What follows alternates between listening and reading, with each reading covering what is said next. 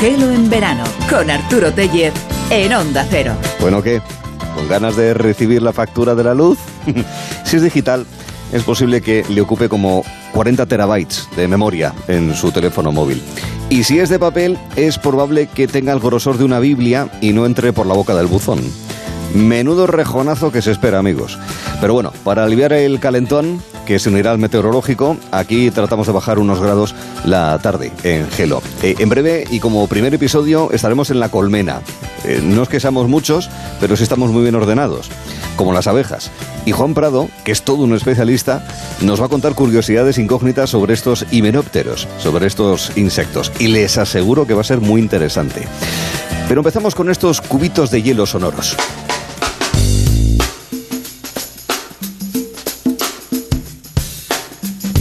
Ya con el horario habitual de Gelo en verano, recuperamos a Eduardo Viñola, nuestro especialista musicólogo, al que le pedimos que nos analice y que nos cuente curiosidades sobre autores de bandas sonoras, de compositores o compositoras no demasiado conocidos. Es el caso de Anne Dudley, es decir, estamos hablando, entre otras eh, piezas, de la eh, música principal, del tema principal de Full Monty.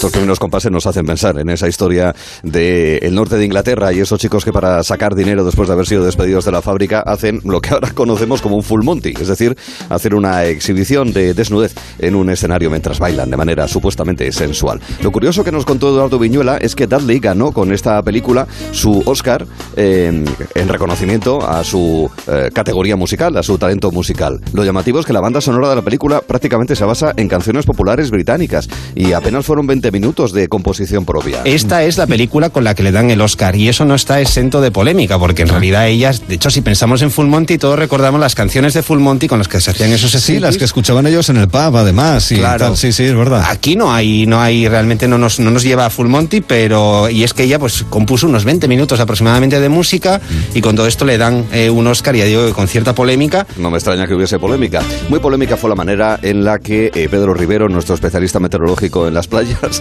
se dedica a recorrer la costa española haciendo kitesurf y utilizando como cometa una mascarilla.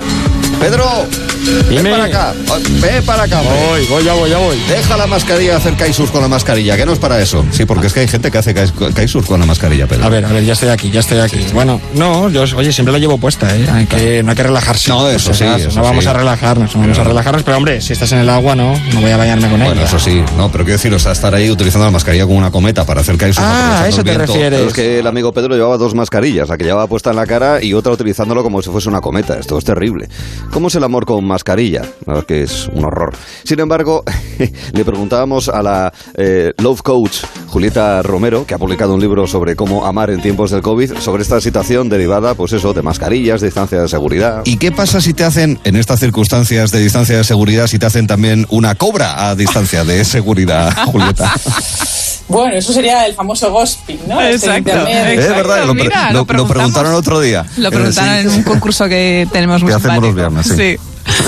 Bueno, Internet tiene cosas fantásticas. Yo, eh, por supuesto, estoy, eh, como todo, hay que saber usarlo, ¿no? Y, bueno, pues muchas veces no sabemos. Pero hay otras maneras de comunicar. Recuerdo además que tenemos eh, mañana a partir de las cuatro y media a Lola de Internet, que es nuestra verdadera coach. Es una verdadera profesional que conoce solamente por experiencias de la vida, junto a Mónica Chaparro. en fin, cómo asesorar a la gente. Recuerden que en el 639-123-454, 639-123-454 pueden enviar sus consultas, audios para que Lola nos la responda con criterio, sin duda alguna. Bueno, digo que eh, para comunicar el amor hay maneras mucho más elegantes. Porque el clavel se coloca o los claveles se colocan en el centro de la cabeza. En lo que nos explicaba Mati Sanz, especialista en indumentaria de chulapos y chulapas en Madrid, los claveles tienen un significado. Y después se coloca el pañuelo. Entonces, sí tenía un significado porque quien llevaba, la mujer que llevaba tres claveles y llevaba uno, uno rojo y dos blancos era porque era viuda. Eh, la señora que llevaba dos claveles rojos estaba casada. Dos claveles blancos era soltera. Wow. Y un clavel... Es un poco como un semáforo, ¿no? O sea, rojo, amarillo, verde. Claro, y uno blanco y uno rojo quería decir que estabas soltera pero estabas comprometida. Oye, Entonces- mucho mejor. Eso es una manera de comunicar que nos parece preciosa y muy elegante. Hay que mantenerla. Sin embargo, ¿qué hacer ante tanto romanticismo, ante tanta elegancia e insinuación con la gente que siempre está pensando en lo mismo? Impactame otra vez. de la mañana. Impactame otra vez. Era maravilloso, era blanquear algo maravilloso. Eh, bueno, eh, Impactar por que no ejemplo, empotrar, ¿qué eh, puede-. Ya, ¿para qué preguntar ni siquiera el nombre? Hombre, hablando de nombres, Cristina Baigorri precisamente nos habló de que en Indonesia hay unos pollos negros de nombre peculiar. Y ahí os voy a enseñar unos pollos. Ay, qué monis. Unos pollos monísimos, preciosos. Mirad cómo. Pollito pío. Exacto. La que has liado. Pollito La que estoy Puchino liando, pío. La que estoy liando, la que La estoy liando. Vamos a bajar un poquito el sonido de los pollos, vamos a alejarnos un poquitillo más exacto. Eh, porque yo Adiós, creo que pollo. no habéis visto nunca unos pollos así. No sé si los habéis visto o habéis oído hablar de ellos. Os Mm. voy a hablar de los Ayam Cemani. Ayan Cemani, unos pollos negros, pero óiganme, desde la cresta hasta el espolón. Es una cosa muy peculiar. Hemos aprendido muchos nombres. En realidad, de nombres estamos aprendiendo todos los días. Ojo a Chile, unos padres millennials querían ser millennials y no puretas y llamaron a su hijo hashtag follow, es el nombre, hashtag follow Contreras Sepúlveda. Hashtag follow Contreras Sepúlveda. El funcionario del registro civil en Chile debió flipar en colores. Si es que esa expresión tiene algún tipo de significado en Chile. Hay otros nombres que nos parecen preciosos y que son los habituales de los reyes godos y de los ciudadanos de aquella época, tal y como nos contaba el amigo Ignacio del Valle afinando los sentidos. Nombres eh, sonoros Bueno, y extraños. preciosos. eh, los señores, Suintila. O empecemos por las, por las chicas. Eh, Gosuinda, Egilona, Teodogonda. Hay que recuperarlos, ¿eh? Hay que recuperarlos. Eh, y después los señores, Suintila, Ergibio, Sisenando, Huitiza, Sisebuto. Bueno, eh, ahí está, ¿no? Hay que no me digan que no son preciosos. Estos nombres hay que recuperarlos. Tienen una impronta germánica así como muy medieval también a tener en cuenta. En todo caso, si es difícil pronunciarlos, eh, así en español, en castellano, imagínense, después de haberse gastado de todo el programa una pasta de mucho tiempo en sacarse el proficiency, ser incapaz ni siquiera de decir nombres de manera normal de actor- actores y actrices anglosajones. Spencer Tracy, Catherine Hepburn y eh, Poitier. Nos encontramos con Keynes Winslet y también con Keynes Winslet, Seisne Poitier, de verdad, parece nuevo. Sidney Poitier, Kate Winslet. A ver si aprendemos, querido amigo. Bueno, volviendo al tema de los godos. Atención porque Ignacio del Valle, de una manera un poco procaz, comparaba al rey Leovigildo con Poli Díaz. funda eh, ciudades por primera vez al margen del Imperio Romano y estamos hablando de los bizantinos. Eh, ningún rey bárbaro lo había hecho antes. Yo me imagino un poco a Leovigildo como, como Polidías. O sea, llega aquí, eh, sí, sí, sí. Oh, por Dios. Le, le- le deja claro a los bizantinos que han llegado los godos y hola, soy Polidías y pego los tranvías, ¿no? en términos técnicos, En términos Sí, había que técnicos. tapar eso porque, en fin, estamos en horario infantil, queridos amigos. Había una costumbre muy peculiar eh, de los godos que afectaba a la fortaleza capilar de sus enemigos. Humillaciones que les podías, bueno, pocas podías si tenía una espada a la mano, pero el día que no, el día que nosotros teníamos la espada, pues podías, eh, lo que no soportaban ellos era la decalvación. O sea, ¿Cómo? el- el- la decalvación, eh, el rapado de las melenas, que era O sea que esto, antes de los indios americanos de Norteamérica, también lo hacían en tiempos de los godos. Qué cosas. Fíjese, eh, precisamente la frase que intentábamos actualizar en el día de ayer era la de en 100 años todos calvos. Ideas para renovarlo. Dejando la obsolescencia atrás. Yo lo siento, Arturo, pero por más que he estado pensando, nada de nada. Te sale tal. ¿Cómo? ¿Le salen? No. No, no. ¿No te sale nada? me sale. No, es que cosas antiguas, no sé. Todos acabamos siendo una cabina telefónica. En 10 años sin pensiones. Cosas antiguas, María. Bueno, esperamos eh, mucho más. En eh, el criar malvas, que es la expresión que queremos actualizar hoy. Es momento de acercarnos a una colmena.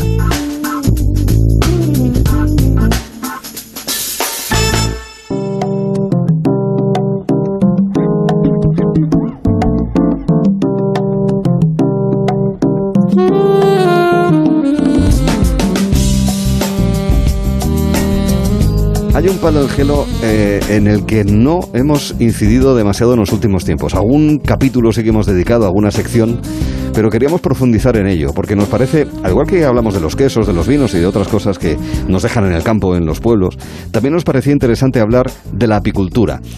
Y mucho más que eso, ¿eh? queríamos hablar de las abejas, de su evolución como sociedad, eh, eh, lo que significa para, para el ser humano el trato con las abejas, los riesgos que sufre la eh, propia abeja, los insectos, su forma de comunicación social. En fin, es que nos parece que es un mundo tan complejo que por eso nos parece interesante. Y por eso nos parece muy interesante hablar con Juan Prado. Juan, ¿qué tal estás? Buenas tardes. Bien, muy bien. Vale, me alegro. Bienvenido al programa. Jubílate y lo verás. Jubila- Bueno, me quedan unos añinos, ¿eh? Y sospecho que más de los que yo querría. Pero no, no, todavía me queda mucha, mucho por delante, obviamente, para, para eso. Lo cual nos permite, a- no solamente a mí, sino a la audiencia, que es en la que pensamos la de Gelo, conocer eh, más sobre las abejas y todos los pliegues que significa hablar de algo tan sencillo en principio como las abejas, pero tan complicado como ello. En fin, tú eres ingeniero agropecuario, profesor de ganadería, has sido, estás jubilado como tú mismo has dicho, y también eh, profesor de apicultura. Y las abejas es una pasión para ti, ¿verdad? Sí, la verdad que sí. Y se agradece que me llaméis a la radio para hablar de mi pasión. de tu pasión. Yo creo que vamos a aprender muchísimo y va a ser eh, muy interesante. Empezando por la evolución de las propias eh, abejas. Sí, vamos a ver, yo me gustaría empezar por ese, en ese tema y que considerarais que a las abejas y a los himenópteros en general le debemos del orden de casi del 30 al 50% de lo que nos comemos. Es decir, ellos polinizan nuestros alimentos y si no fuera por ellos, la gran parte de lo que nos llevamos a la boca no estaría disponible si no, es por- si no- si no fuera por su labor. Eh, esta labor mm, ya viene de muy atrás, muy antigua, porque con las angiospermas, las plantas con flor, estas plantas aprendieron que sobornando a los insectos podían mejorar su polinización. El soborno era el néctar y el polen. O sea, las plantas eran las que tenían la capacidad de atracción de los insectos para poder progresar ellas. Exactamente. Las plantas, las flores no dejan de ser unas señales eh, de color. Eh, las abejas ven más colores que los que vemos nosotros, pero son unas abejas, eh, unas señales de color que cuando las abejas van a ellas eh, saben que van a encontrar eh, miel, eh, néctar y van a encontrar polen y se van a ir a otra flor y con ese viaje van a ayudar a la polinización. Lo que ocurre que ahora somos testigos de muchos años de evolución. Y aquí me gusta matizar un poco para que la gente o mis alumnos pudieran entender que la abeja más antigua se encontró en un en ámbar, en un resto de ámbar y tiene unos 200, se encontró en Etiopía y tiene unos 200 millones de años. O sea, la abeja conservada... Primitiva. En abeja primitiva, conservada en ámbar. No es la primera vez que, con- que nos imaginamos eso, un insecto, en este caso una abeja, en ámbar 200 millones de años. Sí. Y hallado eso- en Etiopía. Eh, y después, posteriormente, ya una, digamos, abeja más evolucionada, más, mucho más parecida a la nuestra, eh, se encontró en, en Jersey, Nueva Jersey, y tiene 70 millones de años. Claro, si eso lo comparamos con el ser humano, con el hombre, que el resto homínido más antiguo que se conoce tiene unos 600.000 años y el Homo sapiens tiene do- 200.000 años, claro, las abejas llevan mucho más tiempo que nosotros evolucionando en la Tierra y esa evolución se nota en su desarrollo, se nota en, muchas cosas. eh, tal.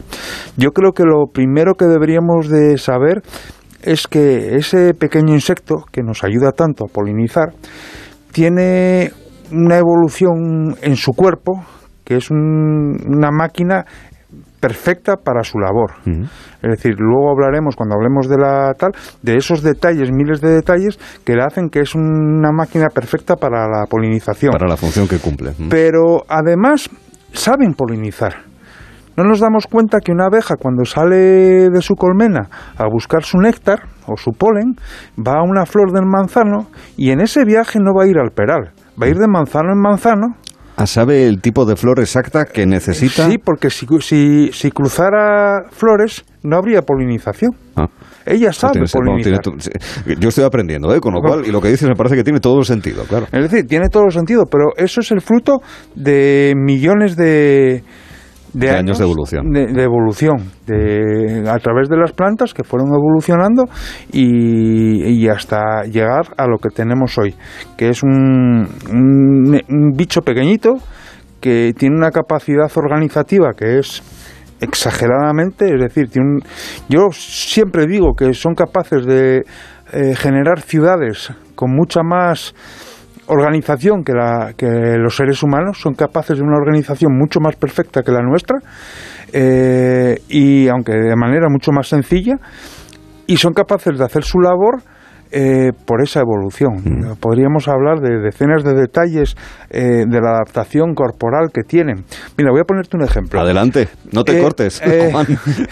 Bueno, mira, pues las abejas tienen su cuerpo cubierto de pelos y eso parece que no es trascendente, pero resulta que esos pelos cuando vuelan con el aire eh, producen electricidad estática. Ah. Y cuando llegan a una flor, no recogen el polen. El polen sale por, por, por esa electricidad, el- se les pega al cuerpo. Ah, vale. O sea, que decir, utilizando la electricidad est- estática que generan esos pelos, consiguen atraer el polen. Sí. Vale. Es más, y es más, te voy más allá. Cuando una abeja llega a una flor y ve que no hay electricidad estática, sabe que ya estuvo otra abeja antes que ella Mm. que descargó de electricidad esa flor y ya no insiste ahí, va a buscar otra. Una pregunta muy tonta. Yo te voy a hacer un montón de preguntas tontas. Todas las que quieras. ¿Tiene importancia o no que la flor esté húmeda? Lo digo a efectos de si el tiempo es más seco más húmedo. ¿Esas Sí, cosas claro, tienen sí, importancia? eso? Claro que tiene importancia, mucha importancia. Eh, de, de hecho, bueno, eso lo saben muy bien los apicultores. ¿eh? Es decir, tú están esperando la, la floración del castaño como agua de mayo, que nada, dura dos semanas, no dura más. Y que es Pero- más o menos en bueno, un poquito antes de mayo. Bueno, depende de dónde Sí, estés sí, y qué especie de castaño sea, claro. Pero verdad. resulta que les vienen unos días húmedos Primavera, y, y se, y se la fastidiaron, se Ah. la fastidiaron. Es decir, que le- la, la relación del clima con la abeja es al 100%, es decir, que no que no hay ahí eh, manera de evitar que tal. Y ahí nos está fastidiando el cambio climático. ¿eh? Ah, Ahí ¿se nota en ese aspecto? sí, se, ve- se nota muchísimo las producciones de apícolas de ahora, se está notando muchísimo. Mm. Porque, por lo que te estoy comentando, están No polinizan igual ni de la misma, No. de las mismas cantidades. y están y están esperando por ejemplo la mielada de los robles y resulta que llega un poco de frío y, y se quedan sin ella eh, y son cosas que pasan En el campo. es lo- por que ejemplo otra adaptación que tienen las abejas es que eh, las alas eh, se pliegan, como los, los aviones que van en los portaaviones. Mm. Como los Harrier. Como los Harrier, igual. Ellas eh, tienen unos ganchos que unen las dos alas, la, la delantera y la trasera. Ah. la- tienen unos ganchos, unos zarcillos para unirlas. Pero cuando llegan a la colmena, como tienen que replegar, Sí. la, la sueltan y, y- y- y recogen las alas como, como un avión de un portaaviones que dobla las alas para para replegar. La evolución natural. La evolución natural. Mm. Por ejemplo, tienen dos ojos compuestos para ver, pero tienen tres ojos simples en, el- en la frente, encima de la frente, lo llaman ocelos, Ah. que son capaces de, de descomponer la luz y ver dónde está el sol, que utilizan para orientarse. Entonces, eh, es decir, ellas en un día nublado saben perfectamente dónde está el sol porque son capaces de, con esos ocelos de descomponer la luz y orientarse con él. Quiero decir que esos millones de años de evolución han dado lugar a un bicho perfecto. Preparado.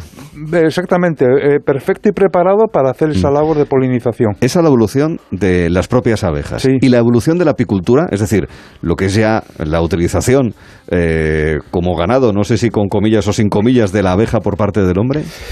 Mm, Pues sí, muy buena pregunta. Mira, eh, los, los restos más antiguos que, que tenemos de tal, me parece que fue una vasija en, que se encontró en Turquía, en la zona de Anatolia, que tiene unos 9.000 años con miel. Es decir, que hace 9.000 años en Anatolia ya recogían la miel.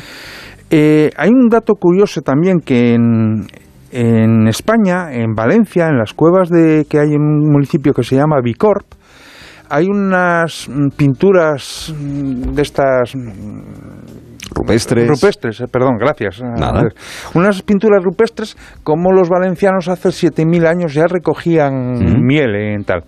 Ahora, que la apicu- los apicultores, los primeros apicultores creo que fueron los egipcios, Mm. que hacían una especie de... los ponían en horizontal unas vasijas, vajilla, va- Vasijas. vasijas, gracias, redondas, en las que entraban, metían las, las abejas y recogían miel, la utilizaban. Después los, los griegos lo mejoraron, los romanos lo mejoraron y así fue evolucionando durante la Edad Media con la utilización de la miel ya con tal. Los frailes eran muy buenos apicultores también. Bueno, es que eran gente que sabían producir Sabía por dónde iban. desde miel hasta moscateles. Y No, hidromiel, ¿eh? También. Hidro- hidromiel, bueno, la hidromiel, sí, sí. La- las colmenas como tal, ¿cuándo, ¿cuándo surgen? ¿Cuándo aparece la colmena, esa imagen que tenemos todos en mente de una colmena de abejas? Pues debió de surgir en la, en la Edad Media. La- tal. Lo que sí es un poco lo que comentábamos antes, que las, las colmenas van en función un poco del sitio. Es decir, Ya. aquí, aquí la, la- en el- con la cornisa cantábrica hacíamos unas colmenas con troncos que se ahuecaban, se vaciaban por dentro. Sí que es cierto que sabían que el tronco de que daba un- más o menos unos 40 litros de volumen interior era lo que les gustaba a ellas. Eh, entonces ellos buscaban un, un- un roble, un cacho para cortar allí y vaciarlo y ponerle un techo eh, aislante para que no entrara el agua con una piedra. También utilizaban bastante para, como sellante la boñiga de vaca. Es lo que se conoce como truébano. El truébano, eso se conoce Que como es un tronco hueco, para que en el resto de. España Sí, tengan lo la que imagen. pasa que en otros sitios se hacía de paja. En, Ah. en otros sitios se hacía de paja. Por ejemplo, me chocó ver en, en Galicia ¿Mm? truébanos con techo de paja, con, Ah. con la O escoba. sea, con- Bueno, podrían estar cerrados también. Sí, sí, pero con lo, como la escoba que hacen mm, Sí, de teito. de teito, Sí. eso exactamente, pues hacían las colmenas con teito. El teito, para que nos, nos entienda también el resto de, de España, es, digamos, son ramas secas, eh, básicamente, Sí, que, de- como las que se utilizan para ciertas cabañas en algunos lugares. Pasa en Galicia, pasa en Asturias también, en León, también en, en algunos casos. Oye, y aunque es un asunto del que abundaremos en el tercer y último capítulo, dadnos un apunte de la apicultura hoy en día y los problemas que tiene, aunque sea un apunte para hacernos una idea breve, Juan. Hombre, la, la apicultura las está pasando canutas, ¿eh? La- las está pasando canutas eh, por varios, porque es que le vienen por varios lados. Por un lado, eh, viene un problema que viene con los insectos. Es decir, los insectos tenemos una merma de insectos en general, ¿eh? No de abejas, en general muy grande y se sabe que es por los fitosanitarios. La- el exceso de fitosanitarios, tal. Yo a veces recuerdo una anécdota que yo de chaval, y parece que estoy hablando de las del abuelo tal, que no me siento tan mayor, yo para ir a pescar, eh, que pescaba truchas ahí en el río, en un pueblo aquí al lado de, de Avilés, eh, utilizaba saltamontes y yo no necesitaba recoger saltamontes. Yo iba al río y cogía Y lo los sabía. saltamontes, lo sabía. Ahora no encuentras un saltamontes. Esto se replica en muchos sitios en España. sí. Eh, por ejemplo, una cosa que se replica en muchos sitios de España, que la gente, eh, los nidos de golondrinas, Mm. antes en, en cualquier pueblo, en cualquier alero, había cinco o seis nidos y en cada nido había cinco o seis pollos. Se veía bien. Mm. Sí, había, ahora, había buena tasa de natalidad. había- ahora, si hay uno Ya y con tres pollos, es, es un éxito. Mm. Entonces, claro, eso es porque no hay insectos. Mm. Entonces, digamos que esa mortandad de insectos repercute en la apicultura. El cambio climático. Mm. El cambio climático está fastidiando muchas floraciones, como hablábamos antes, que, la- que las corta, las rompe o no llegan. Eh, mira, un problema que tiene la apicultura, y para mí me parece un problema vergonzoso, es el etiquetado.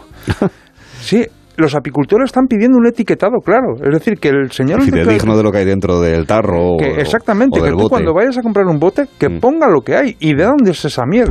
Y no lo logran, ¿eh? Y no lo logran. Porque Como sé que, además de este, está la- el etiquetado, están las formas de comercialización, la que viene de fuera, eh, la velutina, los Y- parásitos. Y, el, y la barroa. Para mí la barroa. el- el- es un parásito, es un pequeño ácaro. Es un pequeño ácaro que se mete en la, eh, en la colmena dentro de las celdillas y como se operculan, digamos que ellas están ahí encerradas y no les llegan los tratamientos y está siendo un desastre. Es el, el asesino silencioso. le el que no se conoce tanto. Hablaremos de ello, insisto, en próximos capítulos, pero no me puedo dejar emplazarte a la próxima semana para que me expliques qué es eso de opercolar, porque claro, lo has dicho. Operculada. Opercular, ¿eso es el, la, cuando un huevo se va desarrollando, la última eso se convierte en larva y la última fase de la, de la larva Mm. es eh, donde se produce la metamorfosis de la abeja, en la que sale de larva, sale Mm. Vale. el adulto, es el está operculada, sellada. Vale, vale, vale. Es que no lo sabía. Digo, bueno, voy a preguntar para saber exactamente de qué estamos hablando. Bueno, pues la semana que viene te queremos eh, ver por aquí, porque ya hemos aprendido mucho, pero nos queda todavía un rato de charla bastante curiosa contigo. ¿Te parece? Sí, sí. Ahí nos vemos. Juan Prado, gracias. Hasta a luego. Ti, Arturo. Gracias.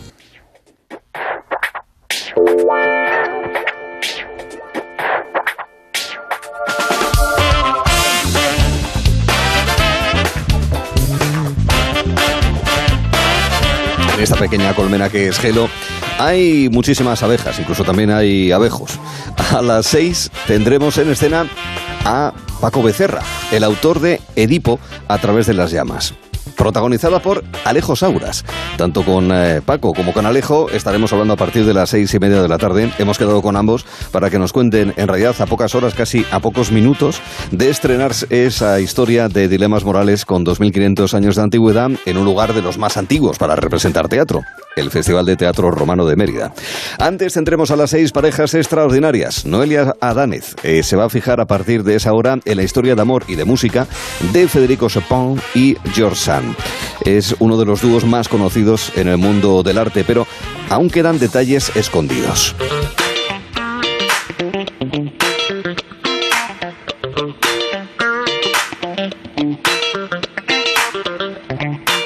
Eran uno, dos y tres los famosos mosqueperros. Dogos Portos Aramis y el pequeño D'Artacán siempre va con ellos. Me he permitido la licencia de no cantar, más que nada por no fastidiarles, aunque es posible que alguno desee que llueva. Esta letra pertenece a una canción de una serie de dibujos animados muy recordada que se presenta de nuevo en cine. Claudio Biern Biot es el hombre clave de aquellas series de marchamo japonés adaptadas al gusto europeo y español. Y Claudio estará ante la pantalla de David Martos. Con festivales, actualidad y más invitados estarán con David en Gelo a partir de las 5.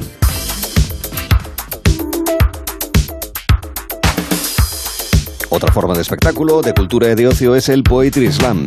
Esta mm, técnica de presentar la poesía en eh, un hábitat natural que puede ser desde los auditorios, los teatros hasta los bares. No sé yo si en las terrazas el Poetry Slam tiene sentido, pero el caso es que queremos hablar de Poetry Slam. Es un formato muy sugerente y vamos a buscar estas semanas a Slammers, como genéricamente se les conoce. Y a las cuatro y media hemos quedado con Adrián Pazos y Aida Suárez para que nos cuenten cómo escriben y cómo recitan, porque les hemos pedido que hagan una selección, aunque sea breve, de algunos de sus escritos. Además tendremos el vistazo donde habrá un pequeño choque de generaciones y donde le pondremos una renovada cara a esa expresión bastante antigua ya de criando malvas. Queremos decirlo de otra manera, mucho más elegante y sobre todo más del siglo XXI. Hemos quedado con un chico del siglo XXI.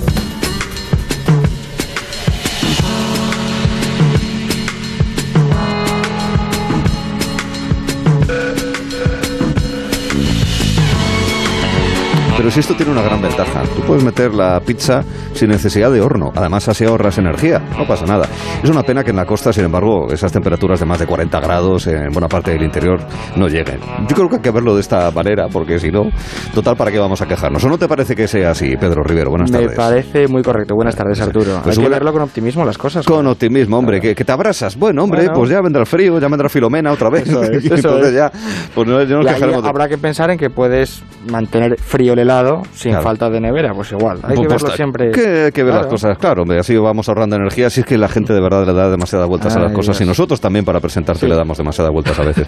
bueno, sube la temperatura, sobre todo en el interior, también sube en la costa, pero no tanto. Y en cualquier caso hay diferencias entre los diferentes puntos del litoral español que has visitado en las últimas horas para conocer la previsión del tiempo, empezando en Galicia. Eso es, comenzamos como siempre por Galicia, nos vamos hasta Ortigueira, la playa de Espasante, nublado por la mañana, sol y nubes por la tarde, 23 grados de máxima y a 18 el agua. Ahora Asturias. Al concejo de Carreño, la playa de Xivares, nublado, para variar, 23 de máxima y a la misma temperatura el agua. Veamos en Cantabria. Castro Urdiales, la playa de Ostende, sol y nubes por la mañana, por la tarde ya se quedará el cielo despejado, 23 de máxima y a 22 el agua. ¿Y el País Vasco? En la playa de la Arena, sol y nubes durante todo el día, 24 de máxima y a 21 si queremos darnos un bañito. Algo más de, de 20 grados en el Cantábrico. Ahora el Mediterráneo, Cataluña. Aquí damos ya el salto a la Barceloneta, despejado todo el día, 29 grados de máxima y a 28 el agua. Comunidad Valenciana. La Malvarrosa, sol y nubes por la mañana, por la tarde se quedarán definitivamente esas nubes eh, cubriendo el cielo, 30 de máxima y a 28 el agua. En la costa murciana. Nos vamos hasta Águilas, eh, la playa de la Carolina, sol y nubes durante todo el día, 32 de máxima y a 25 el agua. Ahora estamos en la Andalucía Mediterránea. Nerja, playa de Torrecilla, sol y nubes por la mañana, por la tarde ya despejado, 32 de máxima y a 23 grados el agua. En, en la ribera del Guadalquivir no tenemos ninguna playa, ¿verdad? Lo digo porque ahí sí que es donde está dándole duro. Pues ahí no tenemos. no, tenemos, no Hoy tenemos.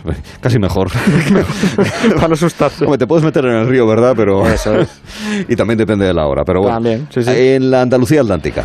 Eh, Huelva, eh, Isla Canela, despejado todo el día, 29 de máxima y a 22 el agua. Estamos ya en Baleares. Formentera, la playa de Lleván, sol y nubes por la mañana, por la tarde ya el cielo despejado, 29 grados de máxima y a 27 el agua. A ver, Canarias. Canarias, Fuerteventura, vamos a clavar la sombrilla en la playa del Puertito, sol y nubes por la mañana, por la tarde despejado también el cielo, 24 de máxima y a 22 el agua. Estamos en Ceuta. El Chorrillo, sol y nubes por la mañana, por la tarde también despejará, 30 de máxima y a 25 el agua. Y estamos en Melilla.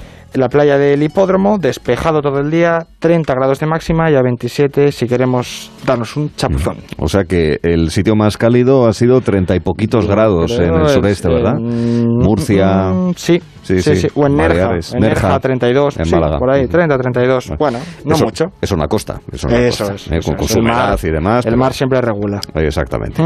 Bueno, pues nada, a disfrutarlo, queridos amigos. ¿Quieren un pollo asado? Sin problema. Sáquenlo tranquilamente a la puerta de casa que se les hace.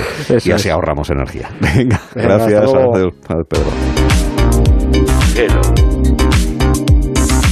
Hello. Hello. De 3 a 7 en Onda Cero. Hello. Con Arturo Tellez en Onda Cero. Hello. Esto es muy fácil. ¿Que con la que está cayendo no me das facilidades para pagar mis seguros? Pues yo me voy a la mutua. Vente a la mutua y en menos de 6 minutos te bajamos el precio de cualquiera de tus seguros, sea cual sea. Llama al 91 555 5555. 91 555 5555. Esto es muy fácil. Esto es la mutua. Condiciones en mutua.es. Movistar Prosegur Alarmas presenta una alarma que no es solo una alarma. ¿Y si se me olvida conectarla? Te avisa, es una alarma inteligente. Y también te dan asistencia inmediata y llaman por ti a la policía. ¿Y todo esto? ¿Por cuánto? Ahora la tienes al 50% durante tres meses contratándola antes del 31 de agosto. Consulta condiciones en tiendas Movistar o llamando al 900-200-730. En Amazon, cualquier momento es bueno para comprar a precios bajos. Mientras das un paseo ¿Qué precio tan bajo? Y subes una cuesta ¿Qué precio tan bajo? que resulta ser una montaña. ¿Qué perele, perele, precio tan bajo? Amazon, precios bajos cuando y donde quieras. Ahora, en Carglass, por la reparación o sustitución de tu parabrisas, te regalamos una luz de emergencia Gel Flash para que en caso de avería incrementes tu seguridad. Carglass cambia, Carglass repara. Pide cita en carglass.es. Promoción válida hasta el 5 de septiembre. Consulta condiciones en carglass.es. Onda Cero Madrid, 98.0 FM. Llenar el depósito de gasolina estas vacaciones no te costará 35 euros. Disfrutar de tus vacaciones con las mejores garantías en el alquiler de tu vivienda, sí. Alquiler Plus. Gestión integral de tu alquiler sin comisión inicial y por 35 euros al mes. Ven a visitarnos a nuestra sede en Madrid, calle Francisco Silvela 36 o llámanos al 91 569 57 58. Alquiler Plus. ¿Problemas de humedad? Iberdeco Humedades es la solución. Devolvemos la salud a tu vivienda con nuestros tratamientos antihumedad definitivos, de principio a fin, hasta 30 años de garantía. No lo pospongas más. Solicita ahora un diagnóstico gratuito en iberdecohumedades.es 910 31 10.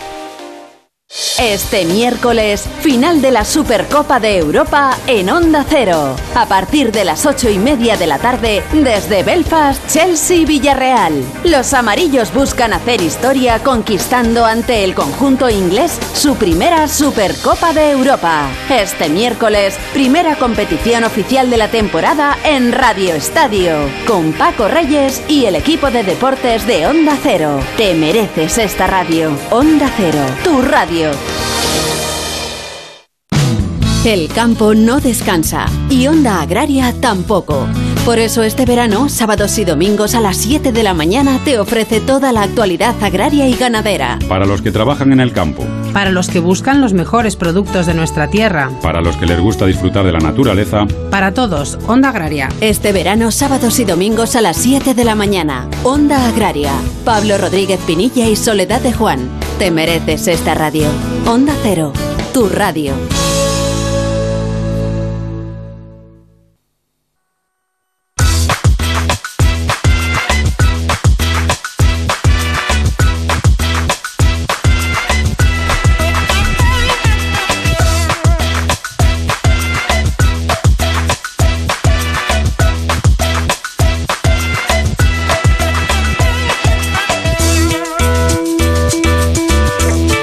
Empezando el vistazo a las 3.35, una hora antes en Canarias, donde nos encontramos con María Díaz. ¿Qué tal, María? Buenas tardes. Hola, buenas tardes, Arturo.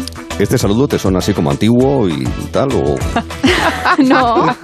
ha quedado muy de mayor, sí, es cierto. ¿El me he mío? pensado el tuyo. He pensado, No, no, digo el Oli, ¿qué mío. tal, Arturo? Ah, pues mejor, mejor, mucho mejor, ¿Así mejor? mucho más. Mucho más en el día a día y mucho más en el siglo XXI. Sí, me gusta.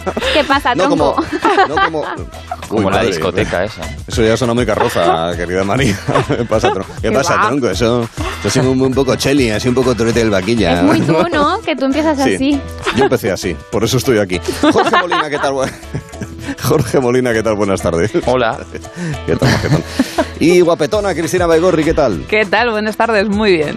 Es una alegría saludaros de esta manera porque empieza a ser un poco incómodo cómo saludar a la gente en la calle. No, Sí. no, no sabes si darle con el puño, si darle con el codo, si darle una Mm, bofetada. si no, darle saludar. un abrazo. Sí, no saludar directamente Sí, sí. y hacerse No. loco con las gafas y la mascarilla, ¿no? ¿Tú cómo saludas, Cristina, a la gente así? Oye, que, que la quiero saludaros un poco más efusivamente y demás, pero bueno, de manera también contenida. ¿Cómo lo haces? Yo la verdad es que ofrezco el codo.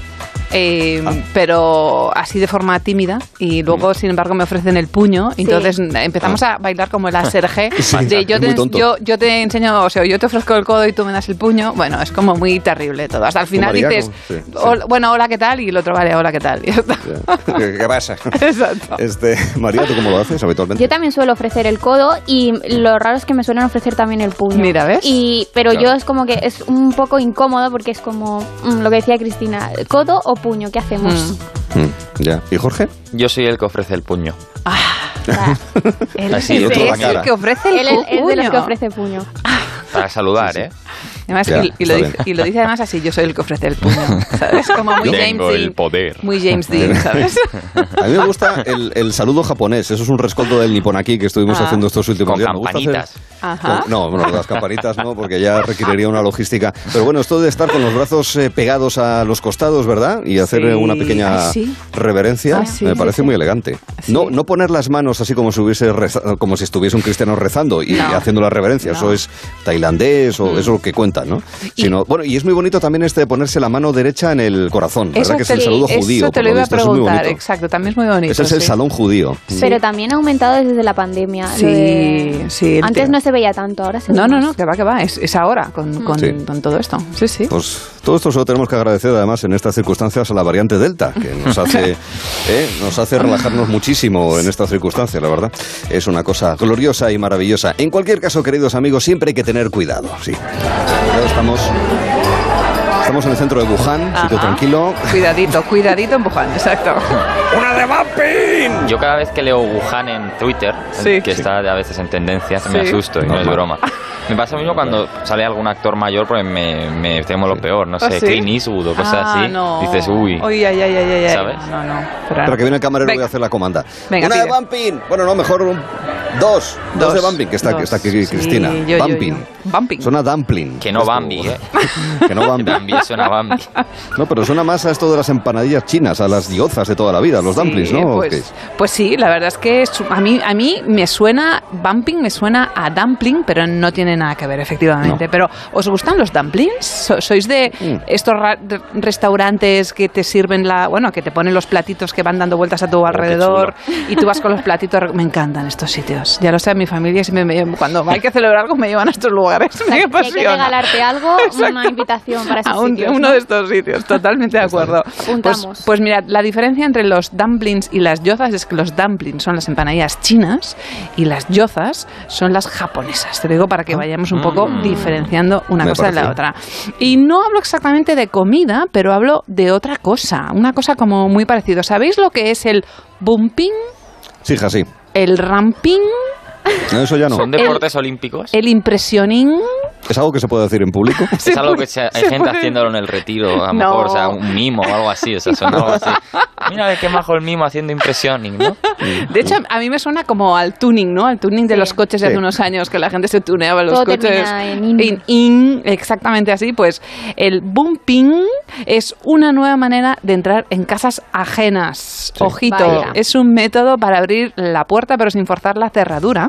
Y De hacer- cerrajar de manera elegante. Ah, sí. Efectivamente. Y hacer impresioning Pues es eso, que te hagan una copia no autorizada de la llave de tu Anda. casa. Exactamente. ¿En, qué consiste el bumping? Es eh, introducir en el cilindro de la cerradura una llave, manipularla y golpear la misma con el fin de hacer bailar, eso es lo que llaman los técnicos, los pistones del cilindro. Los pistones Mm. saltan y voilà, ya tienes la puerta de tu casa o de casa ajena abierta. Se ejecuta en apenas un minuto. Y el- la gracia o la desgracia del tema es que no queda señal eh, o Bueno. no queda marca a primer vistazo y más si se hace bien en la puerta. O sea, imaginaros. Y no te un das minuto. Ni cuenta, un minuto. La Me, me gusta que lo expliques porque para practicar... eh, Imagínate, ¿no? Que es las ideas que estamos dando. Pues esto viene a colación de que ayer la Policía Na- Nacional desarticuló un grupo mil- eh, cri- criminal dedicado al robo de esta manera. Eh, resulta que eran cuatro individuos que habían hecho diferentes eh, golpes de- con el bumping en Ajá. diferentes lugares de Madrid. El caso es que todo empezó hace en, en mayo cuando observaron que había diferentes casas donde habían robado sin apenas darse o sin apenas dejar Sí, sin dejar señal rastro, ¿no? en las Sí, cerraduras. El caso es que siguieron a dos de ellos y observaron cómo salían de un domicilio que no era el suyo, cargaditos con maletas, bolsas donde llevaban dinero, efectivo, joyas y los aperos, o sea, las herramientas Los aperos para abrir, para abrir las puertas. En resumen, los pillaron con las Individuos. manos en la masa. Imaginaros. Swiper, Literal, no ¿no? robes. Ideal, ideal, exacto. No robes. son todos unos Por zorros. cierto, he de decir que esta mañana, Arturo, te he escuchado más de uno viniendo al Sí. trabajo. Y Sí. es increíble todo lo que sabes de series infantiles, ¿eh? O sea, Sé es- mucho es- más ahora que cuando era niño yo. Hombre, claro. Le pasa a muchos padres. Es mucho, ¿no? Los padres hemos visto más dibujos animados siendo padres que de niños. es así. O sea que volviendo a los dumplings, ya sabéis. Es verdad, sí. Si os gustan los dumplings, sí, porque no me habéis hecho mucho caso, la verdad es que La culpa es de Jorge, ¿eh? No. Es culpa mía, lo siento. Mea culpa. Si dumplings queréis comer, bumping no debéis hacer. ¿eh? Ella. A no ser que lo sirvan en la cárcel, que entonces... Visto, exacto, es- no lo sabemos. Ese Falta la dato, campanita. ese dato Habrá que preguntarle al no lo- cocinero. no lo tengo, exacto, pero bueno. No se pueden hacer bumping en las celdas de los de al lado. Exacto. Y así, Qué horror, ¿no? vamos reventando, vamos reventando bumping, al balcón. Ahí, ahí. Exactamente. Ahí, queridos amigos. Otra... Otra manera de seguir disfrutando de la vida es yendo a bodas, donde, vamos a ver, ¿dón- qué, qué música hay más nupcial que esta, por Dios? Porque esta suele ser, después del vals, la segunda canción Mm, del baile. exacto. Sí, y más ahora que hay que bailar con metro y medio de distancia. Ay, ay, ay. Bueno, Los cantajuegos. es- este es el momento en el que ves a, a tu abuelo, a tu abuela haciendo, Justo. bailando y tú dices, no, La. ¿no? O, o tu, o sea, tu padre, tu madre, Sí. me refiero. ¿eh? O sea, Que te vas a caer. Cuidado con la cadera. Ay, queridos amigos, ya también, ya también eh, se hacen las cosas a distancia, incluso los sí quiero de manera virtual, querida María. Pues sí, la pandemia ha hecho que muchos eventos se cancelen, por ejemplo las bodas. eh, O la barra se- libre, que es lo peor de todo. Exacto, que sí. siendo sinceros, da igual por la parte que vayas, lo que importa es si hay barra libre o no. El cóctel, la comida, eso da igual. Lo que importa es la fiesta de después. y qué bonita es la marcha nupcial de Medensol, ¿eh? Sí, ¿Verdad? sí, sí. El caso, el caso es que las bodas, aún en tiempos de coronavirus, no cesan. Y este año, eh, como se han retrasado las del año pasado, pues es un no parar. Pese a las medidas de prevención que todavía debemos tomar, claro. Aunque también os digo una cosa, si me hubiese pasado a mí, me plantearía seriamente eh, si es una señal del destino, ¿eh? ¿De verdad? A Sí. ver. ¿No te casarías porque...? Es supersticiosa. ¿De A lo verdad? mejor es una señal del destino que te está diciendo Pero hombre, que en, no. en O un no. entorno pandémico que des positivo tú o él o al revés, ¿no? O sea, uff, ¿no? ¿Cuántas Igual señales te está deberían enviando el de destino, María? pensárselo. O sea, No sé, digo. Eres la persona preferida del destino. Te está enviando unas señales con la de positivos que habrás visto este año. Bueno, el caso. Una de las tantas que se han celebrado ha sido la de una pareja de Indonesia. Una historia muy peculiar con la que vais a alucinar. Venga, dale. Escuchamos. Resulta que el novio unos días antes de casarse dio positivo en COVID. Bien. No. Y claro, Bueno, posible. y claro, la esperanza de tener esa boda idílica que con la que todos soñamos, pues se fue al garete, la verdad. Sí, la barra libre, ¿no? Exacto. Y La pensaréis conga, La conga. que la Cantar aplazarían. la taza, el tenedor, todo eso es una pena. Sí. En Indonesia se lleva mucho. además. Sí. Sí, sí, sí. En. Bahasa. En Bahasa, exacto, lo cantan en Bahasa. hitam. ¿Cómo era mono? O sea, no, gallo. Yo no me acuerdo. ya. Ayam, Ayam ayam, ayam. Cemani. Ayam ya. Ponen pollo negro en las Ponen pollo negro sois vosotros para ir a bodas. ¿eh? Sí, sí. Bueno, el caso es que no la, apla- no la aplazaron. Ah, menos mal. Pero el novio, el novio obviamente se tuvo que aislar por el contagio. ¿Y qué decidieron? Pues las familias eh, por ambas partes y la novia decidieron continuar con la celebración de la boda sin él. ¿Perdona? Sí, sí, sí, sí. ¿Y cómo lo hizo él entonces? Noche de bodas por Zoom. Exacto. Yo- esa iba a ser la siguiente pregunta. ¿Y la noche de bodas? ¿Cómo lo solucionaron? Pues no se les ocurrió otra idea que el novio se casara eh, a través de una, un monitor virtual, a, a- a través de una ¿De pantalla. verdad? O sea, Os lo estaban en la ceremonia con la pantallita No y el hombre broma, ahí proyectado total. y diciendo sí. Sí, dijo sí quiere a través de una pantalla virtual. Pero se le entendió o se le cortó, porque como se le vaya la conexión. imagínate. Eso sí que es una señal del Claro, destino, eso ¿eh? ya- Sí. O Todos sea, son después, señales. después de eso, que Como el resulta que se te vaya la wifi. conexión, es Sí, que sí, ya sí. directamente es no te cases, por favor, no te Bueno, cases. pues colocaron la pantalla al lado de la novia y de los demás invitados, porque claro, los invitados también fueron. No Claro. creáis que no, que fue sin, sin invitados, no, no. Claro. Entonces, eh, a mí me hubiera gustado, la verdad, eh, ver esa escena y ser una de las invitadas. Hombre. Imaginárosla, por favor. O la novia incluso. O la novia. Eh, es que Por- ser la novia en ese momento tiene que ser. Bueno, No sé, como ya nos has dicho que además hubieras dudado, ¿no? O sea, que, que, que me caso o no me caso. sí, pero ya que te pones. Ya que te lías, te eh, lías. si vas, vas. Si vas, ¿sabes? vas. No, no. Lo, de- a lo tu boda, días antes. a tu boda, si vas, vas. Exacto. No te, no te haces un novio a la No vale medias tintas. No. ¿Y, qué moralejas traes de todo esto, Eso, María? exacto. Lo que yo creo Venga. es que eh, buscaban quitarse cuanto antes el trámite y gozarlo en la fiesta de después Ah. y ya está. Sin él, claro. O sea, Claro. Pero era sin él. O sea, él. sea, Pero eso a los invitados les da igual, yo puede creo. ser la primera, puede ser la primera boda de la historia que se convirtió en una despedida de soltera. Sea, más o menos, ¿no? O sea, fue la, primera boda de la historia que se convirtió en una despedida de soltera con los suegros y tal, pero vamos, la mayor despedida de soltera de la historia. Es una boda, es una boda que entró en un agujero negro del espacio-tiempo en el que primero se celebró la boda y luego la despedida de soltero. Exacto. O sea, Esa es la circunstancia, queridos amigos. Qué fuerte. Seguro, seguro que después de tomar algún licor indonesio, que son muy típicos y cuyo nombre no vamos a decir porque No. se No. envasa en tarro y en frasco esos, esos licores, eh, Basa, recordamos el idioma de Indonesia, lo digo porque Basa, es, que es una basa. broma privada que hay que explicar de Sí. vez en cuando porque si no la gente no se entera. Es el momento, queridos amigos, de escuchar una, una melodía que nos ha seducido y subyugado al mismo tiempo. Tortilla, tortilla, tortilla de patata. Ole. Ole, qué buena, por favor. Serás la bandera de la cocina de España. ore. Un cocinero francés. Quiso robar la receta. Presentando la Versalles, presentando la Versalles. A doña María Antonieta. Cocino francés que presentó mal la tortilla española a María Antonieta en Versalles. Es una pena porque lo he encontrado en YouTube, pero he sido incapaz de encontrar quiénes son los que Qué cantan. Es una especie de encuentro de paisanos Sí. en Navidad porque se ve un árbol de Navidad. Éramos y- nosotros. Eh, muy probablemente. Bueno, En la, en la probablemente. boda de, de la Exacto, pareja de exacto. Bueno, Exacto, o que sí. si nos están escuchando, que nos lo digan por redes, ¿no? Claro, Que si alguien lo sabe. Tal, Ah, claro pues que sí, sí, es evidentemente, Es verdad. ¿no? Por hello. Querido Jorge, querido Jorge, explícanos porque yo estoy en franca minoría respecto de los que prefieren Mm, la sí, tortilla porque con cebolla. hay un debate acerca de las tortillas Venga. que todos Sí. conocemos, ¿no? Sí. Tortilla Sí. con o sin cebolla. Pero hoy vengo a poner fin al debate, ¿no? Al menos de quién, quién- quién- qué grupo es venga. más numeroso. Ya, poner ya. no. ni que fuera... No, le, no le voy a poner yo fin, sino que le, le quiere poner fin, o eso decía el periódico La Razón, Esto a raíz de un, de un estudio eh, que habían hecho en Report preguntando si la gente es de equipo tor- eh, tortilla con cebolla o equipo tortilla sin cebolla. Sí. Pues vamos a ver, los datos. Arturo, Venga, lo siento. venga. Venga, tú eres muy 67%, tortillero, cuéntanos. 67% prefiere la tortilla con cebolla, Venga. como es mi caso. Obviamente. Hombre, ¿Dónde duda. va a parar? Aquí Pues somos más o menos, si te fijas, 75% con cebolla, 25% sin cebolla. Claro. 60 como digo, Discrepo. 67% prefiere la tortilla con cebolla frente al 29,6% que la rechaza. Bah. Ojo, to- todo varía en función del grupo de edad, porque aquellos entre 35 y 54 años son los que más eh, Claro. prefieren la tortilla con cebolla Claro. y un 73,1% de ellos la quiere de esta forma. Por ejemplo, esa cifra desciende al 66% entre los mayores de 55 y al 57% entre los menores de 35. Hay que hacer batalla cultural ahí, ¿eh, María? Generacional sobre la tortilla. Está clarísimo, evidentemente.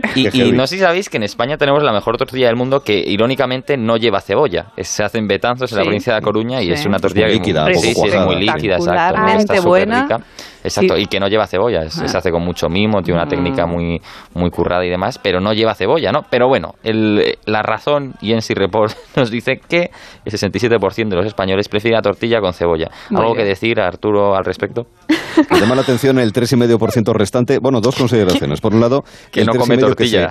Que se, mantiene al margen de la polémica, que a lo mejor no come tortilla, o, o una de dos, o hace el rosti, esto que se hace solamente con patata y mantequilla, típico de la cocina suiza, o que sigue la receta de Pedro Reguera del pasado lunes de utilizar harina de garbanzo para hacer algo parecido a la tortilla. Eso en primer lugar. Y en segundo lugar, me parece que esta dicotomía nacional sobre con o sin tortilla, perdón, sin cebolla, está ya francamente superada. Está, hay otra, sí, hay otra división. Este es un país muy de dividirse. ¡Ah, juerga! va! Entonces voy a añadir todavía más división, ¿eh? que es lo, lo mejor para el país. Venga. Este, mm, eh, los que están a favor de la tortilla cuajada o líquida. Eso, eso, Eso, eso, también hay eso. otros, Yo- es cierto. Poco Yo- cuajada, yo Es un líquida, nuevo vector líquida. ideológico, es un nuevo, un nuevo frame, que diría un politólogo. Exacto. Yo, yo prefiero líquida. Dividir más al país, que, que eso es algo que siempre nos interesa. Yo lo tengo clarísimo. Tú líquida y tú, María. Poco cuajada Poco también. cuajadita. Sí. Yo poco, No, yo cuajada, yo bien Yo hecha poco cuajada. O sea, líquida También, tampoco, vale. ¿eh? A ver, Pero líquida un no, poquito cuajada. pero O sea, un poco poquito cuajada, cuajada. sí. Bueno, no, no, no seca. Sí. Eso sí que Sí, está claro. eso no. Secota no. No, eso no. que sepa, pero cuajada Sí, sí, tampoco. no sé, que no sea... Que no toma- cortes, que no cortes y caiga el, las- ¿no? Sí. Lo que está claro es que la tortilla da para muchos debates, pero ¿sabéis cuál es su origen? ¿Sabéis Venga. cómo se creó esta receta? No. Arguiñano tiene su propia versión de cómo En las se creó. guerras carlistas, Zumalacárregui, el general Zumalacárregui, mandó a sus tropas a, a descansar a un pueblito de Navarra. Ajá. Y en ese pueblito fueron a una casa, tenían hambre. Y señora, prepárenos algo. Y tenía patatas, tenía cebolla y tenía huevos. Pues hicieron una tortilla de patatas. En las guerras carlistas. Esta es la Ah. versión de Arguiñano. No, pero no, versión de Arguiñano no. Es, O sea, es la versión más Sí, sí, extendida. él dice, es- hasta es que nadie diga lo contrario Sí. y hasta que nadie demuestre lo jurisprudencia. contrario. Sí, sí, o Ah, sea, ¿sí? ¿Jurisprudencia de eso? En principio, los las guerras carlistas nos dieron la tortilla, fijaos. Que... De hecho, la Constitución española tiene 169 artículos e este va a ser el 170. Pero se cortaron un poco y dijeron, Sí, quítalo, mejor, vamos a, ¿no? que esto, que esto, vamos a aquí, ya, te- ya tenemos el tema de la ley sálica, el tema del Estado de Autonomía, ya si ponemos la tortilla, ya esto, Esto, ojo, es terrible. ojo. Fíjate, la tortilla es una receta con muchos años, ¿no? Como estamos viendo, eh, siglo XIX, si no me equivoco, la guerra carlista, pero eh, no se libra de ser sometidas a innovaciones. Así lo contaba Leo Harlem en el Club de la Comedia. Hace Hace poco no sé te he pedido yo tortilla de patata, tortilla de patata. No pido fantasías, tortilla de patata. Pues me han sacado una copa de cóctel con un huevo batido dentro y una matutano flotando. Yo lo he visto, le he dicho al camarero, digo, ¿esto es la tortilla? Dice, sí, señor, digo, que no la vea mi abuela. Que no la vea mi abuela. Está muy Es bien. Que no maravilloso. la vea mi abuela. Maravilloso. Está muy Decía luego, yo lo que sé que realmente ha pasado es que se te ha caído la tortilla al suelo y la has recogido y ha dicho, se la voy a dar al tío este de las gafas que tiene cara de tonto. Eh, si te Maravilloso, parece. ¿puedo lanzaros tres pre- Venga, pe- va. pequeñas preguntas para que os mojéis Venga. respecto a Venga. comida? Venga. ¿Pizza con piña o sin piña? Sin piña Con siempre. piña. Pero yo sé Con. que el mundo... ¿Tú con? Dos, dos. Con. dos. Yo sé, Dos. yo sé que el mundo se divide entre gente que le gusta la pizza con piña y gente sin pizza, o sea, con piña. Sí, sí, sí. Pero, Más dulce, le da un toque pero dulce. yo lo siento mucho, ¿eh? Pero no, no, no, no, Claro, no. o no. sea, es sin, que yo una pizza sin barbacoa piña con y, piña. y- Es que y no es barbacoa. el técnico también nos está haciendo un por favor sin piña, por favor sin piña. anda, anda, no, anda. el No, no, con di- el, piña. el técnico ha no dice que, que sin No piña, lo así que ganamos los creer, sin piña madre 3 a mía, 2. madre Sí que sí, sabes bien. Dile, dile a un italiano si le pones pi- piña a la pizza italiano. y bueno, Eso, madre sí, mía. O- Otra con pizza, fina, Sí, masa sí. fina o gorda. Fina, Fina, Fina. siempre vale, fina. ¿No? Depende, pero a mí me gusta la gorda. A mí siempre me gusta la gorda. La gorda siempre. Cuanto más masa, mejor se pasa. eh, Finita, decir, no, finita, finita. ¿Y las hamburguesas? ¿Con pepinillo o sin pepinillo? Con pepinillo. Sin pepinillo. Con pepinillo. sí, sí. Sin. Con. ¿Tú da con? ¿Tú con o sin? Te da igual. Yo Mm, con. yo- La hamburguesa también, dicen, eh, hay mucha polémica también con cebolla o sin cebolla, ¿eh? Sí, Mucha también. gente que también las pide. Y una última, si os Venga, dale. ¿Aceitunas negras Sí. o verdes? Verdes. Mm. Yo negras, me gustan mucho. Me gustan todas, ¿eh? Tengo que ser que me Yo creo las todas. dos. Apar- No- aparte, no sí. tengo. Pues venga, os lanzo otro. Salmorejo, gazpacho. Salmorejo. Mm, gazpacho. Yo más Yo gazpacho. gazpacho. Sí, más de gazpacho. Pues Más de eso, pues ya gazpacho, sí. Ahí está. Sí, Es sí, que sí, fíjate, sí, el sí. salmorejo no acabo. Tengo que ir a Córdoba, que hace siglos que no voy. Bueno, hay salmorejo de diferentes formas de elaborar en, en La Mancha, en Andalucía, en Murcia, eh, pero, pero bueno, digamos que uno canónico es el cordobés y es que tengo muchas ganas de volver a Córdoba y probar el canon, ¿vale? Por decirlo así, eh, para, para reencontrarme con el, con el salmorejo, sí, podría ser.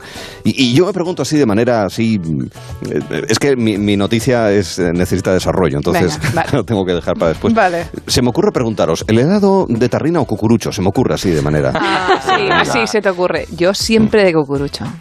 Eh, Donde esté ahí un lametón, Yo ¿no? tarrina. Es que no me gusta mancharme las manos. Eh, de- a mí me pasa ¿De igual. verdad? Obvio, es algo que Pero si eso, esa es A la mí me pasa del helado, Joder, que si te yo me comiendo espaguetis aquí, Cristina. Ah, tú sí, es cierto. imagínate Doy cómo fe, voy a acabar yo fe, con un fe, helado doy de fe. cucurucho eh, a 38 grados en Denia el 12 de Claro. agosto.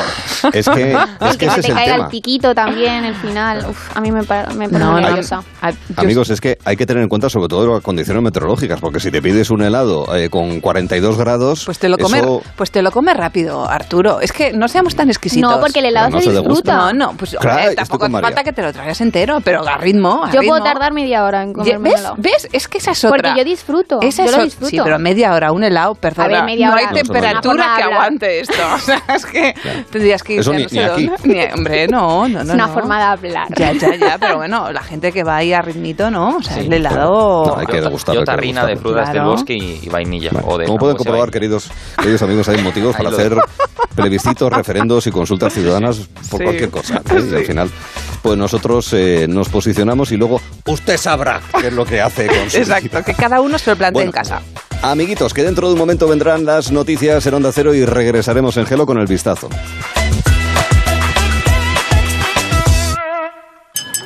Parejita, solo deciros que tengo los 15 puntos y pago menos que vosotros. Si tienes los 15 puntos, ¿qué haces que no estás en línea directa? Cámbiate y te bajaremos hasta 100 euros lo que pagas por tu seguro de coche o moto. 917-700-700. Condiciones en lineadirecta.com.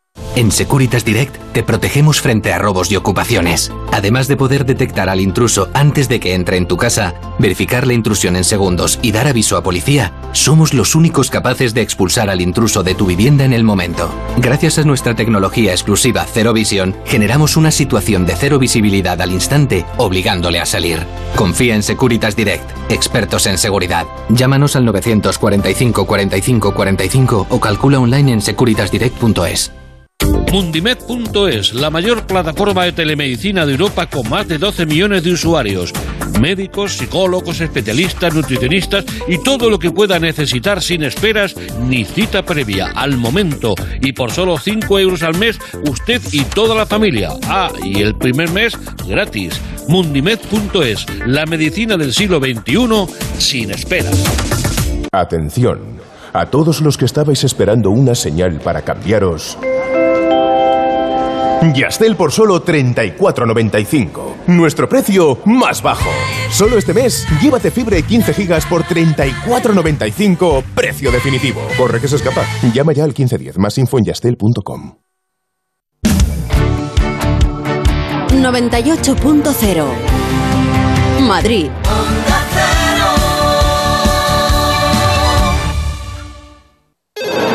Mira, lo de que la Amazonas se ve desde el espacio me lo creo. La muralla china. mm. Pero que se vea el concesionario Kia en Alcorcón, venga ya. Takai Motor abre las puertas del mayor concesionario Kia de Europa. Te esperamos en la milla del motor en Alcorcón. Kia, calidad con 7 años de garantía. Ah, y también puedes visitarnos en nuestras instalaciones de Fuenlabrada y Móstoles y en la web takaimotor.com. En la ganadería Organic producimos la mejor carne del mundo. Hacemos cría ecológica de las razas Angus y Wagyu, 100% sostenible. Nuestra carne es deliciosa y saludable, extremadamente tierna y jugosa. Va del campo a tu casa, sin intermediarios, a un precio justo. Si pruebas Organic, solo comerás Organic. Nosotros te la llevamos gratis a tu casa. Haz tu pedido en el 910-2010, 910-2010 o carneorganic.com. Organic, la mejor carne del mundo. Soy Rosalén. A veces tengo que mirar hacia adentro para descubrir que lo tengo todo. Descubrir que existe tanta belleza en el interior, lugares perdidos por conocer, donde conectar con la naturaleza. Sentir desde dentro.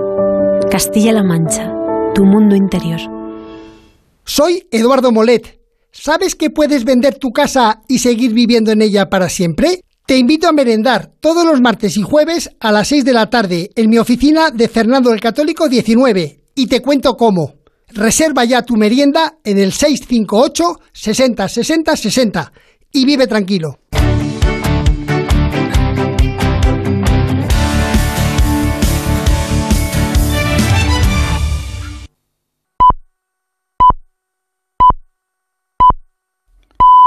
Son las 4 las 3 en Canarias. Noticias en Onda Cero. Buenas tardes. Dos noticias de hoy sobre el combate al COVID. La Agencia Española del Medicamento ha autorizado el primer ensayo con personas de la vacuna española de la empresa IPRA y desde Ginebra la Organización Mundial de la Salud ha dado luz verde a un ensayo clínico de tres nuevos medicamentos antiinflamatorios contra el COVID. La prueba se llevará a cabo en 52 países. Esther Duru. Arranca así la segunda fase de ensayos de Solidarity, el proyecto de la OMS para dar con el tratamiento más eficaz contra el COVID. Lo acaba de anunciar Tedros Adhanom, director general de la OMS. Hoy nos satisface anunciar la próxima fase del proyecto Solidaridad, que probará tres nuevos fármacos han sido elegidos por un panel independiente de expertos que ha evaluado todas las evidencias disponibles sobre las potenciales terapias. El ensayo involucra a miles de investigadores en más de 600 hospitales de 52 países. Quiero agradecer a los gobiernos, hospitales, investigadores y pacientes que participarán en el ensayo, así como a los fabricantes que han donado los medicamentos.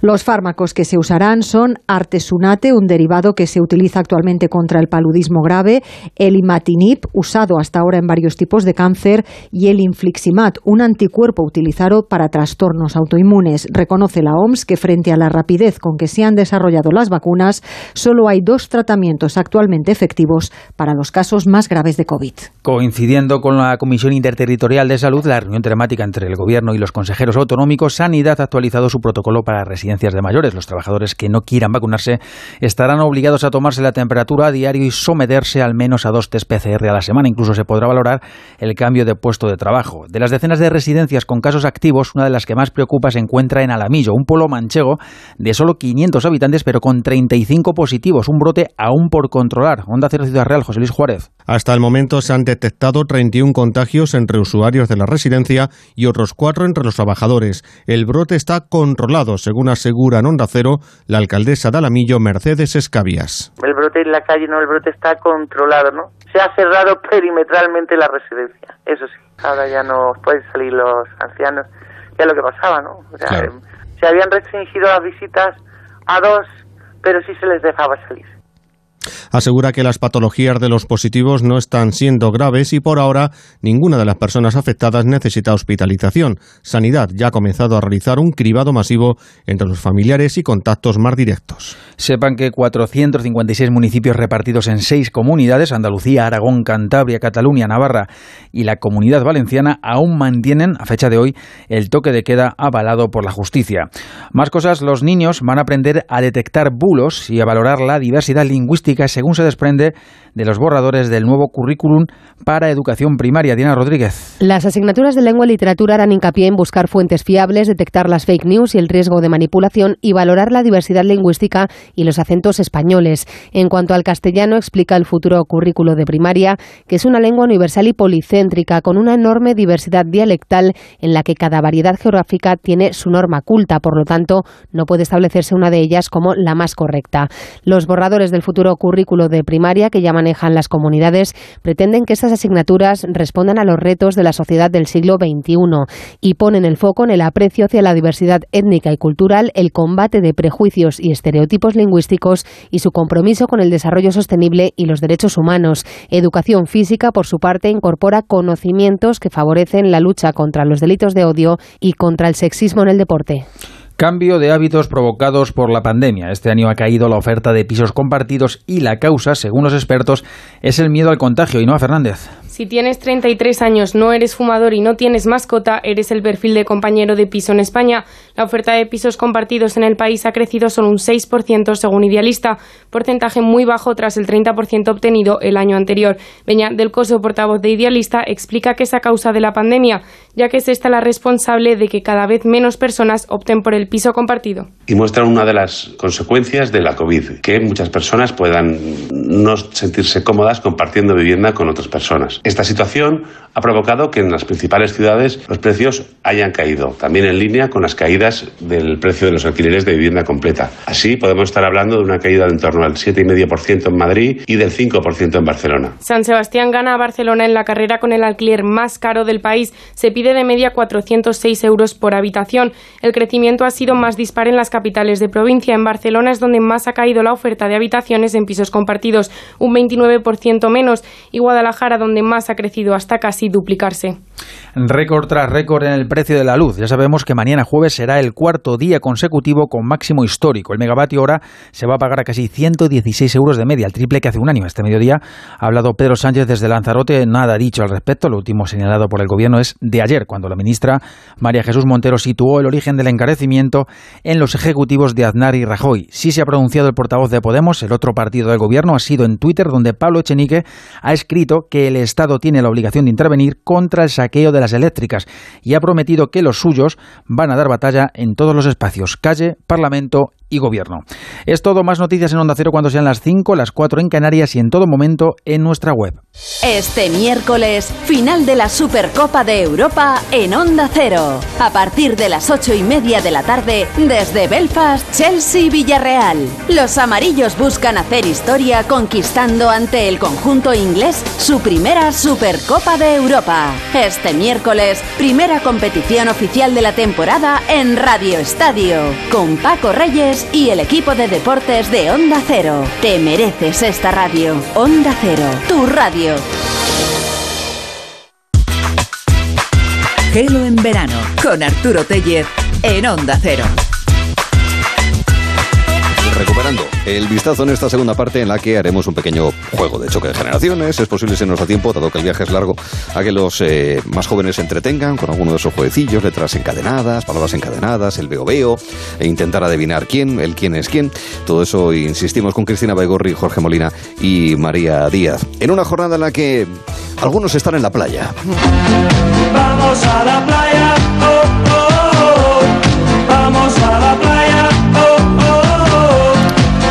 todo pronto, compañeros. Sí, calma, tranquilidad. Calma. Calma. no. No nos emocionemos. Calma y tranquilidad, porque se dice playa y la gente ya se emociona. Yo, ya sabes, monto maleta volando. calma, calma, quedan, dos, dos, días, días, dos días. Miércoles, viernes me voy otra vez. Los está contando ya. En redacción empieza ¿Ah, dos días. tres días, ayer, tres días. Tiene una Hoy, dos días. Tengo un apaco que voy pasando las bolas. Sí. Día menos dos. Bueno, pues eh, no, os lo cuento porque resulta que ayer en Gijón, en la playa de San Lorenzo, que es la más concurrida de la ciudad, tuvieron que cerrar las escaleras que van de la 4 a la 11, que está más o menos en el medio del, del Arenal, eh, tuvieron que cerrar por la cantidad de gente que había. Bien es verdad que estaba subiendo la marea y bueno, quien conoce esta playa, caso mío, pues eh, cuando hay pleamar eh, empieza a quedar poca arena y claro, se va reduciendo, digamos, el lugar en el que uno puede aposentarse. Conclusión, que no había suficiente aforo y entonces se pidió a la gente por primera vez que saliese de la playa y se procedió al cierre parcial de la misma y con colocación además de policías locales en cada uno de los accesos en esas escaleras. Sí, y es que es verdad, el año pasado ya se hizo, incluso recuerdo haber entrevistado el año pasado a un inventor que diseñó una especie de aro de plástico para delimitar el territorio, ¿eh? hacer una especie de frontera. Sí, sí, exactamente, mm. para poder eh, tener su propia ubicación. O conocemos también, por ejemplo, los casos de aquellos que se levantan a primera hora de la mañana para poner la hamaca, están ahí a las 5 de la mañana para ir a la parcela. Y de hecho, ayer, ayer leí rebajas, ¿eh? que no, sé, no, sé, qué playa hay gente que duerme incluso en el coche para el día siguiente estar ya en la playa. Voy a daros ese dato mañana. Será por kilómetros de costa en este país. no, no, pero claro, quieren ir a esa playa en concreto, a esa Y ese sitio concreto, ¿no? No, a ver, la gente, los que somos de playa, somos de playa. ¿eh? Y con donde está nuestro hueco está ¿Has nuestro acampado alguna vez en una playa? No he acampado nunca. ¿Por? No digo, porque a lo mejor Igual tienes se ese puede, dato dar, tú. se puede dar el caso, ¿no? De gente acampando en la playa allí para ya no Cristina perder lleva bandera. No, exacto. Cristina lleva Llevo la bandera. Con, el escudo, con su blasón. No, fijaos, por ejemplo, hay aplicaciones de todo tipo que te dan información real y hay empresas que se han especializado en el cómputo automático de personas en cada zona, información del aforo en tiempo real, control de las entradas, distribución de información del aforo. Por ejemplo, en la eh, página de playas de Santander aparece ahora mismo que en la primera playa de Sardinero el aforo, una playa grande, está eh, al 28%. Eh, en la playa del Camello, 28%. En la zona de la Concha, 19%. Un 20% en la playa de, de Bikinis. En Fuengirola, por ejemplo, recibieron incluso un premio nacional en esta ciudad malagueña porque tienen varios sensores colocados en las farolas del paseo marítimo. Y eso permite contar en tiempo real la cifra de bañistas en cada una de las playas de esta ciudad de la Costa del Sol. Y en el caso de Barcelona, cambiaron el sistema de control de aforo a las playas por la pandemia y han empezado a utilizar no sistemas digitales, sino eh, personas, que es una Sí. cosa que se, que, que se lleva mucho también, que es interesante que la gente tenga trabajo, aparte de los ordenadores. Como muy, analógico todo, ¿no? Sí, es verdad. es- informadores, o sea, Sí, gente, lo cual es muy de agradecer. O sea, poder mirarle a los ojos a alguien eh, para hacer el recuento de usuarios y también, oye, eh, te dicen además que no tires la basura, que tengas en cuenta ese tipo de cosas. En Oliva, en eh, la comunidad valenciana, han diseñado incluso una campaña de comunicación que se llama Disfruta de Oliva Seguro para darle una vuelta a la normalidad progresiva de la ciudad. Y en el caso de Tenerife, en concreto en las zonas de baño de la laguna, se ha reducido la afluencia en Bajamar, con 170 personas en la playa, 159 en piscina, en Punta Hidalgo 60 y en Hover 90 ah, en, la, en esa zona, como decimos, de playas de, de la laguna. Con lo cual, pues sí hay que levantarse a las 5 de la mañana con la bandera, Se levanta Cristina, uno, para... Claro que sí, la playa es la playa, claro que sí. Palme, para ir a la playa. a la playa. Sí. El nuevo Un sitio, un sitio que nos hiela a todos es el siguiente. sí.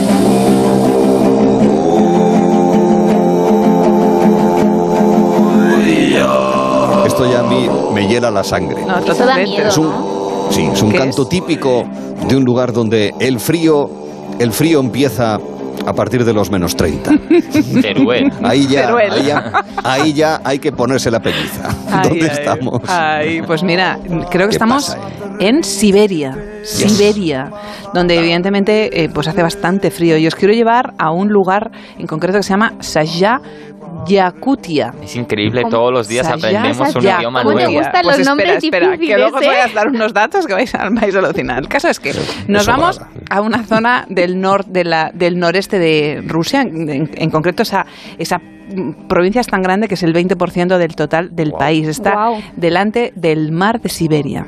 Su capital se llama Yakuch. Y ahí lo están pasando realmente mal, mal, mal, porque ya es una realidad que las autoridades, las autoridades rusas no están manejando nada bien el asunto de los incendios que azotan aquella zona. Ya llevan desde mediados de julio sufriéndolos. Actualmente hay más de 300 incendios y hay 3,4 millones de hectáreas afectadas. O sea, espantoso. Pero la triste noticia la encontramos en un comunicado de la NASA de este pasado fin de semana, donde dice que el humo de esos incendios ha atravesado más de 3.000 kilómetros y, han llegado al, y ha llegado al Polo Norte. Es la primera vez que se documenta que el humo de un incendio llega al Polo Norte. Y dicen que es absolutamente histórico. El motivo de los incendios, según las autoridades, son pues las altas temperaturas y que este verano está siendo el más seco de los últimos 150 años. Pero los ecologistas cuestionan la política rusa de extinción de incendios, incluso un decreto del, del gobierno del año 2015 que permite que las autoridades locales ignoren los incendios si el coste de apagarlos excede el daño estimado. ¿En serio? Ojo, ahí ¿eh? estamos. Ojo. Vladimir. Eso es lo que están insinuando. O sea, lo esos primero que hacen cuando hay un incendio en, en Rusia es sacar la calculadora. Exacto, sí, sí. Madre La mía. verdad es que. Bueno, a ver, también es- te digo una cosa, será por monte, quiero decir, o sea, Ya, pero, pero como le sobra, dice, bueno, esto tampoco tiene tanta importancia. No, claro, no. Nos sobra, ¿no? Sobra. 3,4 millones de hectáreas afectadas. Es Esto, terrible. esto antes era campo y seguirá siendo campo. Pero, Dios mío. Bueno, el caso es que la zona Yakutia cada verano era una de las zonas que más incendios sufría y el servicio de monitoreo de la atmósfera que se llama Que es un, es un servicio implementado por el Centro Europeo de Pronósticos, advierte que en esta zona, en las semanas pasadas, eh, debido a los incendios, ya se ha superado en estas semanas el índice de emisiones de carbono de toda la temporada. O sea, lo- el daño está siendo terrible, no solamente para Horroroso. los bosques, sino que lógicamente para la atmósfera y el ambiente. Cositas para fardar. Cositas para fardar. El gentilicio de Yakutia es Yakuto o Yakuta. Ah. Imaginaros. El idioma es el yakuto o el ruso. Y cuando vayáis a Yakutia, sobre todo tenéis que comprar diamantes. Ah, mira, sí. Resulta que el 98% de todos los diamantes de Rusia se extrae de allí, de Sayá. Y es el, es el 20% de la población mundial. O sea, imaginaros qué importante es esto. Sí. También son muy ricos en, en gas, carbón, oro y plata. Pero sobre todo. Diamantes. Pero O sea, baratos, ¿no? Bueno, espero que sean baratitos. Si los romanos hubiesen Espero. llegado hasta allí, vamos. Exacto. Sí, la verdad es... las médulas. Las médulas hubiesen Exacto, hecho en las médulas que me han hecho De allí. león. Sí, sí. O sea que Está bien. ya sabéis, Yakutia. Mm, Sí. Interesante. Allí hace un frío del demonio en invierno, pero hay temperaturas y como acabas de decir además con ambiente seco en estas últimas semanas, ahora mismo en Yakutsk hay 21 grados. Buah. Está eh, al norte de Rusia, está en Siberia, Sí. en clima continental y demás. No es por nada, pero en Oviedo hay 23. Eso te iba a Ay, preguntar. Por ¿cuántos eso, es había que envidia. Es impresionante, solo dos no grados estamos, de diferencia. sí, no estamos en la misma latitud y mucho menos, pero el clima es bastante distinto. Pero fijaos, en verano apenas dos grados de distancia. Mira, está, incluso está saliendo el sol. ¿Ah, bueno, sí? me voy, adiós. Vale, tráete un diamante. Bueno, seguimos el Sí, programa. dos.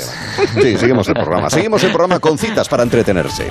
Sí, señor, porque tenemos tres ideas que nos cuenta ahora mismo María, empezando por Galicia, para ocupar nuestro tiempo libre, si es que alguno lo tiene. Exacto. En la querida Coruña de Jorge tenemos la exposición Titanes del pintor Roberto Díaz. Su creación se compone de nueve pinturas al óleo en las que homenajea a las personas mayores. Algunas de las escenas que observamos en sus lienzos de realismo figurativo son mayores en la playa, paseando por la calle o incluso en el campo. Podéis ir a verla hasta el 5 de septiembre en la Casa Museo Casares Quiroga. Cruzamos el país. De, a Coru- de Coruña volamos al otro lado del país y nos situamos en Barcelona. En el Teatro Poliorama de la ciudad condal se representa hoy, 11 de agosto, la obra teatral Bodas de Sangre, del gran Federico García Lorca. Es una tragedia en verso y en prosa que forma parte de la conocida trilogía lorquiana. Está basada en un hecho real ocurrido en 1928 y en ella el dramaturgo enfrenta temas como el amor y el deseo, al deber, el honor y los intereses familiares. Y ahora queremos un concierto. Bajamos unos cuantos kilómetros desde Varna y llegamos a Valencia. Allí se celebra el festival Nits de Vivers hasta el 29 de agosto. Esta noche, eh, a las 9 y cuarto, actúan las artistas Jimena Amarillo, una cantautora valenciana, y Zahara, una cantante y compositora que interpreta unas letras maravillosas como la del single Merezco. y no.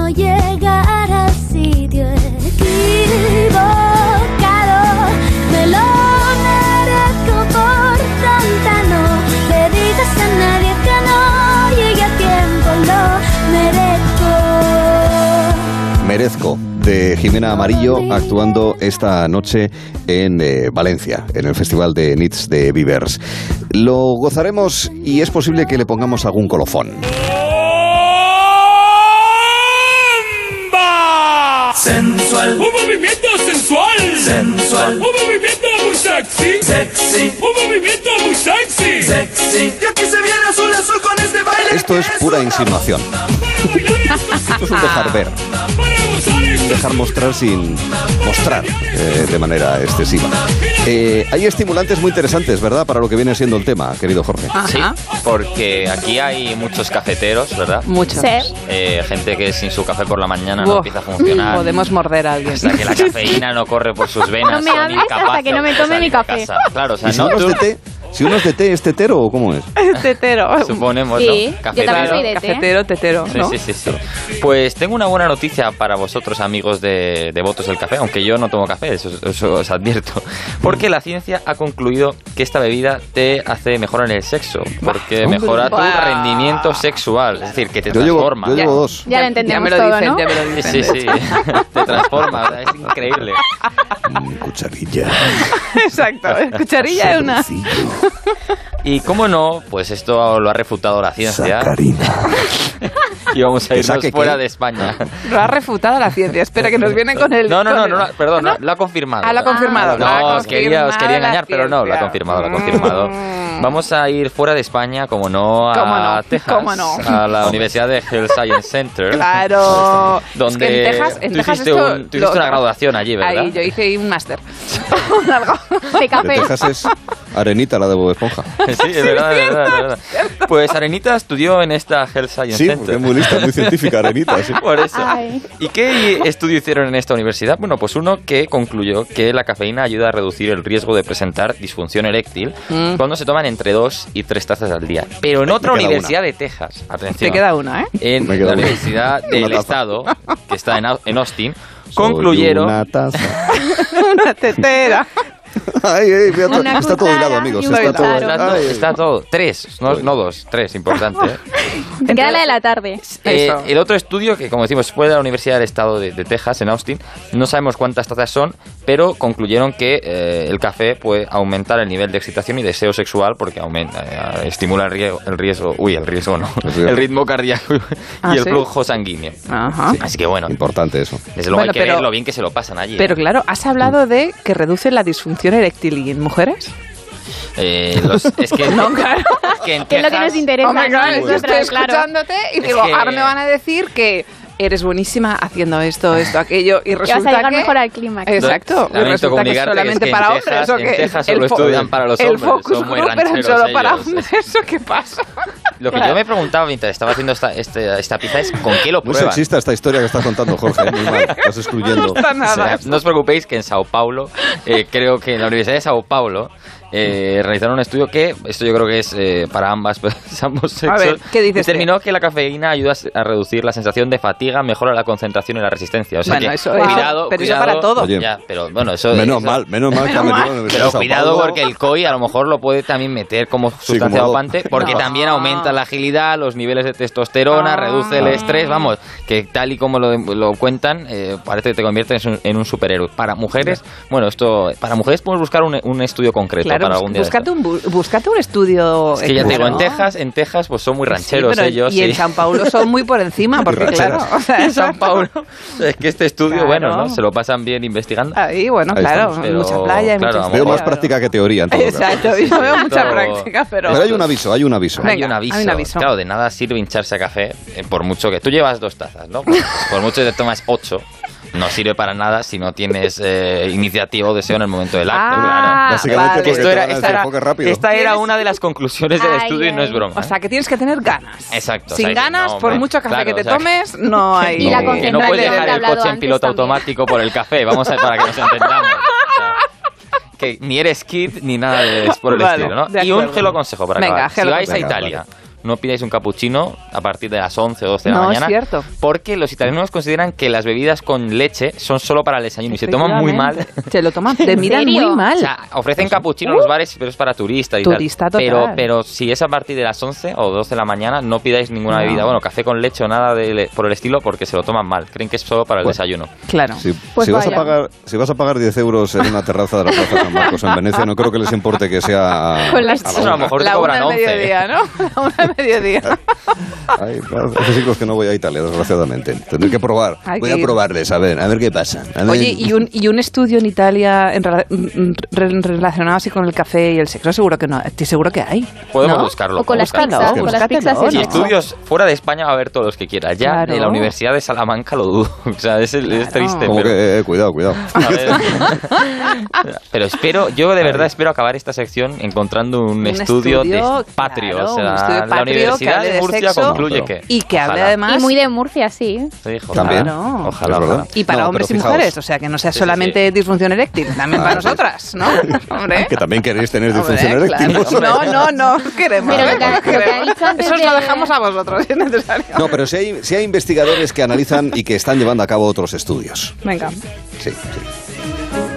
Historiadores, calígrafos, biólogos etnógrafos, sismógrafos.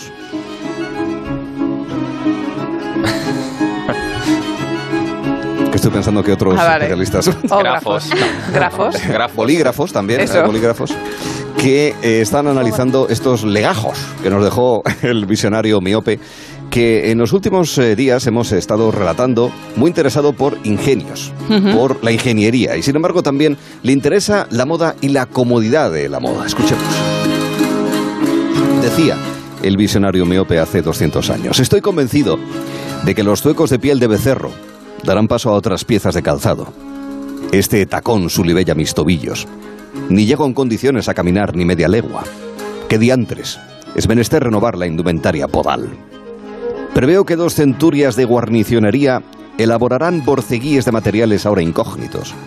Fibras de extrañas plantas de la Amazonía. Si ya tenemos el café, la patata, el tomate, estoy seguro de que llegarán tejidos confeccionados con hojas, tallos o hiedras de las frondas del Nuevo Mundo. A buen seguro, tales tejidos se adaptarán al calcañar, también como al extremo de nuestros dedos. Y a buen seguro, los más presuntuosos, yo mismo, tendremos una leve elevación para levitar en los bailes de la corte. El artesano será cuidadoso y añadirá un pequeño habitáculo en la suela para extraer una lámina de cornamenta de venado que nos sirva de calzador.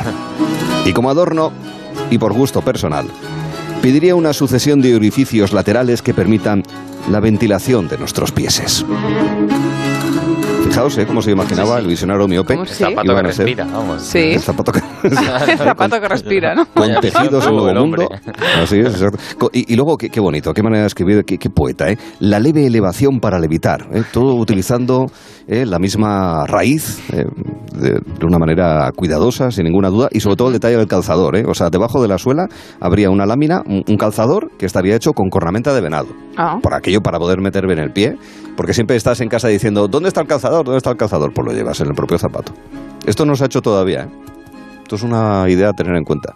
Sí, sí. El visionario miope, sin Es ninguna bueno. duda, es un verdadero pionero, un precursor de la tecnología del calzado. Un precursor de la tecnología del calzado que seguro que no iba a ganar jamás el choque de generaciones. ¿Quién canta? Jorge y María. A ver.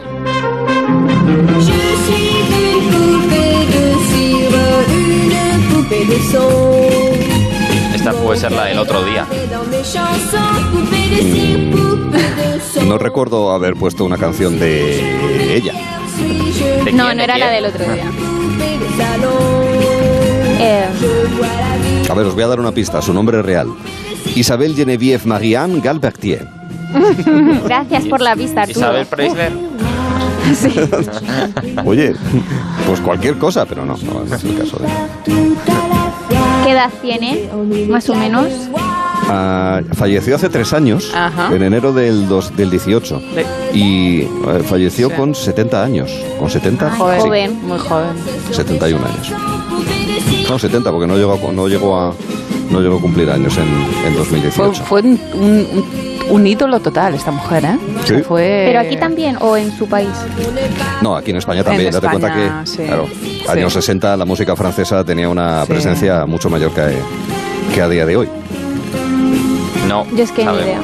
Están absolutamente Llevamos cero de desconcertados. tres. eh, de Menos mal que esto no cuenta, porque no- Menos mal, porque si no estaríamos ganando, pero bueno. Sí. ¡buah! Pero mm, si os ponemos nuestros Eso, no, muestras, nos ponéis una de las vuestras, nos, más nos morimos. Representó a Luxemburgo en Eurovisión Mm, en el año 65. ¿No, suen- no, ¿no sois de Eurovisión? Sí, pero, Pero del no. año 75. Exacto, sí, no, pero, no. no sé, de veros, de veros, no, hombre, no, pero de veros, no sé, Siento todos esos- decirte que no todos habíamos esos- nacido. Ya empezamos, ya empezamos con la frase, ya empezamos con la frase. Por si no lo sabías. Eso Bueno, es un, pues eso es un a- detallito, venga. No, venga, ¿quién es? A resolver, en realidad, en el nombre real he dicho el apellido, porque os recuerdo, se llama Isabel Genevieve Marianne Galbertier, Franz Gall. Nos has dejado igual. Completamente. Es una canción además con tropecientas mil millones de versiones. Y ahora vamos a jugar con Jorge, en esta ocasión, a juegos no de choque, sino de coche. Cuidado, ¿eh? Porque os voy a plantear, te voy a plantear a hoy, Jorge, dicho sea de paso, esto lo podéis hacer también con Cristina y conmigo, ¿eh? O sea, esto puede ser de ida y vuelta, Ahí, ningún ahí. problema. Vamos a jugar a adivinar el personaje, un quién es quién, Jorge, en el que yo, honestamente, ¿eh? yo si lo resuelves y si llegas a saber, yo te voy a decir honestamente en quién estaba pensando. Y tú tienes que ir preguntando, básicamente, si es chico o chica, eh, si es español o extranjero, bueno, este tipo de preguntas que te pueden ir ya delimitando y enfocando hacia una personalidad en concreto. Yo ya lo he pensado. A partir de ahora preguntas tú. Venga. ¿Es hombre? No. Mm, eh, ¿Tiene más de 30 años? Mm, tendría que mirarlo. Aprox. Venga, ¿tiene más de 50 No, años? sí, a- anda en torno a 30 años, pero la edad es exacta no me la sé, pero te lo voy a resolver ahora mismo gracias a un invento que no sé si sabéis si lo conocéis, que se llama Internet. O si tiene Sí, 30 me años. suena sí. haberlo oído en el 30. diccionario. 30 años. Exactamente 30 años. Te voy a dar 10 preguntas, ¿vale? Lo digo porque Vale, si no, para no eh, aterrizar. venga, Llevamos dos. ¿Es, es artista? No. Vale. ¿Es futbolista? No. Mm, Date cuenta ¿Es que es- español? Sí. Venga. Española, te he dicho que es un hombre. Que no es un hombre, perdón. Ah, es verdad, es española. española. Llevamos cinco preguntas. Mm, Quedan cinco. mm, mm. ¿De qué ámbito podrá ser? A ver. Eh, pregunta. No sé. Has ¿Está hecho relacionada con demasiado los, precisa. con los medios de comunicación? No. no. Sale, sale en los medios de comunicación, pero no es, digamos, profesional o habitual de, los medios de comunicación. Eh, ¿Tiene el pelo negro? No. ¿Marrón? No. ¿Te quedan ¿Rubio? Sí. Pelo rubio. Pelo rubio. Eh, es muy Española, conocida. rubia, de 30 años. Exacto, española Es- es rubia. muy 30 conocida. años, muy conocida. Es muy, muy. ¿Eh? Es muy ¿La conocida. sabes? No. Te dejo una más, te dejo una más de Lola regalo. Índigo, no, Lola Índigo no tiene 30 años. no, no, no, yo diría. Una pregunta más, hombre. A ver. Antes has hecho una pregunta demasiado precisa. Has preguntado que si era futbolista. Sí, es Es una deportista. pregunta además. Sí. Rubia, 30 Ya está, eh, años. ya está bien. A ver. 30 años, rubia, deportista, Vamos a española. en los muy Juegos conocida. Olímpicos. Mireia Belmonte es rubia, pero Mireia Es correcto. Ea, Pero muy Mireia es rubia. Claro que es Mireia rubia. rubia. Qué grande Mireia. Qué rabia esa cuart- ese cuarto puesto en los Ese Juegos. cuarto puesto en la primera Esos prueba, 200, unas muy buena, muy buena Claro, aquí el amigo no sabe si es rubia o no porque lleva gorro, claro. No, pero a mí Nunca he visto a Mireia no con es el como, pelo al no aire. es como morena. sea, No. Mireia, No, es rubia, rubia, es es. rubia. Hombre, no es, no es rubia, es rubia, sí. No es Sí, sí. rubio platino, pero es rubia, Es sí. rubia, Es exacto. rubia, se Voy a, llama. voy a mirarlo en Instagram. se va a Y Mireia, que como y, y un saludo a todos aquellos que se quedaron en cuarto puesto, en quinto Sí. puesto, en sexto puesto, que es una pena que ha habido cosas, la verdad es que terribles, ¿no? Que el quedarse ahí a las puertas de la medalla, pero con el mérito de los diplomas, sin ninguna duda. Entre ellos Mireia, con la que hemos disfrutado mucho con sus proezas en la natación en los últimos años. El vistazo termina aquí, pero mañana habrá una nueva edición que esperamos con ansiedad, incluso. Venga, compañeros, hasta luego. Adiós, hasta, Hasta luego. mañana. Gracias. En un momento vamos a entrar en un bar o nos quedaremos en la terraza, depende de la comunidad autónoma en la que estemos, para asistir a un espectáculo de Poetry Slam. ¿Por qué? ¿Por qué? Pregunto tantas veces el por qué, por qué, por qué. Pregunto tantas veces el por qué, no sé por qué, no sé por qué. Quisiera porque no lo sé. Gelo en verano. De 3 a 7 en Onda Cero. Con Arturo Tellez en Onda Cero. Este mensaje es para mi vecino que me estará escuchando. Solo decirte que tengo los 15 puntos y pago menos que tú. Si tienes los 15 puntos, ¿qué haces que no estás en línea directa? Cámbiate y te bajaremos hasta 100 euros lo que pagas por tu seguro de coche o moto. 917-700-700. Condiciones en línea directa.com. Hay pandemias que pueden durar años y hay pandemias que pueden durar toda la vida. La indigencia es una de ellas. En Fundación Integra llevamos 20 años luchando para erradicarlas, buscando a personas sin hogar una oportunidad laboral que les permita vivir con recursos y libertad. Únete en esta lucha en fundacionintegra.org. Ay, ¿quién te iba a decir a ti que con la esquinita de la mesa del comedor conseguirías llegar tan lejos? Pues imagínate con un escritorio jauga lo bien que te saldrían las presentaciones. Ven a IKEA y convierte tu hogar en la mejor oficina para que la vuelta a la rutina sea un poquito más fácil. Más en IKEA.es. En Movistar vamos a darlo todo. Ven a Fusión Selección Plus Fútbol y vive todo el fútbol con la mejor conectividad al 50% durante tres meses. Y una Smart TV Xiaomi de 55 pulgadas o un Samsung Galaxy S20 FE por 0 euros al mes. Infórmate en tiendas o en el 1004. Vive el fútbol a tu manera. Movistar. La radio y el podcasting conviven en el escenario del audio. El máster en radio de Onda Cero de la Universidad Nebrija te ofrece un doble título. ¿Cómo se debe preparar una entrevista? ¿Cómo crear nuevos formatos? ¿Qué tiene la radio para que después de 100 años siga siendo un referente de la actualidad? Máster en radio de Onda Cero y experto universitario en podcasting, con prácticas aseguradas. Inscríbete en nebrija.com. Universidad Nebrija. Imparables. Onda Cero Madrid, 98.0 FM. Este año necesitamos tanto las vacaciones, tanto como las donaciones. En la Comunidad de Madrid necesitamos 900 donaciones de sangre al día. Tu decisión es importante porque con tu donación salvas vidas. Hay gente que nos necesita ahora. Dona hoy. Comunidad de Madrid. Solucionesconhipoteca.com. Préstamos desde 10.000 hasta 3 millones de euros. ¿Necesita liquidez? ¿Necesita dinero hasta la venta de su casa? ¿Necesita un préstamo para cancelar deudas o un embargo? Solucionesconhipoteca.com. 91 639 9407. Préstamos desde 10.000 hasta 3 millones de euros. Solucionesconhipoteca.com. Grupos Eneas. Bricolaje Moraleja, pisando fuerte en los mejores suelos. Distribuidor oficial de tarimas Parador desde 16 euros metro cuadrado hace 5. Tarimas de diseño con garantía de por vida para uso doméstico. En Bricolaje Moraleja, suelos laminados a 8 euros metro cuadrado hace 5. Bricolaje Moraleja, calle Timanfaya 4 Humanes, bricomoraleja.com. En la ganadería Organic producimos la mejor carne del mundo.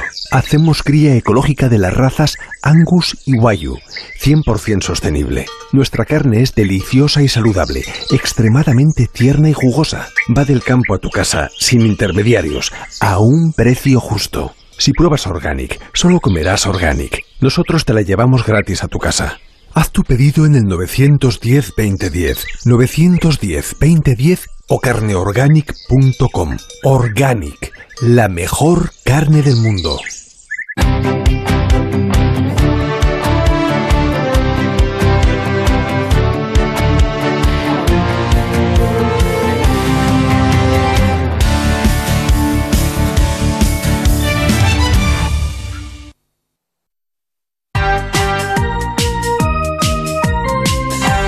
Pesadilla cuando sales a hacer un par de gestiones y pierdes toda la mañana. Y es que lo último que necesitamos ahora son complicaciones y desplazamientos. Por eso mucha gente se ha cambiado a la mutua, porque en la mutua te facilitan la vida y no necesitas desplazarte para hacer gestiones. Y si te cambias a la mutua, en menos de 6 minutos te bajan el precio de tus seguros, sea cual sea. Llama ya al 91 555 5555. 91 555 5555. Esto es muy fácil. Esto es la mutua. Consulta condiciones en mutua.es.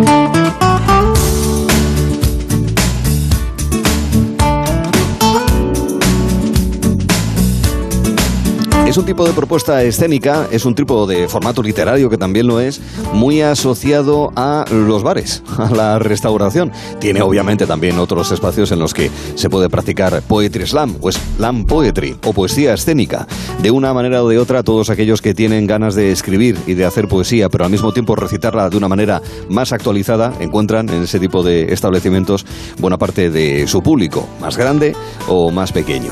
Pero también auditorios y otros lugares donde se representa teatro o este tipo de recitales eh, poéticos. El Poetry Slam, que la verdad es que nos está dando muchísimo juego porque conocemos a gente muy interesante que además reflexiona a través de su poesía sobre lo que nos rodea y luego lo exponen de viva voz. Cristina, sigues con nosotros, ¿verdad? Aquí estoy. Claro, dispuestos aquí a aplaudir. Ay, ay. En concreto, Adrián Pazos, ¿qué tal Adrián? Buenas tardes. Hola, buenas tardes. Y Aida Suárez, ¿qué tal? Aida, buenas tardes. Hola, buenas tardes. Gracias por estar aquí con nosotros para que nos contéis vuestra experiencia en el Poetry Slam. En el caso de Aida, algo más eh, prolongada que en la situación de Adrián, porque tú arrancaste con esto hace ya como unos siete años, ¿no, Aida?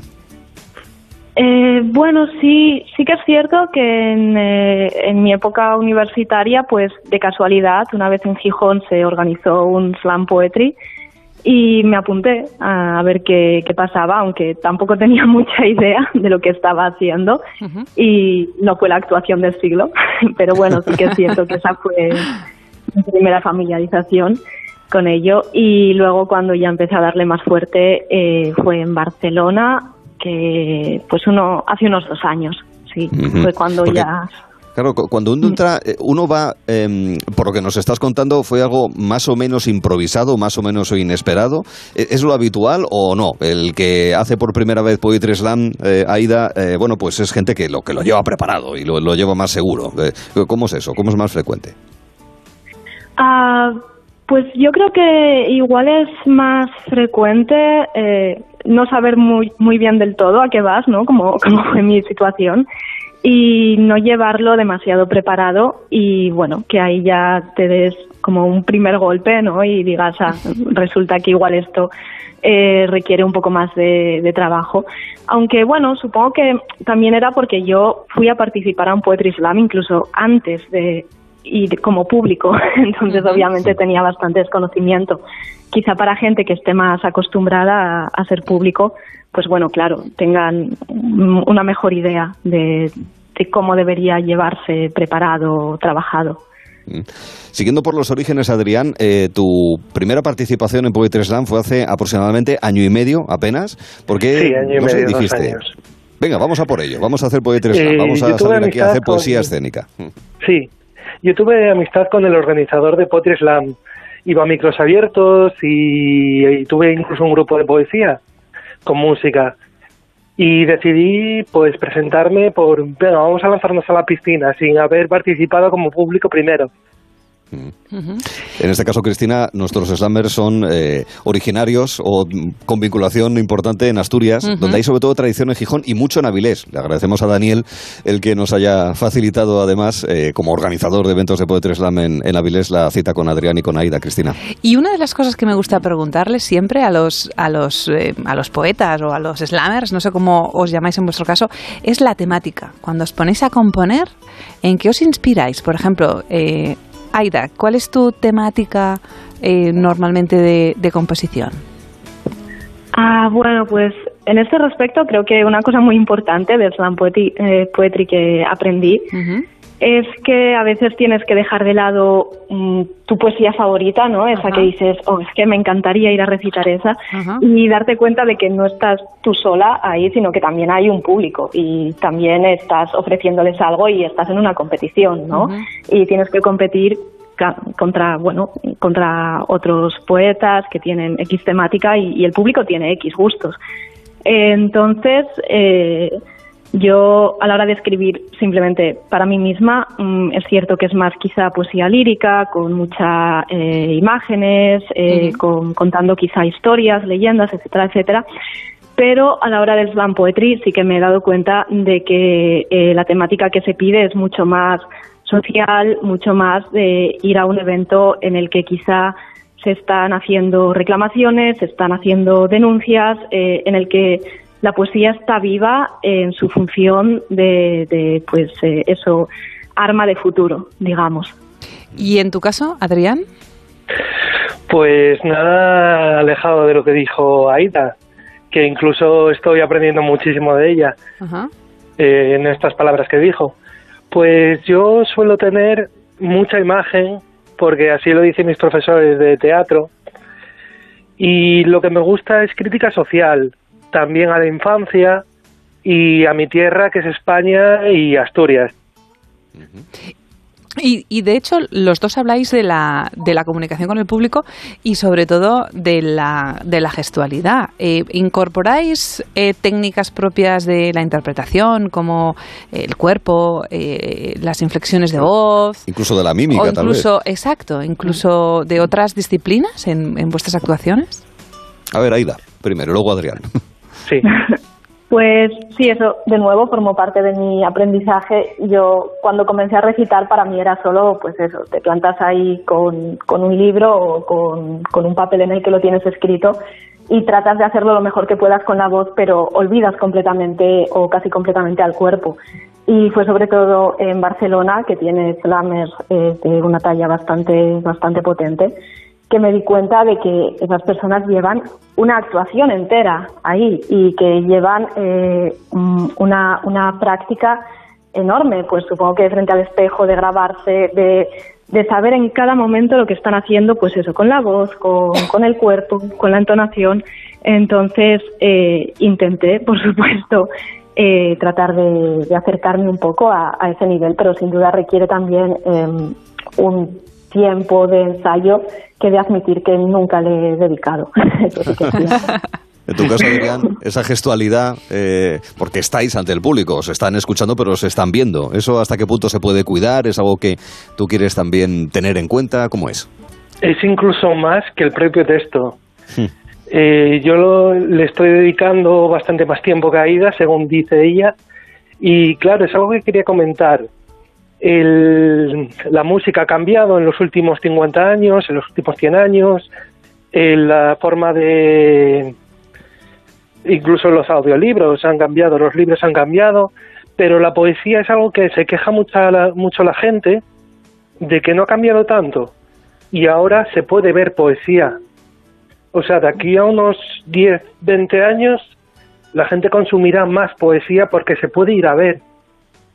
Y estamos en una época muy buena de la poesía, que estamos cambiando las normas y sí, perdona. De, de hecho, tú utilizas una denominación, una expresión que me ha parecido muy significativa, muy descriptiva, poesía escénica, ¿verdad? En, en esa Sí, misma claro. línea que está diciendo Adrián. Sí, claro.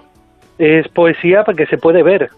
Que se puede ver, sí señor. Luego os pediremos, nos vemos, os imaginamos en cualquier caso, pero sí que os vamos a pedir eh, nada, un- minutín, digamos, de algunas de vuestras creaciones para que nos hagáis aquí un pequeño, una pequeña exhibición de, de slam. Es interesante, yo empezaba al principio eh, comentando que se puede hacer ante mucho público, decenas o incluso cientos de personas, pero que es bastante frecuente que sea no en auditorio, sino en bares, en, en la hostelería.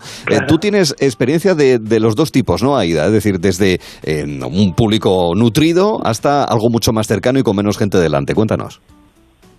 Sí, pues, por ejemplo, el, ese primer Poetry Slam en el que participé en Gijón, que como digo no tenía mucha idea de, a qué iba, pues claro, era, era en un bar, era algo muy familiar, bastante improvisado, ¿no? De, de andar por casa y bueno, también bastante íntimo. Eh, luego, sin embargo, eh, cuando tuve la oportunidad de participar en el de, en el de Barcelona, pues claro, ahí se realiza en el Centro de Cultura Contemporánea. Entonces, eso, bueno, impone un poco más, ¿no? Porque ya tienes un escenario, tienes toda la eh, parafernalia de luces, música y sobre todo sí, tienes un grupo de personas muy nutrido frente, frente a ti. Eh, y luego también, sin embargo, resultó bastante fresco pues el último en el que participé, que fue el de Avilés precisamente, y volver quizá a esos inicios, ¿no? Como Y ganó. de, más, de, de bares, de familiaridad. ¿Sí que decías, Adrián, perdona? Que ganó Ah, Ay, ganó. en el de Avilés. decirlo. Ole. Todo hay que decirlo. Sí, señor. ¿Y tenéis algún momento, alguno de los dos, eh, en los que, bueno, cuando uno está sobre un escenario y además está interpretando o está exponiendo un- uno- un- una de sus piezas, una de sus composiciones, hay un momento ahí como muy mágico. ¿Tenéis algún momento que, que- que digáis, uff, qué maravilla, esto me encanta?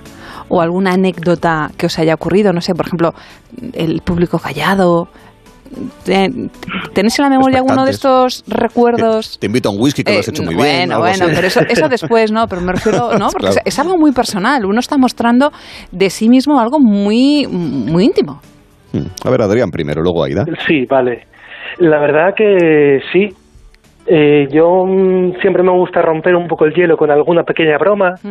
Incluso se lo comenté a mi profesor de teatro a ver si estaba haciendo bien o estaba haciendo mal y me dijo que perfecto porque así rompía el hielo con el público. Y al principio me suelo poner muy nervioso, no estoy tan experimentado como Aida, me tiemblan un poco las rodillas y esas cosas del miedo escénico que al empezar incluso, al estar empezando en esto el Potri Slam, Sí. y pero después ya todo eso se va controlando los gestos, controlando la respiración, controlándolo todo, intentando controlarlo porque, claro, y sí que te sientes muy a gusto, incluso dices, venga, va, otro más. Ya, te picas, ¿no? Te picas un poco contigo mismo. Sí, claro. Incluso poder volver a hacerlo otra vez, Ya. a ver si sale mejor. Claro. Pero sí, sobre todo los aplausos, que hay que saber llevarlos y las felicitaciones, que siempre hay que saber llevarlas. Sí, es- eso No, es, no es fácil, ¿eh? O sea, que a uno le, le digan que, que ha gustado, no es fácil recibirlo y admitirlo y, y bueno, mm, dejarse halagar un poquito. Eso es bueno. Sí, Sí, sí. sí. No es Sí, fácil. porque dejas halagar, pero ojo que los halagos siempre... sin que se suban a la si te los demasiado, Sí, exactamente. exacto, Claro, exacto. exactamente. Hay que tomarlos en moderadas diócesis, Ahí, como dice el otro, ahí. ¿verdad? Y, Sí. y asumirlos así. Teniendo en cuenta, además, eh, eh, Aida, eh, también eso, esa experiencia que te pedimos, ¿no? De una vez que estás eh, en escena, cómo se te queda el cuerpo. Y teniendo en cuenta también que los Poetry Slam tienen un factor de competitividad, vamos a decir así, de, cierto torneo.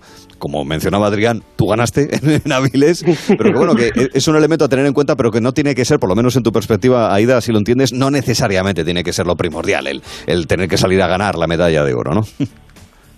Sí, no, sin duda creo que algo muy bonito que tiene el Poetry Slam es que es un momento, eh, o sea, es un espacio y es un público abierto a cualquier persona que se inscriba y entonces que puede ir ahí a, compartir y además el si pasas a la siguiente ronda o no depende mucho de- del jurado. Tú has quizá llevado esa poesía que por X motivo necesitabas compartir eh, ese día, quizá porque a ti te ocurrió algo o porque socialmente ocurrió algo y te parecía necesaria esa poesía.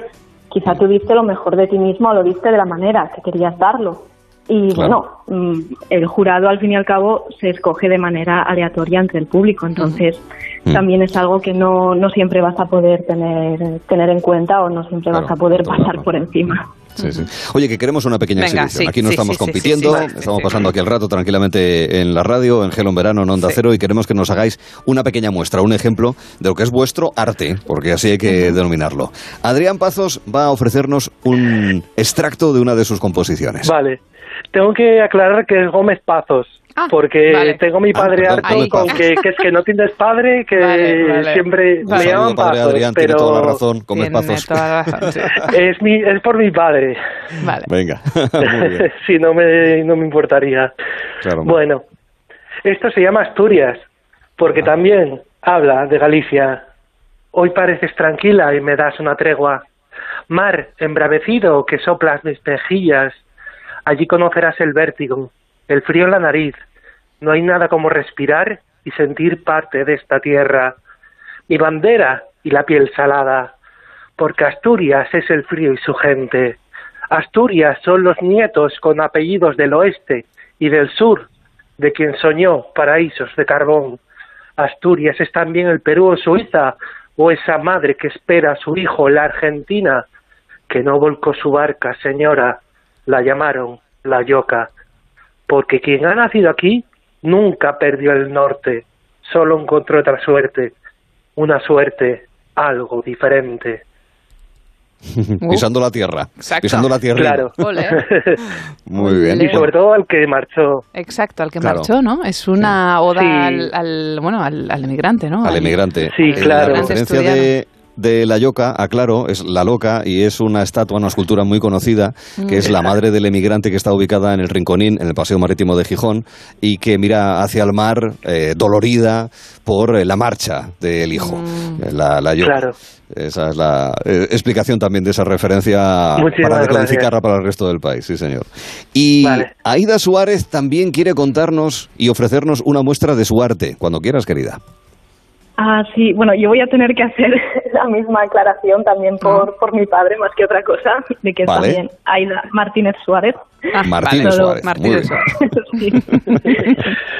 Ah, bueno, vale, pues yo eh, es una poesía, bueno, esta es de mis favoritas, la verdad, y la suelo recitar en los micros abiertos. Quizá no tanto en el slam, porque quizá no tiene em, tanta potencia o toda esa energía que se puede que se puede volcar. Aunque admito que me encantaría, es una de mis espinitas pendientes, atreverme o trabajar lo suficiente esta poesía para recitarla en un slam. Entonces, la luna se ha puesto vieja de tanto mirar los niños hacerse tierra. Le han salido arrugas de cósmica tristeza, tan harta de ser espejo, furiosa de ser de piedra. Abiertos sus ojos negros, dice que serás cometa, que cuánto te he querido, pero ya adiós, planeta. que se irá por el cosmos en busca de vida nueva y que deja por recuerdo una ausencia de mareas. Que adiós, Lucifer azul, adiós a tu traje de velas y adiós a las poesías, ya encontrarán damas nuevas. Se hizo la noche muy profunda porque la luna se puso nueva. Lejos, lejos se fue y solo dejó silencio de estrellas. Los ojos se acostumbraron a las noches sin doncellas y pronto en las canciones la plata aérea fue leyenda. Ya no había amantes deshechos de promesas y el tiempo fue para todos seco largo de olas secas. Se acabaron los conjuros nocturnos de las hechiceras, los aquelarres flamígeros abiertos en venas negras. Los verdes avellanos lloraban en las riberas por el amor perdido de quien fue su jardinera, y en los huertos, sin su guía, equivocadas las cosechas. Las fresas eran azules, las alcachofas bermejas, los melones amargaban y las uvas sabían a lluvia añeja. Pero no volvió la luna. ¿Quién sabrá dónde se encuentra? En lejanías siderales, en tascas de cunetas, donde abrevan las estrellas que no se quieren dar por muertas. Cometas, astronautas, otras lunas, también hartas de poetas, que entre trago y trago se preguntan, ahora que el tiempo ya no cuenta, que por qué algo y no la nada, sin que nadie dé respuesta. El astronauta se ha empeñado, manando alcohol de la cabeza, en conocer el gran cráter de la Luna. Tras eso, quedó sobre la mesa, aplastadito como un sapo, que pagó cara su ofensa. Ya todos salen de la tasca, la Luna muy pintada, de sangre fresca. Todos van tambaleándose quemaditos con la cola del cometa. Se despiden para siempre, justo encontrarse en la materia inmensa. Continúa la luna su camino por rutas que la briedad inventa. Han pasado muchos años, muchos, desde que dejó la Tierra. Ya no recuerda nada, ni el nombre, ni la ruta hacia el planeta. No recuerda que fue luna, ni todo lo que fue en leyendas. Y en su vagabunda borrachera se pregunta, ¿de dónde vendrá esta añoranza de música concreta? Uno, dos, tres. Bueno, sí señor. Dos estilos distintos, muchas imágenes en el caso de Aida. Muchas. Y nos ha encantado. Menudo recorrido encantado. cósmico. Precioso. ha, sido- no, ha estado muy bien, ha Precioso. estado muy bien. Ambas, ¿eh? Ambas, porque Ambas, ambas, sí, sí. ambas son preciosas. Sí, Eh, eh, de verdad, o sea, lanzaros y, y desde aquí Y a por ello. a por ello. O sea, Y qué maravilla. ello. enhorabuena, enhorabuena. Por un lado, con Adrián Gómez Pazos y por otro, con Aida Martínez eh, Suárez. Vamos conociendo a parejas de slammers por diferentes puntos de, Asturias, de España y hoy ha tocado Asturias. Adrián, cuídate, un abrazo. Gracias. Muchísimas gracias, un abrazo y gracias por dedicar un espacio. Nada, a ti. faltaría más. Y Aida, la próxima vez en croata. Un abrazo también, un besín para ti. Gracias. En Croacia. Cuídate y hasta la próxima. Eh, Cristina, seguimos Venga, hablando. Un Seguimos abrazo. hasta ahora. Y seguimos hablando porque lo seguiremos haciendo con David Martos, que está ya frente a la pantalla. Novedades de cine y grandes estrenos. D'Artagnan. Gelo en verano con Arturo Tellez en Onda Cero. ¿Piensas que tienes que pagar más por tu seguro de moto? Un mutuero siempre paga menos. Métetelo en la cabeza. Vente a la mutua con tu seguro de moto y te bajamos su precio, sea cual sea. Llama al 91 555 5555. 91 555 5555. Mutueros, bienvenidos. Condiciones en mutua.es. ¿Duerme mal? ¿Tiene ansiedad? ¿Está triste? La pandemia nos ha dejado a todos un poco tocados. Mundimed.es le ofrece apoyo psicoemocional con un psicólogo cuando quiere y como quiera, sin límite de tiempo ni consultas para usted y toda su familia por 7,50 euros al mes. Entre ahora mismo y hágase de Mundimed. El primer mes es gratis. Mundimed.es, la telemedicina del siglo XXI sin espera. Ahora, en Carglass, por la reparación o sustitución de tu parabrisas, te regalamos una luz de emergencia Gel Flash para que en caso de avería incrementes tu seguridad. Carglass cambia, Carglass repara. Pide cita en carglass.es. Promoción válida hasta el 5 de septiembre. Consulta condiciones en carglass.es. Ay, qué ilusión. Mañana empezamos las primeras vacaciones en la casa de la playa. Por cierto, voy a llamar a Securitas Direct como me recomendaron en la inmobiliaria. Que después del verano esa zona se queda vacía y aumentan mucho los robos y las ocupaciones. Confía en Securitas Direct. Ante un intento de robo o de ocupación, podemos verificar la intrusión y avisar a la policía en segundos. Securitas Direct, expertos en seguridad. Llámanos al 945 45 45 o calcula online en securitasdirect.es. A ti, que eliges la radio cada día, gracias. Por formar parte de los 24 millones de personas que nos acompañan a diario, por dejarnos formar parte de tu vida, por apostar por una información veraz y de calidad, por emocionarte y reflexionar con nosotros, por dar sentido a lo que hacemos. Este es nuestro valor, el valor de la radio. 98.0 Madrid.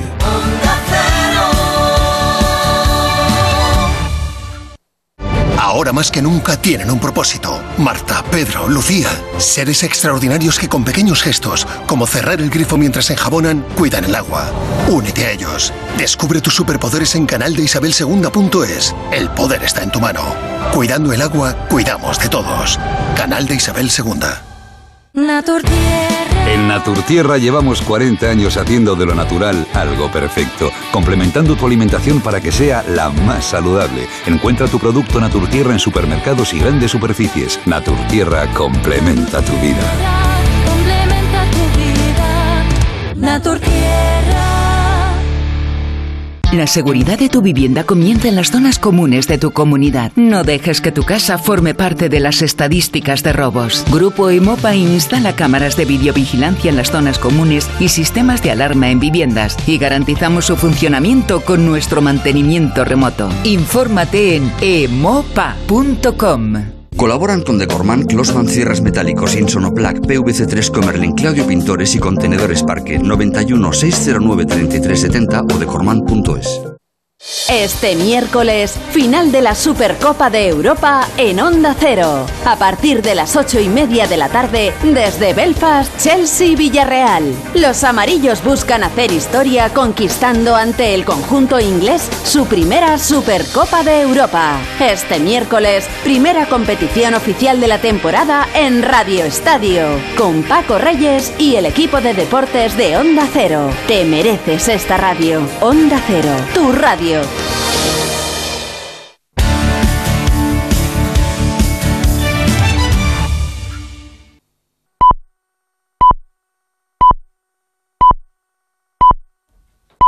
Son las 5 las 4 en Canarias.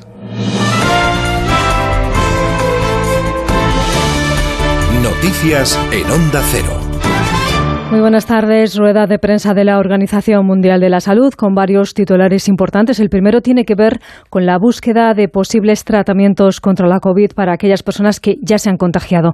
En este sentido, su secretario general, Tedros Adhanom, ha confirmado que se ha dado el visto bueno al inicio de ensayos en pacientes hospitalizados de tres nuevos posibles tratamientos con tres fármacos que han sido donados por sus fabricantes y que han sido seleccionados por un panel internacional de expertos. El ensayo involucra a miles de investigadores en más de 600 hospitales de 52 países. Quiero agradecer a los gobiernos, hospitales, investigadores y pacientes que practicaron el ensayo, así como a los fabricantes que han donado los medicamentos. El segundo titular que ha salido de, de, esta rueda de prensa de la OMS tiene que ver con el hecho de que se está planteando aprobar el uso de la vacuna india contra la COVID en caso de emergencia en breve, el próximo mes de, de septiembre. En nuestro país también podríamos contar con la primera vacuna española a primeros del año que viene. Se trata de la vacuna de la empresa IPRA que acaba de entrar en fase de prueba con humanos. Un asunto al que se ha referido hoy el presidente del Gobierno, Pedro Sánchez, de vacaciones en Canarias, en una comparecencia donde no ha permitido, por cierto, preguntas sobre temas controvertidos como, por ejemplo, la subida de la luz. Ignacio Jarillo. En el homenaje del centenario del escritor portugués Saramago en la isla de Lanzarote, Sánchez ha evitado referirse al récord de precio de la factura de la luz para centrarse en el ritmo de vacunación en España, que va rumbo de cumplir el 70% de pauta completa a finales de agosto. Porque esperanzas sólidas y fundadas son, por ejemplo, querida ministra, las cifras de vacunación más de 28 millones y medio de españoles con esa pauta completa. El presidente, que ha alabado la figura del autor de La Caverna o el ensayo sobre la ceguera, ha aludido al carácter impaciente y solidario de Saramago para apostar por una España igual, que sea capaz de asumir el cambio climático que el gobierno dice haberse tomado muy en serio. Acabamos de conocer el informe de Naciones Unidas que nos alerta una vez más de la gravedad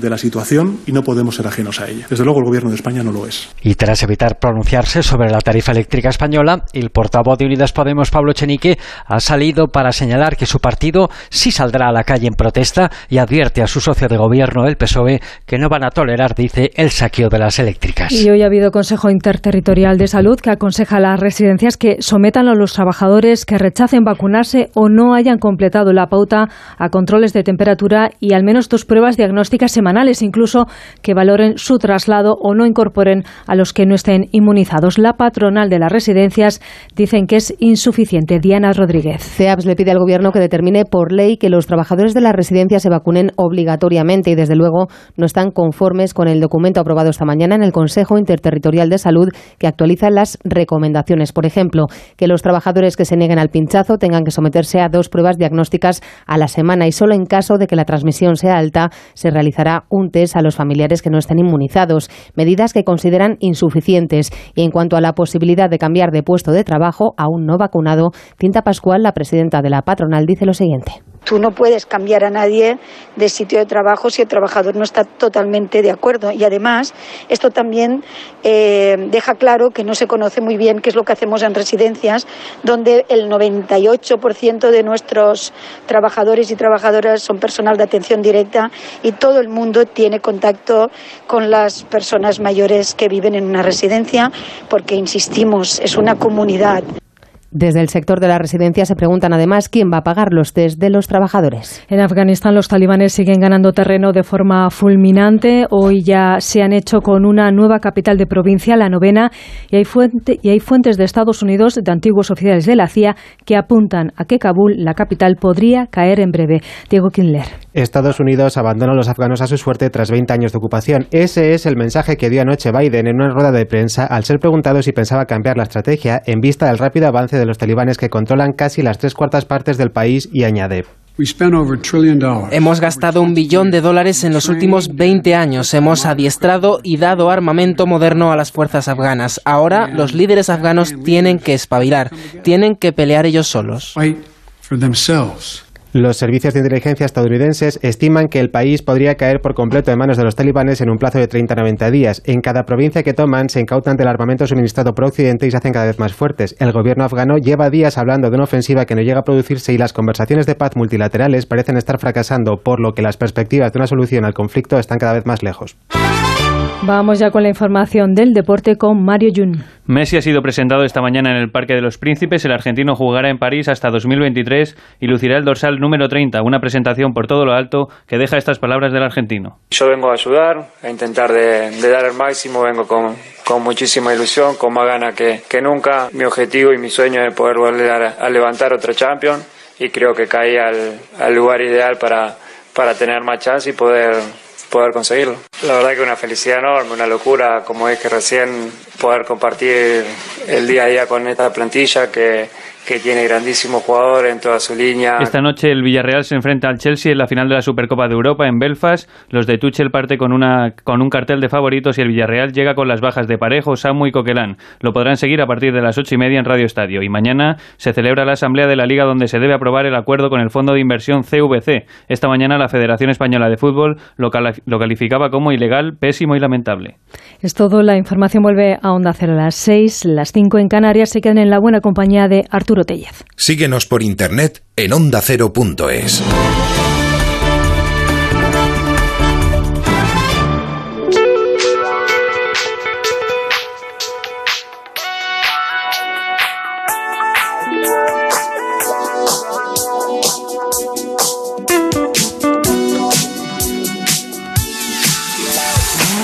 En verano con Arturo Tellez en Onda Cero. En realización técnica Juanjo Menéndez y Jorge Zamorano y por delante, en perspectiva nos encontraremos con Noelia Danez. Conocemos parejas extraordinarias y hoy la música al poder con eh, Chopin y George Sand.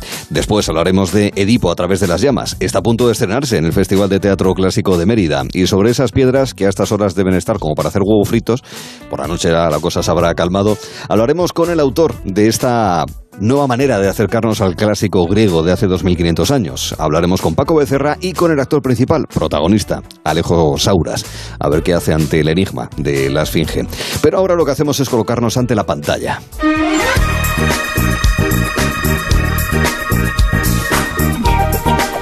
Justo en este momento estamos en el Ecuador de esta mini temporada de cinco semanas que desde hace unos cuantos años tiene gelo en verano.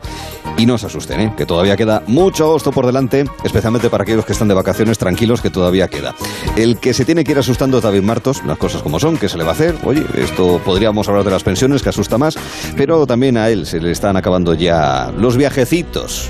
Ya vale. Porque ya sé que todo esto es para acumular puntos en la tarjeta del avión. David, buenas tardes. ¿Qué tal? Buenas tardes, Arturo. No tienes ni idea, ¿eh? perdona que te diga. O sea, no tienes ah, ni idea. Estoy haciendo parada técnica en boxes y ya con la maleta hecha para el siguiente, o sea que no pienso parar ah. en absoluto. Por cierto, eh, ve reservando ya ese cachopo al que me tienes que invitar, ¿eh? porque la semana que viene amenazo con aparecer por Oviedo. Mira, te invitaré a algo más que un culín de sidra y el cachopo lo tienes garantizado. ¿Quieres arroparte con él por las noches? ¿Tú quieres tamaño sábano? Eh, porque ya te digo que viene muy bien, ¿eh? Porque allí no hay ola de calor, no hay que, hay que arroparse por la noche. Hay que arroparse por la noche, como decía una vez que vino Javier Caballo a hacer la brújula hace unos cuantos años, que venía desde Andalucía, el, ese andaluz decía que pasaba las vacaciones aquí y los críos decían, mamá, las camas están frías. Pues sí, las camas están... Sí, no, ojo, cuando sube la temperatura, la humedad se nota, pero sí, por ahora estamos ahora con 23 grados, al menos en Oviedo, que es una bendición.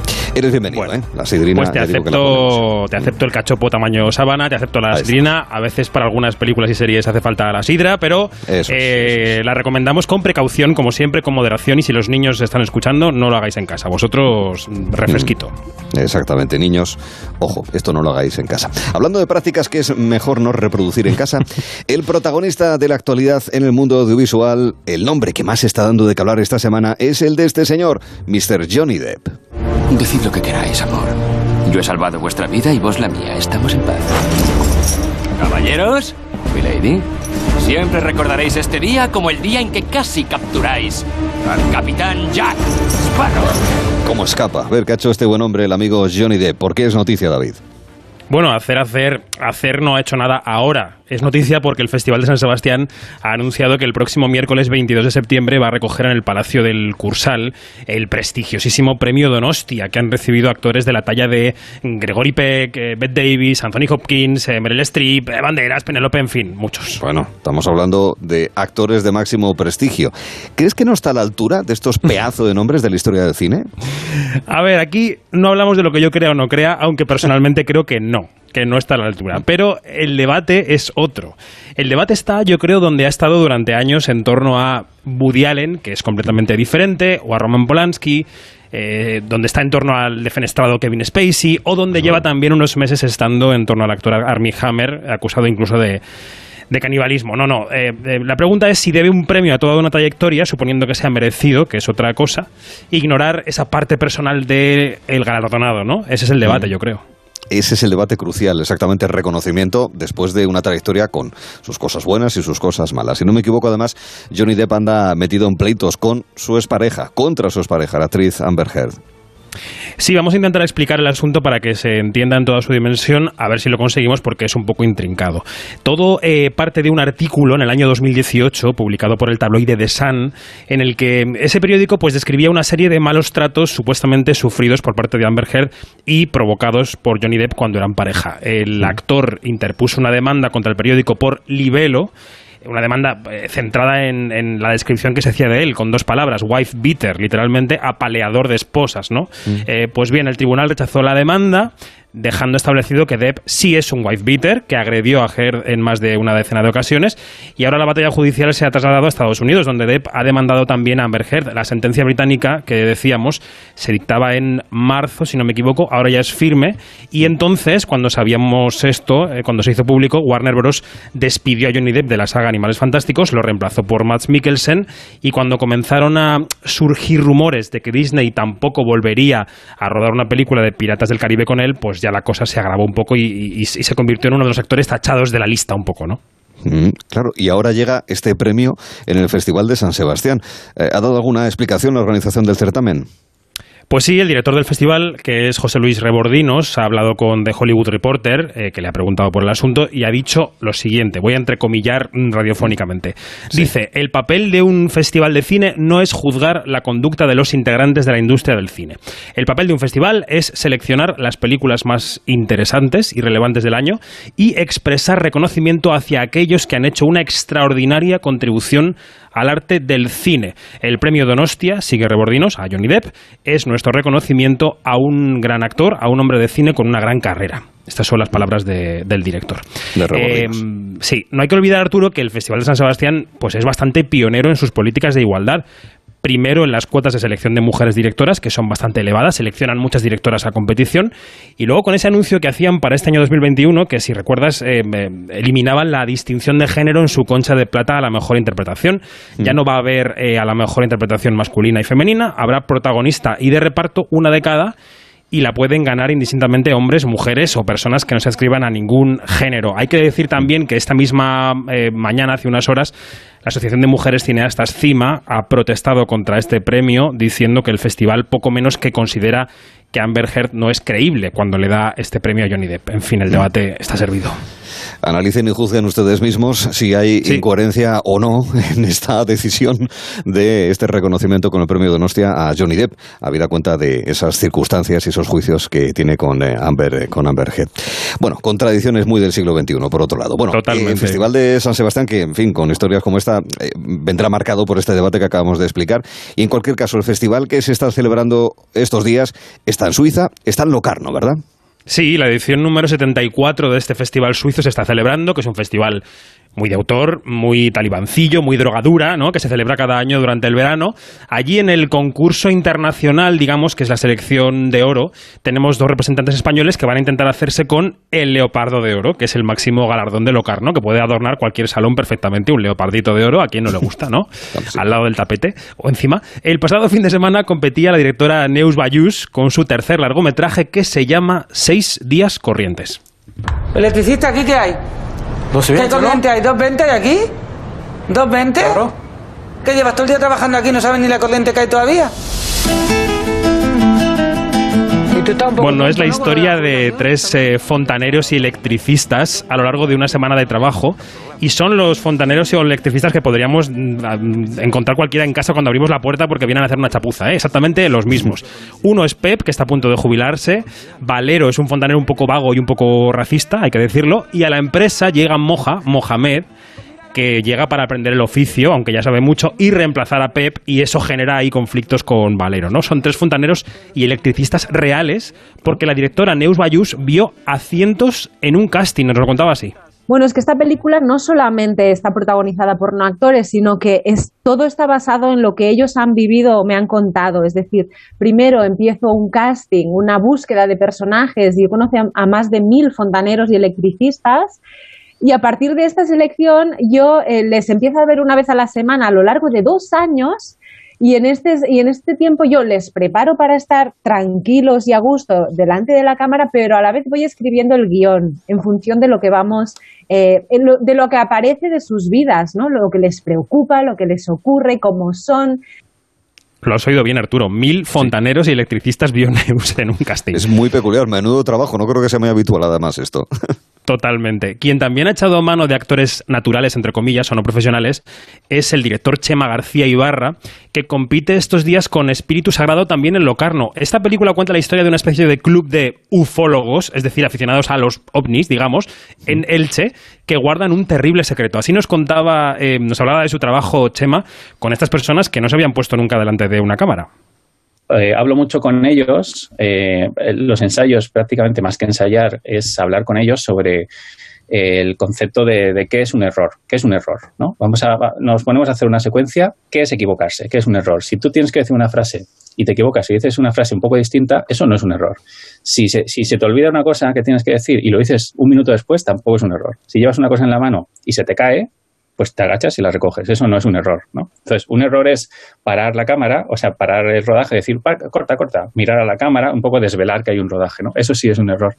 Pero todo lo que es un balbuceo, un que se te olvida algo, que dices algo y dices otra cosa, eh, no, no solamente no es un error, sino que es exactamente lo que estoy buscando. Qué interesante este, este proceso. Técnicas de dirección, sí, señor. Sí, sí. Pues estas dos películas, que son Seis días corrientes y Espíritu Sagrado, para que les vayan sonando a los oyentes y a las oyentes, llegarán a los cines en los próximos meses. Para ir apuntándolo. Recordamos que estamos aquí en Gelo en Verano con David Martos contando noticias de cine y de series. Hay 17 a las 5 de la tarde, una hora antes en Canarias. Y es que nosotros aquí tenemos un compromiso con la verdad, con la verdad de lo que pasa, como nos enseñó nuestro gurú, la buena de Chuslan Preave. Lo siento, señorito, pero yo soy testiga de Jehová y mi religión me prohíbe mentir.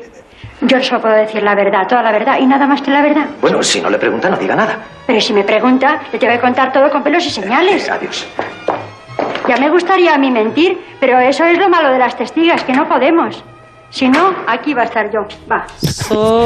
Nuestra religión nos prohíbe mentir. Efectivamente. Una semana, una semana más, claro, Chuslan Preave, la verdad es que no es fácil inmediatamente hacer la asociación con Pedro Almodóvar. Y, y en este caso porque una red social ha desafiado la campaña de promoción de su próxima película, ¿no es así, David? Sí, bueno, yo no sé si ha desafiado o quizá ha impulsado su campaña de promoción, porque Ya, atención a lo sí, que ha sí, pasado. huele, huele un poquito así. eh. No, no decimos que sea a propósito, pero oye, que todo conviene para promocionar el cine, a mí me parece muy bien. Mira, el miércoles pasado, eh, aquí contábamos cómo El Deseo había lanzado un teaser tráiler de Madres Paralelas, que va a abrir Venecia y se estrenará el próximo 10 de septiembre en las salas. Y el siguiente paso para la campaña de promoción del Deseo, pues era un teaser póster, como se llama ahora, ¿no? Lo lo lanzaron el lunes. Es un póster rojo y en el centro se puede ver una especie de ojo pero en lugar del iris y la pupila hay un pezón de mujer del que se desprende así hacia abajo una gota de leche, ¿vale? El cartel, eh, claro, causaba sensación en las redes, corría Normal. como la espuma, pero Instagram empezó a censurar la imagen por incluir un desnudo. Algo que hace con pezones femeninos, pero no con pezones masculinos, por cierto. Yo puedo poner una foto mía en la playa mm, sin en torso Sí, sí. descubierto y no me la va a censurar Instagram. Pues con las mujeres lo hace. En fin. Curioso. Instagram empezó a censurar la imagen y ya sabemos, eh, bueno, lo mojigatas que son algunas de estas redes, ¿no? En lugar de ocuparse de lo que se tiene que ocupar, que por ejemplo podría ser mm, que no se difundan los discursos de odio, ¿no? Pues, pues no, se dedican a censurar pezones femeninos. En fin, podéis censurar, eh, censurar no, podéis encontrar el póster en miles de artículos de prensa y en webs, circula libremente por ahí. Y yo creo que nada le podía venir mejor a Pedro Almodóvar que esta mini polémica porque nos da aún más ganas de ver la película, Arturo. Sin, duda alguna, claro. No hace más que reforzar la llegada de esas madres paralelas. Qué cosas. Y una noticia más, antes de lanzarnos en brazos de la opinión. En España estamos inmersos en un debate que mezcla salud, justicia, libertad, como si fuesen ingredientes Sí. pequeños, esos tres factores. Bueno, me estoy refiriendo al uso o a la necesidad del pasaporte COVID para entrar en locales de ocio. Al parecer en Estados Unidos, donde el debate es probablemente más pertinente que aquí, porque no se ha estancado el proceso de vacunación, los dueños de los cines no se oponen a que haya que enseñar un QR para entrar en sus salas. Y esto no es menor, ¿eh? que no se opongan, porque mira, lo cuenta el Hollywood Reporter, esto se refiere a Nueva York, aunque al parecer los cines de California también se lo están pensando. Desde el comienzo de la pandemia, por ejemplo, en, en Quinótico, nuestro programa de cine y series, nos hemos hartado de decir que los cines son entornos seguros, en los que todo el mundo va con mascarilla, salvo cuando come palomitas, nachos, etcétera. Y en esos momentos, en el momento de la consumición, si a ti te respiran, te respiran en la nuca, no te respiran en la cara, como en los bares. Bueno, en fin. Y aún así hay sitios donde 3 de están ab- prohibidas, está prohibida la comida en salas, caso de Asturias, por ejemplo. hay comunidades todavía y además los cines están muy quejosos con esto, porque lo que Sí. dicen exactamente es justo eso. Si usted puede ir a comerse un cachopo sin mascarilla, ¿por qué no puede comer palomitas en el cine? Esto es una cuestión. En fin, bueno. El pasado 3 de agosto, el alcalde de Nueva York, eh, Bill de Blasio, anunciaba que iba a requerir el certificado de vacunación para todos los interiores de los locales comerciales y de ocio. Y en ese momento, claro, los dueños de los cines pues eh, podían haber protestado, ¿no? Pero guardaron un cauteloso silencio. Bueno, pues ahora han realizado un proceso como de consultas internas entre las salas y han decidido no, no oponerse a la medida, que es como decir que han dicho que sí con la boca pequeñita. Aseguran que se necesita más gente vacunada, que es un hecho científico, hay que vacunarse, así que ojalá todo el mundo fuera igual de sensato que los cines de Estados Unidos, ¿no? Pues sí. Noticias de la semana que nos has contado en estos primeros minutos eh, contigo, David, en Gelo en Verano.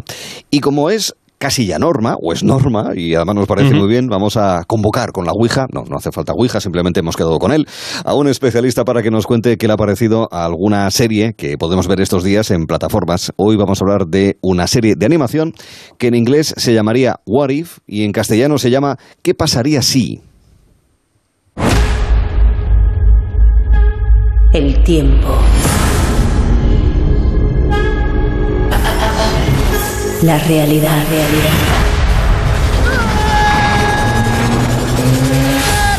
No son inmutables. Es una serie que llega este viernes a Disney Plus, Factoría Marvel detrás de esta producción que juega con esa idea ¿qué pasaría si las historias de los superhéroes de Marvel se hubiesen desarrollado de otra manera?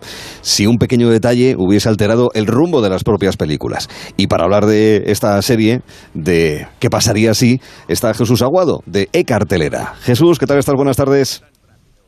Hola, buenas tardes, ¿qué tal? Claro, yo esto mismo lo pregunto, por ejemplo, de la Armada Invencible. ¿Qué hubiese pasado si la Armada Invencible hubiese invadido Inglaterra? La idea primigenia de la serie, Jesús, ¿verdad? Es, eh, esa, la de qué hubiese pasado con estos superhéroes. Eh, a ti, querido David, querido Jesús, como fans absolutos de Marvel, ¿qué, ¿qué os parece el experimento? Primero Jesús y luego David. Que empiece Jesús, eso mejor.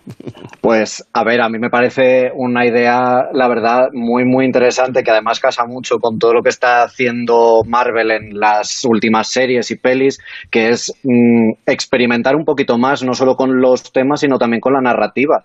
Y, pues, qué mejor que pasarse en sus propios cómics y decir, bueno, pues eso, vamos a eh, ver eh, las historias que ya conocemos, pero absolutamente diferente, simplemente cambiando un pequeño detalle del principio de la historia. Mm, mm. Oye, y, sé que Disney ha puesto a disposición de la prensa tres capítulos, que son cortitos. De las historias de, las que has visto hasta el momento, digamos, ¿cuál te ha gustado más? Porque se exploran posibilidades de muchos personajes de Marvel, ¿no? Eh, sí, la verdad es que, a ver, las dos primeras son más, están más ancladas en las películas que ya conocemos y la tercera que tiene un poco como protagonistas a varios personajes, eh, me, gustó más porque deriva muchísimo más de lo que hemos visto ya. Eh, prefiero que se vuelvan mucho más locos. Eh, a ver, el capítulo primero que es básicamente Capitán América contado, si en vez de que, de, que Steve Rogers hubiera recibido el suelo super soldado hubiera sido Peggy Carter, es muy interesante por la lectura que tiene, pero al final es Capitán América. feminista, ¿no? Claro, y el tercero es más de, eso, de, decir, bueno, mira, voy a sorprenderos prácticamente desde el primer minuto del capítulo porque no lo vais a ver venir y todo el resto del episodio es un poco eso, el, el descubrir eh, mm, ¿qué narices les pasó por la cabeza a los guionistas? Oye, la animación en sí, Jesús, ¿qué te parece? Porque parece un diseño bastante sencillo y, claro, la cuestión es si consigues reproducir la esencia de las películas. Eh, yo creo que hace una, un buen mix entre las películas y, y, un poco rendir homenaje también al estilo cómic, que, que ya que bueno, pues que esto es un poco transversal, aunque han dicho en Marvel que es canon dentro de todo el universo que se han montado. Eh, mm. Me parece muy chulo que mezclen estas dos cosas. El, reconoces los escenarios, reconoces los diseños de las películas, pero eh, tienen eso, un estilo mucho más comiquero y le sienta muy bien, la verdad. Sobre todo, ya digo, los escenarios me parecen una preciosidad. Mm. A los oyentes que nos estén escuchando y que no estén familiarizados un poco con Marvel, tenemos que decirles que esta saga cinematográfica y seriéfila ha entrado en su fase 4. Ya lleva cuatro fases, Arturo. No sé si estás muy puesto, pero te digo que lleva cuatro fases. y en, esta fase te quedaste en la 3. No, bueno, pues estamos en la 4. Y en esta está jugando ya con la idea del multiverso. Es decir, ah. que una misma persona, por ejemplo tú, Arturo, puedes vivir a la vez en varios planos temporales y espaciales y que a los distintos Arturos les pueden pasar a la vez cosas distintas. Ah, Puede evolucionar vuestra vida de manera distinta. Eh, así que aquí va la pregunta para Jesús Agudo sobre el multiverso. ¿Tú crees que la idea esta del multiverso le va a salir o le está saliendo bien ya a Marvel? Eh, sí y no, la verdad. Lo estaba pensando al ver esta, al ver esta serie. Eh, a ver, ciertamente les ha salido también la saga del infinito, o sea, las fases de la 1 a la 3, que realmente superar eso es muy complicado. Entonces, entiendo que hayan dicho, pues el multiverso que tanto nos ha ayudado eh, a reiniciar y a, y a revisitar historias en los cómics, pues parecía el paso lógico. Y de momento apunta maneras pero también me da un poquito de miedo que el camino se esté volviendo quizás demasiado complicado, no tanto para obviamente los fans más hardcore, sino para ese espectador que sí disfruta con las películas y sí que ha visto las series y que a lo mejor se puso a ver Loki y dijo, no tengo ni idea de qué me estás contando y no te queda nada. teniendo en cuenta, eh, pues eso, qué pasaría así, lo que se supone que va a ser Doctor Strange 2, lo que se supone que va a ser Spider-Man 3, o sea, se avecinan curvas y además se avecinan muchas curvas a la vez. Mm. Y, después de que se ha abierto este camino, eh, ¿podría ocurrir que cualquier personaje o versión de personaje de Warif, de que si pasaría así, podría aparecer en estas películas, Jesús? Pues técnicamente el agente de Marvel ha dicho que sí. De hecho, pues hay muchos miembros del equipo de la serie que han dicho que les encantaría ver, por ejemplo, una película sobre Capitana Carter. Entonces, eh, ¿cómo puede evolucionar esto? Pues dependerá un poco de lo que vea Disney, que la recepción que tiene la serie eh, y, cómo reaccionan los fans. O sea, evidentemente, una vez abres, digamos, la puerta del multiverso, pues en realidad eh, las posibilidades son infinitas. Mm.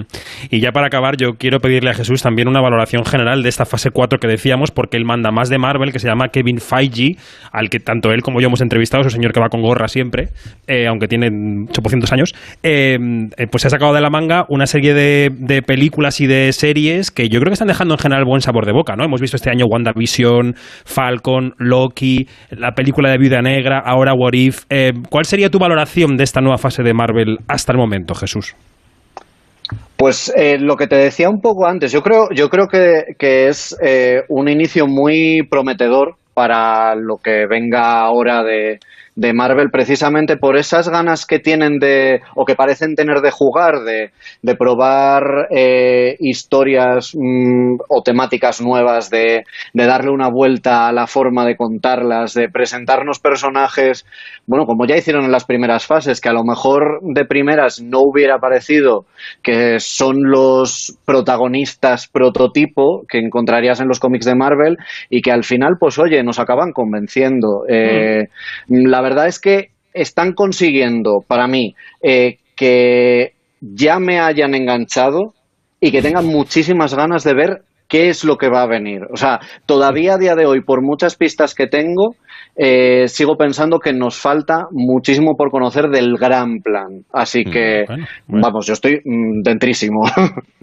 pues con esa convicción es muy probable que este camino continúe, ese juego en torno a los personajes de Marvel para colocarles en situaciones distintas de lo que es la eh, historia o la narración que hasta ahora hemos conocido. What If, que hemos querido comentar junto a Jesús Aguado de E-Cartelera. Jesús, oye, un abrazo y gracias por estar aquí también en Gelo, en Onda Cero. Un abrazo, cuídate.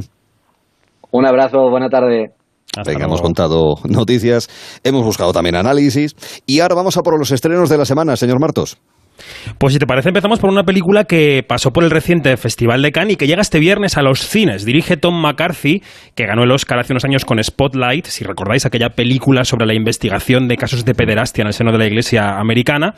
Y en este caso dirige y estrena una película que se llama Cuestión de Sangre. Allison vino aquí a estudiar y conoció a una chica, Lina. Una noche la encontró muerta y llamó a la policía. Solo les importó que estuviera acostándose con una chica árabe. Protagoniza Matt Damon, que interpreta a un hombre preocupado por el bienestar de su hija, encarcelada en Francia y supuestamente condenada por un crimen que no ha cometido. Matt Damon se embarca en una especie de cruzada para aclarar este asunto y acaba viéndose rodeado pues por lo más florido y hermoso de los callejones oscuros de Marsella, Arturo. Claro, que hay un ambientazo ahí que ni te cuento. Oye, hablábamos antes de Johnny Depp, ahora estamos hablando de Matt Damon. También este actor eh, se ha visto envuelto en otra controversia esta misma semana. Bueno, bueno, bueno, es que dijo en una entrevista que había dejado de usar la palabra fagot, o sea, maricón, en inglés, aunque tiene peores connotaciones en ese idioma, porque su hija le había recriminado que la estuviera usando. Horas después se vio obligado a emitir un comunicado en el que decía que no, que hacía años que no la usaba, que solo la había usado en ese momento en una conversación muy concreta y para ejemplificar que antes se usaba, ¿no? Cuando vivíamos en otro tiempo. En fin, en Hollywood ya sabes que lo políticamente correcto, los derechos civiles, todo en la misma turmix es un poco zumo. Es una mezcla bastante loca.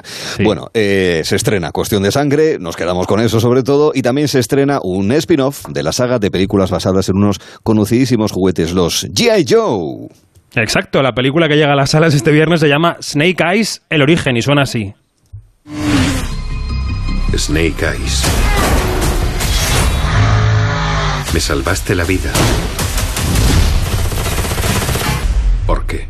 Te miré a los ojos y vi honor y honor. Los fans de la saga y los G.I. Joe sabrán que Snake Eyes es una especie de ninja muy sigiloso, eh, como tú Arturo, que siempre va vestido de negro. Eh, en la película le da vida a Henry Golding. ¿Y quién está también en la cinta? Pues nuestra Úrsula Corberó, que interpreta a la baronesa. Fue muy loco porque... Mm, Eh, me ofrecieron el papel directamente, no hice ningún casting, lo cual me sorprendió muchísimo. Y luego eh, me enteré de que Lorenzo, el, el, productor, había visto La Casa de Papel y había pensado en mí para el personaje. Bastante loco eso, la verdad. Yo no, no, no entendía nada. Bueno, hay que decirle a Úrsula que La Casa de Papel es un fenómeno universal, así que es comprensible que el señor Lorenzo le hubiera gustado su actuación y la escogiera para la película. Eh, son declaraciones de Úrsula Corberó a los compañeros de Cine Premier. Por cierto, que a comienzos de septiembre se estrena esa quinta temporada de La Casa de Papel que estamos todos esperando en Netflix. Estaremos muy atentos. Con notable atención. Bueno, Snake Eyes, el origen, este estreno. Seguro que hay alguno más, alguna película así de autor, para los que le gusta más la versión original cuando Mm. uno va al cine, y, y que tengan un cine de versión original a la mano, que en fin no es sencillo, en casa es algo más fácil, pero en salas eh, de cine y sobre todo en destinos vacacionales no, no es nada fácil verlo en versión No. original, ¿verdad? No, no, no abundan. Eh, hay un par de propuestas. Max Mikkelsen protagoniza Jinetes de la Justicia, que es una película en la que interpreta a un militar que vuelve a casa junto a su hija adolescente cuando su mujer muere en extrañas circunstancias. En el fondo es una comedia negra en la que Mikkelsen pues, va a intentar resolver ese crimen, ¿no? Y ahora una película de autora. Una película de autora se estrena Charlatán de la directora polaca Agnieszka Holland. ¿Todos traen la botella? En el hospital me dijeron que tenía las piernas torcidas por la polio. ¿Eso le dijo su médico? ¿Puedes levantarla? Su médico es idiota. Tiene un déficit de vitamina D. Es la historia de un hombre a medio camino entre la medicina y el uso, digamos, poco ortodoxo de las hierbas medicinales, que vive en la Polonia de los años 30 y 40, primero bajo el mando de los nazis y luego bajo el mando de los comunistas. Es un retrato psicológico que ha dado la vuelta al mundo por, por un montón de festivales de cine. Y se llama Charlatán. Propuestas de estreno para esta misma semana. Y una vez que eh, cambiemos la bobina, porque somos así bastante analógicos todavía, cambiamos la bobina y vamos a hablar de Milady, de Richelieu, que me encanta, de Portos, Dogos y Aramis, de D'Artagnan y los tres mosqueperros. Fra yeah. Hello. Fra l'altro cosa ci vuoi fare? Sopra queste scale un po' si scende un po' si sale Hello. Pertanto probabilmente il numero uno non conta niente Hello. Comunque non conta più niente se invece di darsi la gente prende Con Arturo Teller. Ti volevo dire No niente En Onda Cero. Esto es muy fácil. ¿Que siendo buen conductor me subes el precio de mi seguro? Pues yo me voy a la mutua. Vente a la mutua y en menos de 6 minutos te bajamos el precio de cualquiera de tus seguros, sea cual sea. Llama al 91 555 5555. 91 555 5555. Esto es muy fácil. Esto es la mutua. Condiciones en mutua.es. A ver esa foto, decid patata. ¡Hijolusa! Es que decir patata es decir hijolusa. Valde Picones, la huerta de Doña Rogelia, la granja de José Luis, patatas premium o patatas baby pat para microondas. Todas ellas de gran calidad. Patatas hijolusa. El reto de comer bien cada día. En Movistar vamos a darlo todo. Ven a Fusión Selección Plus Fútbol y vive todo el fútbol con la mejor conectividad al 50% durante tres meses. Y un iPhone SE de 64 GB por 0 euros al mes. Infórmate en tiendas o en el 1004. Vive el fútbol a tu manera. Movistar. Salupet, la primera plataforma de España de videoconsulta veterinaria. Consultas, valoración de enfermedades, recomendaciones, sin desplazamientos ni esperas, cuando lo necesite. Tenga línea directa con un veterinario desde solo 5 euros al mes y el primer mes gratis. Mundimed.es, la telemedicina del siglo XXI, también para nuestros mejores amigos.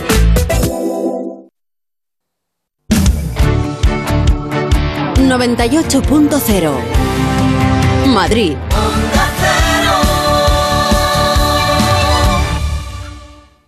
¿Es hora de cambiar tu colchón? Ven a las segundas rebajas de verano de Darling Bed. Colchones y canapés Magister con hasta un 50% de descuento. En nuestro outlet, descuentos de hasta el 80%. Y financia hasta en 24 meses sin intereses. En Leganés, calle Rey Pastor 48, local 9. Centro Comercial Las Palmeras y en darlingbed.es.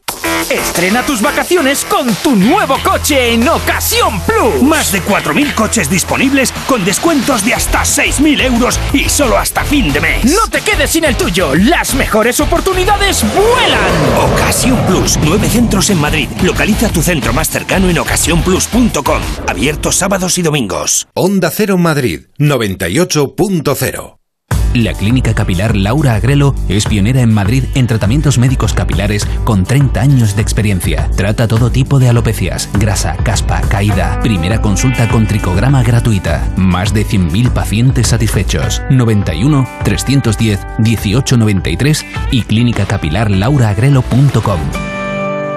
Si es que ya lo digo yo siempre, dúchate que sale económico, pero eso sí, hazlo en un plato de ducha de Duchamanía. Hazme caso, ¿no ves que una bañera tiene más peligro que meter los dedos en un enchufe? Y mira que son bonitos los platos de ducha de Duchamanía. Oye, con suelo antideslizante, sus mamparas para entrar a vivir, pues eso, dúchate que sale económico y llama a Duchamanía, que no me enteré yo que no lo haces. En Madrid, Paseo del Molino 6, 91 468 4907 y duchamanía.es.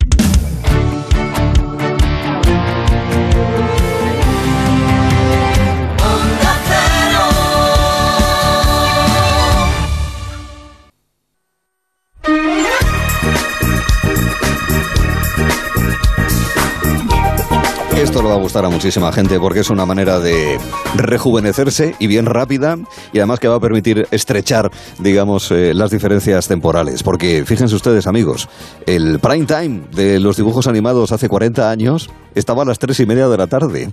Bueno, también a media tarde los días de, de lunes a viernes, recordando esas meriendas con pan y con chocolate, sin zapping. Estaba la primera cadena, el UHF, que se llamaba entonces, y solamente había una tele o una y media o dos cuando ponían D'Artacán y los tres mosqueperros. De manera que todos los críos y las crías aquí en España nos quedábamos pegados así a la pantalla.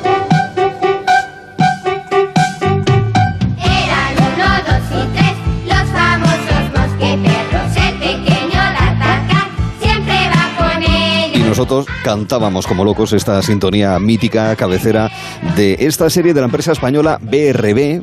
Es que lo recuerdo ahora mismo perfectamente en el inicio. Estaba coproducida con eh, Japón, porque en Japón se estrenó en el año 81, aquí llegó en octubre del 82. Bueno, pues bien, a lo que vamos hoy. Viernes 18 de agosto es cuando se estrena la nueva versión de aquellos dibujos que versionaba la novela de Alejandro Dumas, que de ahí nace. Esta es la nueva canción.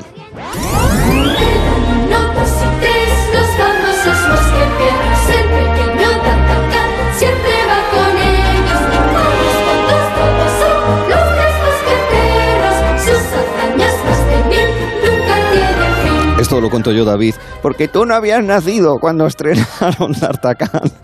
Nos viene muy bien la película, ¿eh? Para la gente que ya tenemos una edad y para los que vienen eh, por delante de nosotros, David.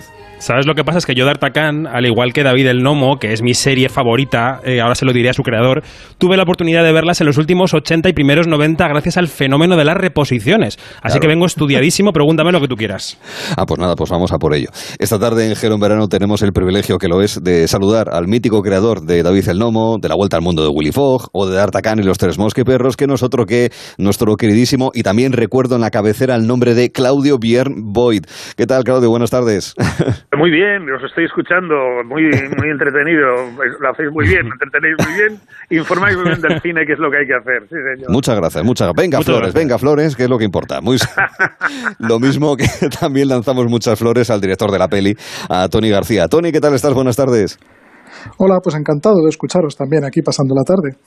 Bienvenido también a nuestro programa Gelo en Verano con David Martos. Bueno, primero, eh, Claudio, ¿cómo surge el proyecto de revitalizar un personaje que tiene 40 años de vida, aquel de Artacán? Eh, ¿Salió de usted? ¿Es una propuesta suya? ¿Vino de Apollo Films, que es la productora de Tony? Cuéntenos, Claudio. Eh, no, bueno, la, la- vamos a ver, mm, salió de- quizás hace 13 años ya Tony. Eh, Apollo Films eh, es mía, no es de Tony. Ah, perdón, Tony, perdón. Tony es, mi- es mi colaborador, mi brazo derecho, el que hace posible los milagros, como ha sido hacer en cuatro años la película de D'Artagnan, ¿no?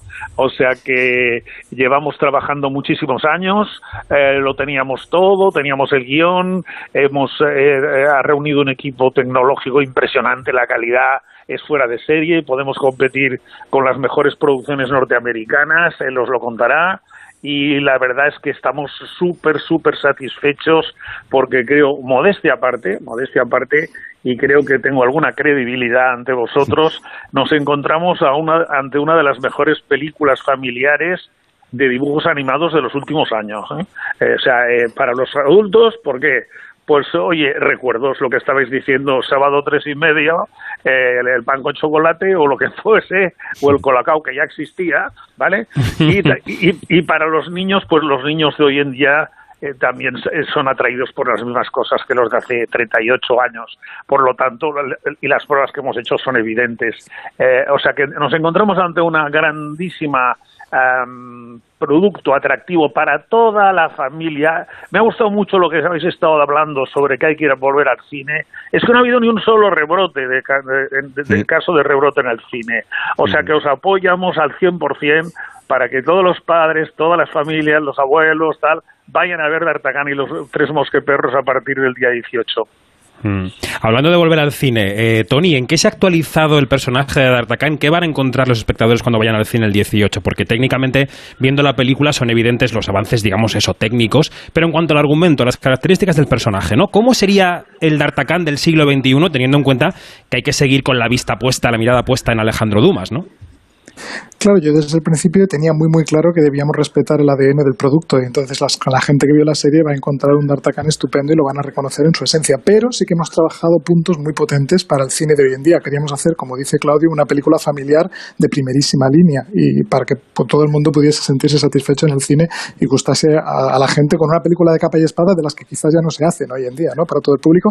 Así que hemos hecho, por ejemplo, pues las chicas son mucho más empoderadas. Eh, la Juliette de la serie Claro. quizá era un poco más pasiva y esta no, esta toma decisiones, la que toma el mando y la que decide en muchos casos cómo resolver las situaciones. O, si os acordáis de Milady, que antes la habéis mencionado, Milady, era una Milady. villana de pasilleo y cotilleo, ¿no? Civilino, y ahora se quita la capa aquella que llevaba y descubrimos nada menos con una especie de Catwoman que tiene una acción alucinante por los tejados de París. Bueno, no voy a hacer spoilers, pero hay momentos muy, muy, muy importantes. Luego hemos hecho pues un upgrade. Hay muchas cosas en la película que entonces se hacían con los medios que teníamos y hoy en día disponemos de todo tipo de, de tecnología de, último, de última línea para poder hacer cosas espectaculares con los movimientos de cámara y con una narrativa audiovisual que entonces ni soñábamos que se podría llegar a hacer y que hoy en día el público lo va a ver en el cine, ¿no? Y además, por otra parte, tenemos encima el sonido que hemos podido trabajar con la Orquesta Sinfónica de Navarra, una banda sonora basada en lo que en su día fue la, música original de la serie, pero llevada por Manuel Gil Inglada, una nueva banda sonora de, bueno, que suena alucinante, dirigida por Vanessa Garde, que es discípula de John Williams, que nos trajo hasta la batuta, firmada por John Williams para, para componer la banda sonora, con lo cual es un espectáculo de primerísimo nivel. Estamos muy contentos. No solo es un upgrade, sino que también debo confesar que es un Origins, que hay algunos personajes que salían en la serie, como el ratón Pom, que no acabábamos de entender muy bien de dónde venía y qué le pasaba, y aquí entendemos mucho mejor su historia y es un personaje que tiene un papel primordial en la película. Eh, Arturo, es que en los años 80, un contenido como D'Artagnan o como David el Nomo, que ya he confesado que es mi personaje favorito, aunque soy muy fan de la llamada de los gnomos, don Claudio también, tengo que decir, es una serie que particularmente Bueno, pues, me gusta mucho. Pues, pues muchas gracias, muy amable. Es así. Bueno, decía, en los 80 estos contenidos estaban dirigidos a niños y a niñas, no sé, quizá hasta los 12, 13 años. Ahora D'Artagnan nace como una película pensada para toda la familia y mi pregunta es si al andar de los años esta película está dirigida a niños más pequeños. Es decir, ¿estamos convirtiendo a los niños en adultos audiovisuales cada vez más pronto? No sé si se entiende la pregunta. Sí, sí, sí, perfectamente. Es evidente que los niños desde edad temprana tienen acceso a todos lo que llamo artilugios eh, tecnológicos, llámese móvil, llámese la mm, tableta, Tablet. llámese Mm. el eh, XRA, llámese el ordenador, pero vamos a ver, esta película está pensada, como ha dicho muy bien Tony, el ADN es para vosotros. Vosotros sois los que vivisteis y convivisteis y disfrutaste de esta película, porque tiene de todo. Alejandro Dumas, que por cierto, cada vez que oye D'Artagnan y los tres mosqueperros se debe remover en la tumba, pero bueno, eh, esperemos que no mucho. Entonces tiene de todo. Tiene buenos, tiene malos, tiene acción, tiene humor, tiene suspense. La, la, la política que nos fijamos Tony y yo, y además que se ha llevado a rajatabla, es cada minuto hay un gag y, y acción, un gag y acción, y no para, es trepidante. Por eso, ah, volviendo a la pregunta, eh, yo creo que atraerá igual a los, los que hoy sois mayores, que sois padres, que sois tíos, que sois eh, hasta abuelos, porque era, como habéis dicho antes, la televisión con mayúscula y tenía unas audiencias brutales, lógicamente, con los niños de hoy en día que verán un héroe en el que se sentirán identificados y sobre todo uno de los valores trascendentales que queremos transmitir en la película y que creo que lo hemos conseguido y que hoy en día es súper relevante es uno para todos y todos para Mm. uno. En estas épocas tan tremendas que estamos sufriendo, vuelvo a repetir, uno para todos y todos para uno, que hay algunos que se olvidan. Es una gran divisa. Eh, Claudio, vamos un pequeño apunte histórico casi con mayúsculas, si me permite. Hace 40 años España se estaba abriendo al mundo. ¿Cómo fue eso de llamar a una puerta en Japón y decir, oye, que queremos hacer una serie de dibujos eh, animados basadas en obras, en este caso de Dumas, pero bueno, también de Verne? Podría hacer una serie de no sé cuántos cientos de capítulos sobre el tema. ¿Habéis visto la película Lost in Translation? sí, sí, claro. Pues, Pues parecido, ¿no? Bill. Murray, eh, tomando whisky en el bar, no me diga más. Pues, pues Bill Murray soy yo. He tenido muchas veces la tentación de llamar a, a María, a la directora, para decirle, oye, me tienes que pagar un copyright porque eso soy yo. Todo lo que le pasa a Bill Murray me pasó a mí. No olvidemos una cosa. Desde Madrid, que es el único contacto que desde se salía, hasta Tokio, eran 28 horas de viaje, porque estaba prohibido sobrevolar el espacio ruso. Había que ir por el, por el Polo Norte. Entonces, bueno, eh, volviendo a la pregunta, fue relativamente fácil porque habíamos distribuido en España muchas películas de Nippon Animation, empezando, por ejemplo, con la mítica Marco, ¿no?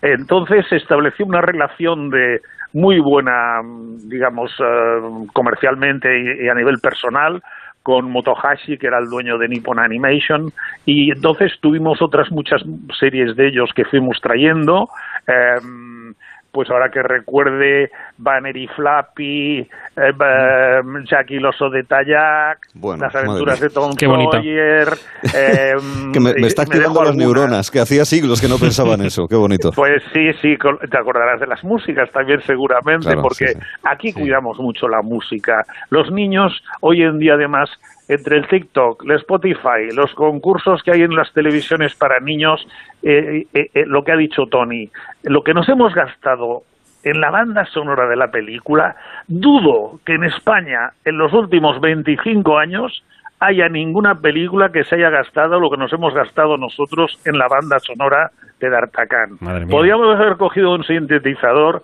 y hemos tenido la colaboración, como ha dicho muy bien, de la Orquesta Sinfónica de Navarra, pero del, del, del coro del Orfeón Navarro, que son ciento y pico personas. Las voces que habéis puesto actuales es la escolanía del Orfeón Navarro. Son 12 niñas súper escogidas de 12 años que hacen las voces.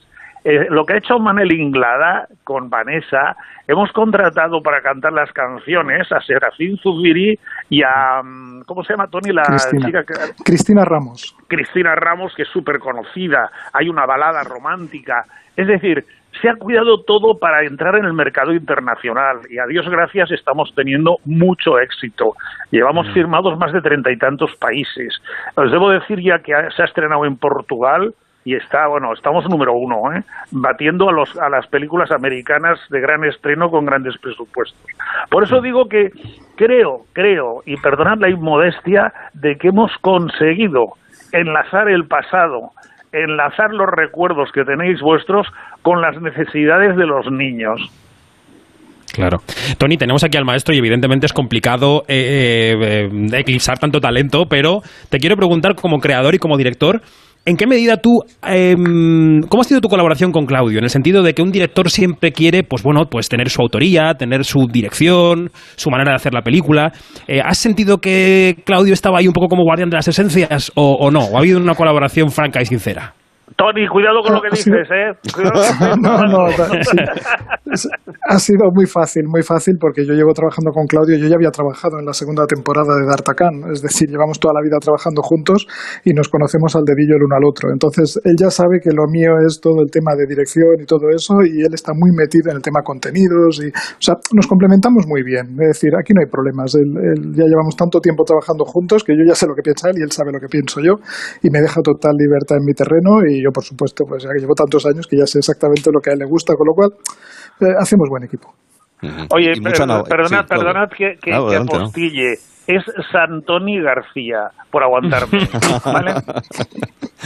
Y mucha Navarra también, ¿no? Que eso también me parece importante, Tony. Es decir, lo acaba de comentar eh, Claudio, el, el Orfeón, y digamos que hay una impronta navarra que también es el, el príncipe de Bearn, ¿verdad? que, que- que tiene repercusión en la monarquía francesa décadas después. ¿Cómo, cómo es eso de Sí, es la- que de la hecho, impronta de hecho navarra? la historia, la historia es muy curiosa porque los mosqueteros son originarios de Navarra y hemos abierto estudio allí, con lo cual hemos trabajado donde empezó todo, ¿no? Y hemos cerrado como un círculo y se ha creado el estudio de Apolo allí en Navarra. Hemos tenido el apoyo de, de Sodena para poder abrir el estudio y hemos creado allí una nueva base de talento y había una cantidad de gente muy buena que no se estaba dedicando al cine porque no había aquella oportunidad. Entonces hemos hecho cursos, hemos formado gente y nos hemos puesto manos a la obra y ahora mismo tenemos un equipo de primerísimo nivel, como podréis ver cuando veáis la película. Muy bien. Y Tony, recuerda que los mosqueteros nacieron en Navarra. Tú lo has Sí, sí. contado miles de veces. Eran la guardia personal del rey Juan II de Navarra, Mm. que posteriormente fue rey de Francia y se llevó a París a los mosqueteros navarros. O sea, tiene gracia el tema, que hemos cerrado el círculo. Los mosqueteros tan famosos de Dumas, que se llamaban así por los mosquetes y porque eran una fuerza muy personal de guardia pretoriana del rey, nacieron en, en Navarra. Sí, sí, pues es un apunte sí, histórico totalmente. para tener en No, cuenta. y además es que Navarra está haciendo una apuesta eh, fiscal, económica muy fuerte por la atracción de talento, por hacer cine allí en la comunidad foral. Es verdad que el régimen foral permite algunas cosas que otras comunidades pues no a lo mejor no pueden acceder, pero bueno, es, es loable, ¿no? Que haya una generación de industria cultural, ¿no, Tony? En una comunidad como Navarra. Sí, ellos desde el primer momento entendieron que la animación es un sector estratégico muy importante para el crecimiento de la industria audiovisual porque generamos empleo joven, empleo de larga duración. Piensa que para hacer una película estamos 3, 4 años, empleas eh, grupos muy numerosos, eh, 450 personas están en los créditos de la película y entonces eh, todo lo que generas es un empleo, además todo tecnología digital de última generación, con lo cual estás formando gente eh, con un futuro muy importante delante de ellos. Con lo cual, eh, esto por ejemplo en Irlanda o en Canadá hay países, Francia, Gran Bretaña, es decir, hay países donde han apostado muy muy fuerte por la animación como el, el punto estratégico clave para la industria audiovisual, para el crecimiento de, de calidad de empleo joven. Y es lo que Navarra ha decidido hacer. Pues todo esto y mucho más fragua en D'Artagnan y los tres mosqueperros. Eh, impulsor, y lo trajo hace ya 40 años, esta y otras series, eh, Don Claudio Björn Boyd y el director de la película, Tony García, esta tarde con nosotros aquí en Gelo en verano. Con lo cual, uno para todos y todos para uno. Señores, un abrazo y muchas gracias. Eso es. Muchísimas gracias a vosotros. y hasta la próxima. Gracias a vosotros. Buenas tardes. Nos vemos en los Gracias, cines. Claudio. Nos vemos en los cines, que es lo que más nos importa. Claudio Björn Boyd y Tony García, director este último de D'Artagnan y los tres eh, mosqueperros, el 18 de agosto en todos los cines de España. David, David, ten- tenemos aquí un Sí. regalín, tenemos un dado- tenemos aquí una cosa que yo creo que te va a Ay, gustar. qué bonita. Incluso te va a enternecer. Ay, ay. Ya empiezas a, a saber de por dónde vamos, ¿verdad, querido? Sí, es que los gnomos. Me voy a la cama ya entonces. Sí, ya puede. que ya, es mu- ya es muy tarde, además hay dos romos en lo que viene después. Con lo cual, Bueno, habláis mucho de sexo en este programa, ¿eh? Que yo dejé a Jorge Sí. y a María muy, muy, muy tímidos y habláis mucho de sexo.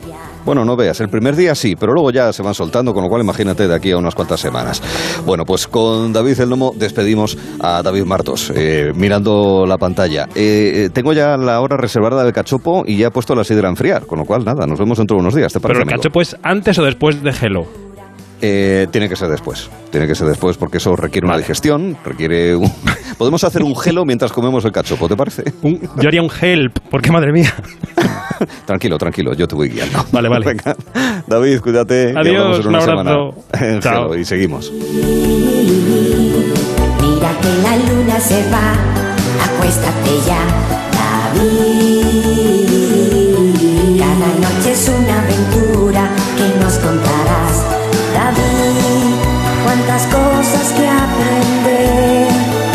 Y tenemos una hora más, que será la cuarta de esta edición de Gelo en Verano, de este día 11 de agosto. Estaremos en un momento con Noelia Danez, parejas extraordinarias, Chopin y George Sand. Y estaremos en el Teatro eh, de Mérida, Festival de Teatro Clásico de Mérida. Nos espera, nos espera Edipo y nos espera Alejo Sauras y Paco Becerra. Cada noche es una aventura que nos contarás, David. Cuántas cosas que aprender, cuántos años por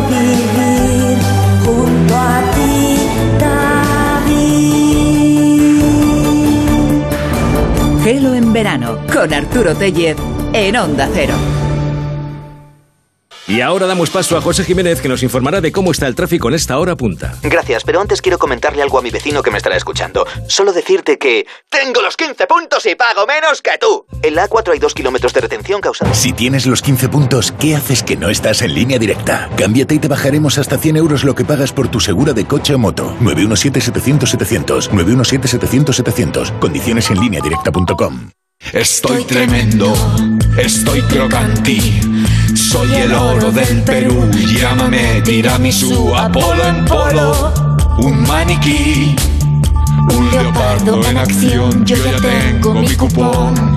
Extra de verano de la 11, el subidón del verano. Este 15 de agosto, hazte ya con tu cupón. Un gran premio de 15 millones de euros y además 10 premios de un millón. Estoy tremendo. Juega responsablemente y solo si eres mayor de edad. Ahora, en Carglass, por la reparación o sustitución de tu parabrisas, te regalamos una luz de emergencia Gel Flash para que en caso de avería incrementes tu seguridad. Carglass cambia, Carglass repara. Pide cita en carglass.es. Promoción válida hasta el 5 de septiembre. Consulta condiciones en carglass.es. 98.0 Madrid.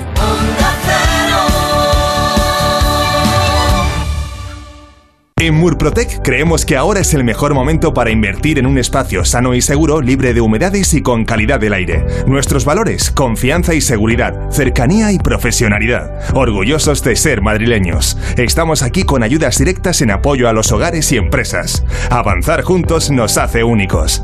Llámanos al 930 1130 o accede a murprotec.es. Evasión instantánea con Click and Boat. Aléjate de las multitudes y relájate a bordo de uno de los 40.000 barcos disponibles para alquilar en clickandboat.com. Lanchas, veleros, catamaranes. Descubre nuestras ofertas y alquila un barco en España o cualquier parte del mundo en unos clics en clickandboat.com. Onda Cero Madrid. En Onda Media 954. Ahora más que nunca es el momento de recurrir a los profesionales de limpiezas Leticia, expertos en limpieza y desinfección de todo tipo de superficies desde 1990. Un servicio profesional y eficaz con soluciones a medida para eliminar todo tipo de virus, bacterias y hongos. Entre en limpiezasLeticia.net o llame al 91 681 35 58. Ahora más que nunca, limpiezas Leticia.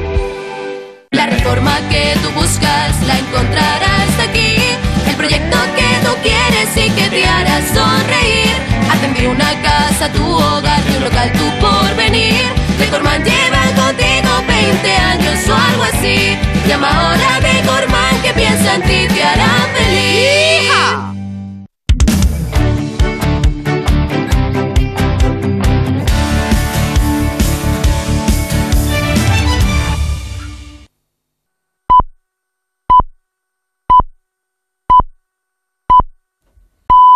Son las 6, las 5 en Canarias. Noticias en Onda Cero. Muy buenas tardes. La situación se está complicando por momentos en Nicaragua con graves ataques a cualquier tipo de oposición contra el gobierno de Daniel Ortega. España acaba de llamar a consultas a nuestra embajadora en este país para que nos cuente qué está ocurriendo exactamente. Roberto Tristán. Es la respuesta a un duro comunicado de la Cancillería nicaragüense en el que se criticaba la intromisión de España en su política. Todo a raíz de que el Ministerio de Exteriores español pidiera el pasado lunes que se respetara los derechos humanos para las elecciones que el país centroamericano celebrará en noviembre. Desde Nicaragua se recordaba que el país hace siglos que dejó de ser colonia y por tanto tiene derecho a seguir su camino, destacando que España no está en posición de dar lecciones de democracia. Nicaragua atraviesa una profunda crisis política, económica y social, decía el ministro José Manuel Álvarez, que se ha agudizado por el recrudecimiento de la represión que ejerce el gobierno nicaragüense. En Alemania han detenido a un trabajador de la Embajada del Reino Unido en Berlín. Se sospecha que estaba trabajando para los servicios de inteligencia rusa que ejercía de espía, por tanto, a cambio de dinero. Corresponsal en Londres, Celia Maza. Scotland Yard ha confirmado la detención en Alemania de un británico de 57 años por supuestos delitos relacionados con actividad de espionaje. Según las autoridades alemanas, se trata de un trabajador de la Embajada del Reino Unido en Berlín y que al parecer estaba pasando información a la inteligencia rusa. El sospechoso, cuya identidad no ha sido facilitada, ha sido arrestado después de una investigación en la que ha participado agentes de la unidad antiterrorista de la Policía de Londres. Aunque la principal investigación está en manos de las autoridades alemanas, el comando de la Policía Metropolitana continúa en contacto con sus colegas en Berlín mientras prosigue la pesquisa. Arranca la ola de calor que desde hoy afecta a casi toda España. Tendrá su punto más álgido entre el viernes y el domingo, cuando se podrían superar los 44 grados de día y los 25 de noche en algunas zonas y dispararse el riesgo de incendio y los índices de radiación ultravioleta. Lo peor se espera en el Valle del Guadalquivir y en Castilla-La Mancha. Onda Cero Toledo, Javier Ruiz. Las previsiones hablan de temperaturas que superarán ampliamente los 40 grados en el Valle del Tajo y en el del Guadiana. De hecho, la Junta de Castilla-La Mancha ha hecho un llamamiento para que la actividad agraria en las horas centrales del día se limite de cara a evitar posibles incendios. Félix Romero es director general de la Consejería de Agricultura. Especialmente si hablamos de cosechas, empacados o incluso levantamiento de, de, barbechos, pero también con cualquier otro motor o cualquier otro equipo que pueda generar chispas. Como digo, cuando estemos en zonas muy altas, de, de muy alto riesgo, eh, lo que decimos es que entre las 12 y las 8 de la tarde no se genere actividad eh, agraria que pueda generar incendios. Hay temor por las tormentas secas que se puedan originar a esta hora de la tarde y también las calimas que tanto a primera hora de la mañana como a última hora de la tarde se originan por estas altas temperaturas. No solo ocurre en nuestro país, en Italia, en la isla de Sicilia, en concreto en la localidad de Siracusa, se acaba de registrar la temperatura récord de 48,8 grados. Es una de las más altas de la historia en Europa. En España tenemos nuevo récord también en el precio de la luz. Hoy está de media en los 114 euros megavatio hora. Mañana subirá incluso más hasta los 116, aunque vamos a tener picos que superan los 130. A la catarata de reacciones que tenemos sobre dónde está el problema de que el precio de la luz siga subiendo, hoy sumamos las de las propias empresas. A Iberdrola, por ejemplo, y a Endesa, que también piden al Gobierno que tome medidas. Piden una gran reforma de la tarifa de la luz. Nos informa Laura Eras.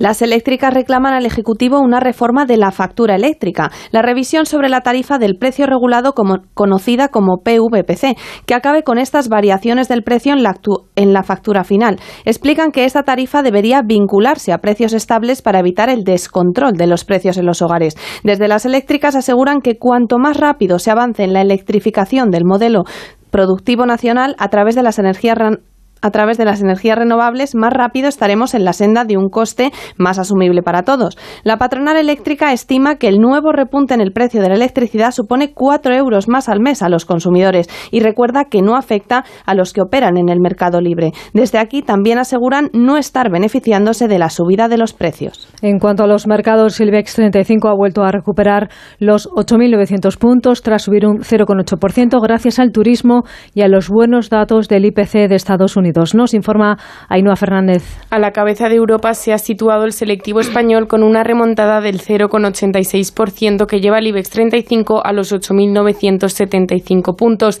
Lideran los ascensos a ENA que sube un 2,1% tras anunciar que cerró julio con los mejores datos de pasajeros y vuelos de los últimos 16 meses. En el sector turístico arriba también la aerolínea IAG y Melia Hoteles que suben un 1,5 y un 1,4 respectivamente.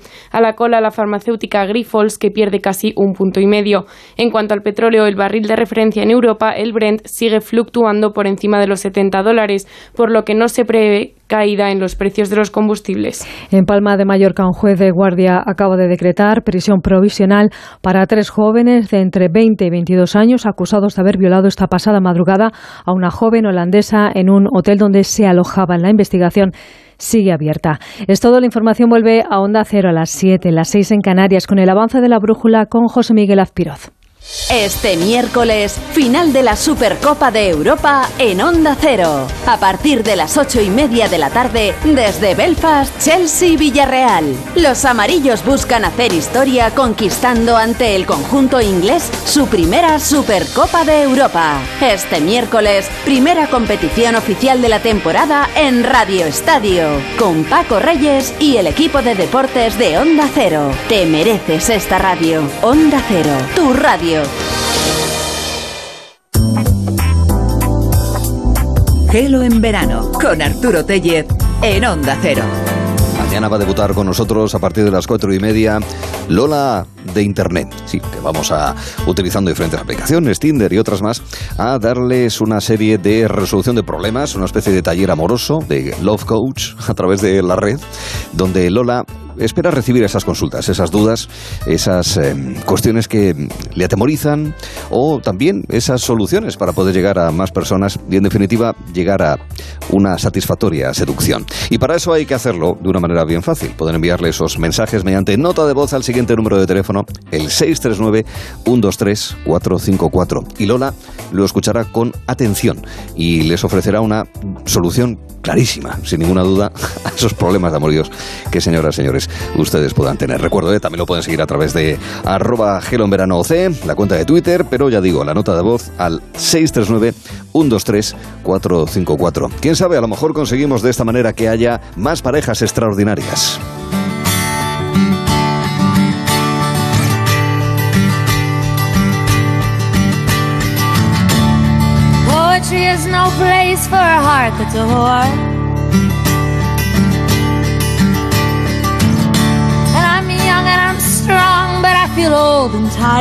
Parejas extraordinarias que han dejado su sello, que han dejado una impronta considerable, son las que ha elegido para estos cinco capítulos y vamos por el tercero, Noelia Danez. ¿Qué tal, Noelia? Buenas tardes. Hola, muy bien, muy buenas tardes. ¿Cómo estáis? Encantado de saludarte. Estamos haciendo un recorrido precioso, sinceramente, por estos dúos que basaron en los sentimientos, en las emociones, en el amor compartido, sus carreras artísticas, intelectuales. Llevamos dos parejas y vamos a por una tercera vinculada al mundo de la literatura y de la música, Noelia. Eso es, vamos a recapitular. Hemos hablado hasta ahora de una pareja de escritores españoles que eran Pardo Bazán y Galdós y de una pareja de filósofos ingleses que fueron John Stuart Mill y, y Harriet Taylor.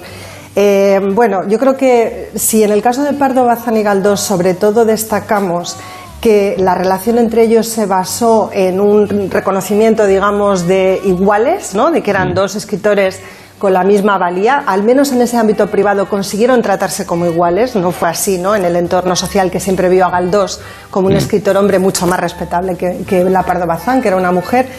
El caso de Millie Taylor, si recuerdas Arturo, pues era una pareja que colaboraba hasta el punto de que en realidad parecía que habían formado o integrado un único sujeto intelectual, por decirlo de alguna manera, ¿no? Sí. O sea, el nivel de cooperación era tan grande que acuérdate que hasta habían desarrollado casi un método, ¿no? Para producir y pensar conjuntamente. Y hoy, como bien dices, pues vamos a hablar de un músico y de una escritora y yo creo que el modelo, si es que hay algo así como un modelo de relación en este caso, es otra cosa totalmente distinta. Por cierto, ¿algún oyente ha, ha adivinado ya de quién íbamos a hablar hoy o qué ha pasado con esto? ¿Cómo está la cosa? Mm, eh, te- te- tenemos que confirmar esa información, Noelia. hay que confirmarlo, hay que confirmarlo. Tú vas huyendo del regalo que prometiste. Sí. Sí, porque, pero es que estamos acumulando para el final, ¿eh? para ya final de agosto, vale, juntarlo bueno. todo en un pack y entonces ya la bomba. Lo veo ¿eh? bien.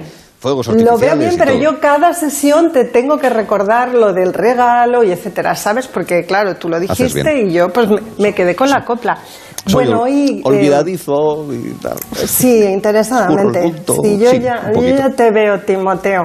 Hoy Ay. vamos a hablar de Frédéric Chopin o Chopin, si lo decimos a la polaca y si quieres también a la española, y vamos a hablar de George Sand, que sabes que es el alias de una señora que tenía un nombre muy, muy largo, que es Amantine Lucille Aurore Dupin. Me quedo Pero mejor en nosotros nos quedamos con el alias, ¿no? Madame Sand, ¿te parece bien que la llamemos Madame Me parece muy bien, sí señor. Se lo Bueno. merece además. Se lo, lo tiene muy merecido, se lo ganó muchísimo, tanto el reconocimiento de Madame como el tratarla por un alias que eligió ella de forma voluntaria, ¿no? Y que un poco vino a encarnar eh, su persona literaria, pero al final también su persona pública y su persona privada, ¿no? Yo creo que Madame Sand eh, acabó siendo Madame Sand para absolutamente toda la vida, porque para mí es un caso de coherencia absoluta, digamos, entre las distintas facetas suyas, ¿no? Es un personaje absolutamente apasionante, es verdad que es así. Eh, bueno, eh, claro, estas dos personas, estas dos figuras, eh, tienen una importancia anterior a haberse conocido. Eh, ellos se conocen en el año 37 más o menos. Para esas fechas, los dos han nacido a principios de siglo, para esas fechas los dos son muy conocidos. Quizá en el París de la época, que es donde ellos se encuentran, es más conocida ella, porque es una mujer que gusta, digamos, de frecuentar los ambientes culturales y se la ve mucho y además no pasa desapercibida, ¿sabes, Arturo? Porque ella, creo que lo sabes tú esto muy bien, va vestida de hombre a menudo. Sí, es Eh, relativamente conocido sí. esa consideración, sí. Sí, ¿no? Esa faceta suya. Bueno, ahí hay una historia detrás muy larga, pero hoy no nos da tiempo a contarla. La cuestión es que ella es una mujer, eh, bueno, pues que, como digo, frecuenta los círculos artísticos, intelectuales, literarios, musicales del París de la época. Estamos hablando de los años 30, de la monarquía de Julio. Es un ciclo, además, políticamente interesantísimo, porque entre el año 1830 y el año 1848, que es, digamos, la época de plenitud política, litera- literaria y vital, de George Sand en Francia pasa de todo, ¿no? Son, es una época maravillosa y ella es maravillosa y ella hace esto de travestirse, con lo cual ya digo, no pasa fácilmente desapercibida. Eh, ya para esa fecha ella está divorciada, ella se había casado en Noan, donde tiene su residencia en origen, pero se ha divorciado. En el año 36 ya le han incluso concedido el divorcio a, a través de un proceso muy complejo. Te puedes imaginar en la época lo proceloso que resultó el asunto, pero bueno, también fue de mutuo acuerdo con su marido y entonces se resolvió positivamente para ambas partes.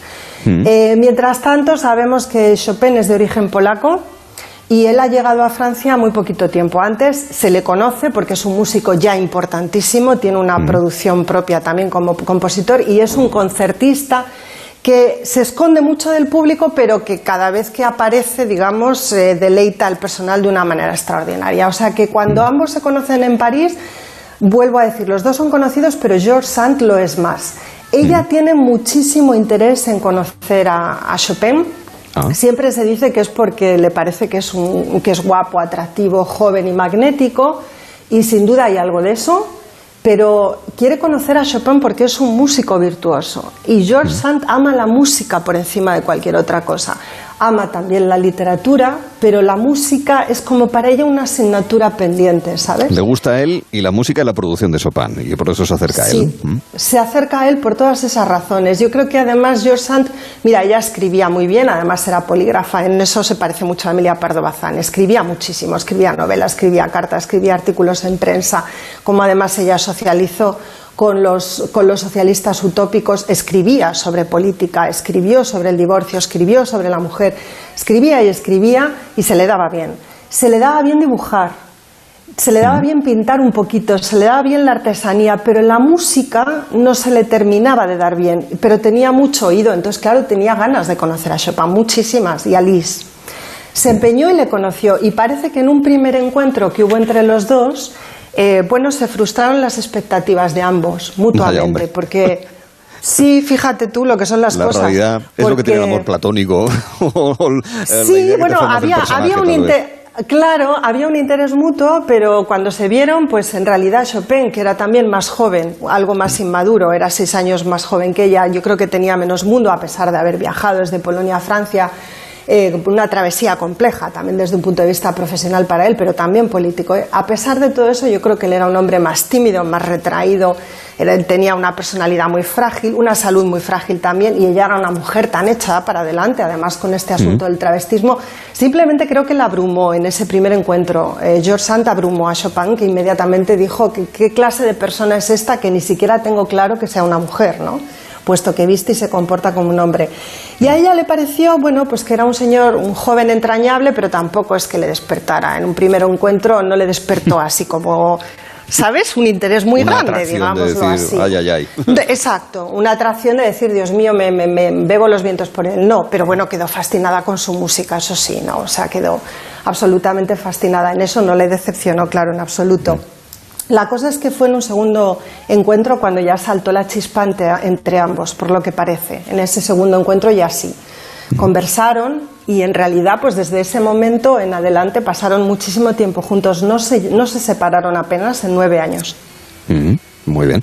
Eh, se trata de una relación en la que hay que buscar una segunda oportunidad. Esto de decir, uy, no, no, no, hay que darse, si uno quiere, obviamente, si las dos partes así lo acuerdan, para poder continuar y, y- e ir consolidando la relación entre ambos, ¿verdad, Noelia? Eso es, había que darse tiempo y se lo dieron. Lo que pasa es que fíjate que Frederic se puso malito enseguida. Él, como te Mm. decía hace un momento, era un hombre que tenía ya desde pequeñito una salud muy frágil y tenía Mm. problemas con sus pulmones. Todo apunta a que desde muy pronto padeció una tuberculosis o algo así. Finalmente acabó muriendo de eso. De manera que deciden muy pronto, a- al cabo de muy pocos meses de, de intimar, deciden viajar juntos a Mallorca, entre otras Mm. cosas porque se lo recomienda Juan Álvarez Mendizábal, un amigo de ambos español. Muy conocida Eh, la había- estancia mallorquina de ambos, sí. Muy conocida, un desastre no te puedes imaginar. Que a mí esto me deja un poco perpleja porque George Sand había tenido un amor muy parecido al que tuvo con Chopin un tiempo antes con un poeta, Alfred de Musset, y le pasó todo así como muy parecido. Y en el caso de de Musset fue en Venecia. También hicieron un viaje que fue un completo desastre porque ahí George Sand eh, se cogió una disentería. Mm. Y El entonces se Mediterráneo se pasó ve la que le sentaba mal, extrañamente y contradictoriamente. Pues fíjate, o sea, el viaje aquel también fue un desastre, de Musset también era un hombre más joven, o sea que con Chopin mm, repitió George Sand un patrón que si yo hubiera sido su amiga de entonces, eh, como lo era por ejemplo Marie Dagout, le hubiera dicho, querida, mm, igual estos muchachos que te buscas, maravillosos, jovencísimos, atractivos y superartistas, están muy bien, pero tampoco como para irte con ellos y como para pasar tanto tiempo con ellos ¿no? y cuidarlos tanto. La cuestión es que se fueron a Mallorca, fue una equivocación, les aconsejaron Mallorca porque parecía que en los meses de invierno en Mallorca haría buen tiempo, pues no, craso error, hubo lluvias y frío y la tuberculosis o la enfermedad que entonces tenía ya en los pulmones Chopin se resintió. A pesar de todo, Chopin produjo y produjo, produjo los 24 preludios. eh, uno de los cuales escuchamos el otro día, ¿no? Al Así final de sí, al final de la sesión que dedicamos a John Stewart y a Así es. Harriet Taylor. Produjo, produjo, eh, ella también produjo, porque de ahí salió creo que Leila y el principio de otra novela Escipión, y además se dedicó ella a cuidar a, los, a sus hijos, porque viajaba con sus hijos Maurice y Solange, a cuidar de Chopin, que estaba, que tosía, que sangraba al toser, que los mallorquines salían huyendo porque decían estos señores que no están casados, que no van a misa los domingos, el que tose sangre, Dios mío, qué tragedia, acabaron medio echándolos de Mallorca y ellos que se fueron. George dejó un texto difícil de digerir, Viaje a Mallorca, donde pone absolutamente a parir a todo el mundo y se mete mucho con el carácter español, pero hay que entender el contexto tanto de personal, digamos, de escritura del texto, como de la época. Bueno, como fuera, volvieron de Mallorca a Francia y continuaron viviendo juntos durante muchísimo tiempo. Vivieron entre Nohant, que era donde ella tenía su residencia, que había heredado de su familia por parte de padre, y París, donde alquilaban pisos, donde entretenían, es decir, donde se veían ¿no? con sus amistades. Y fueron nueve años que, bajo mi punto de vista, mm, fueron nueve años muy difíciles para George Sand porque ella ahijó a Chopin, básicamente. O sea, yo creo que esa relación sentimental fue una relación muy basada en el maternaje de George Sand sobre Chopin, al que se refiere una y otra vez en cartas, amistades de la época como un hijo o alguien al que cuida y trata como a un hijo, ¿no? Una y de relación materno-filial que de pareja Mucho. a un nivel similar. Mm. Sí, sí, utiliza con él además diminutivos que, em, que ponen de manifiesto esto que te estoy contando. Por ejemplo, habla de Chopetit, es decir, el pequeño Chopin, y habla de Chip Chip. Mientras que él se refiere a ella al principio, en, el- en los primeros años de Amor Fu, como Juzenska, que es como se dice en polaco Aurora, ¿no? que era su primer nombre de pila, Mm. con el tiempo Madame, y después cuando la recuerde, con mucho resquemor, eh, hablará de ella como la madre. O sea que él Mm. mismo con el paso de los años reconocerá ese papel que, que George Sand juega con él ¿no? durante todo ese tiempo. Claro, eh, y en ese aspecto, fíjate que hemos hablado de relaciones donde uno y otro se han fortalecido, posiblemente más unos que Eso. otros, más, más parejo Pardo Bazán y Galdós, si quieres, ¿no? Dentro de lo que Galdós al final, como decías al principio, por el hecho simplemente de ser hombre tenía más repercusión. Pero en este caso, y con esta explicación que nos eh, has dado, ¿había esa eh, posición de fortalecerse el uno al otro o me da la sensación de que no?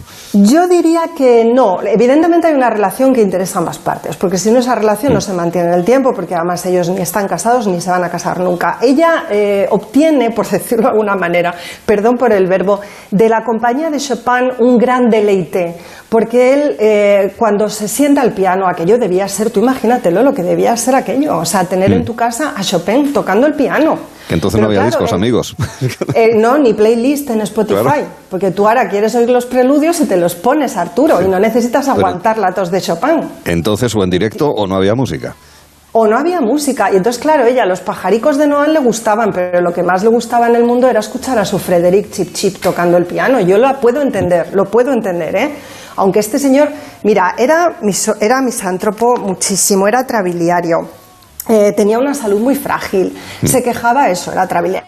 Pero se quejaba absolutamente de todo. En París se estresaba, en Noan se aburría. O sea, debía ser un auténtico petardo. Pobrecito, Frederic. Un petardo, absoluto. Y ella, imagínate que era toda vitalidad. Cuidaba de sus hijos como una madre, pero se ocupaba, digamos, hacia afuera como un padre. Era, fue preceptora de sus propios hijos durante bastante tiempo. Luego le sale su hija Solange, que era una verdadera desagradecida, y con Solange Chopin entabla una relación mm, mm, mm, ¿Ah, sí? un poco eh, eh, confusa. Confusa, porque, porque no queremos ir con el gossip demasiado lejos. Acuérdate que nosotros cotillamos, pero con respeto. Era una relación confusa, pero sí que hubo una alianza entre los dos. Yo es que veo a Frédéric Chopin y a Solange como dos hijos desagradecidos de George Sand. ¿Sabes? Los típicos hijos desagradecidos y consentidos. Pero Sí. claro, yo creo, Arturo, que la diferencia es que a Solange, en el fondo, eh, George le permitía todo, porque a una hija, por muy desagradecida que sea, que sea, le permites todo. Pero claro, a Frederic, que era su pareja, aunque lo tratara como un hijo, no era su hijo. En fin, que era un adulto, tener- además. Era un adulto.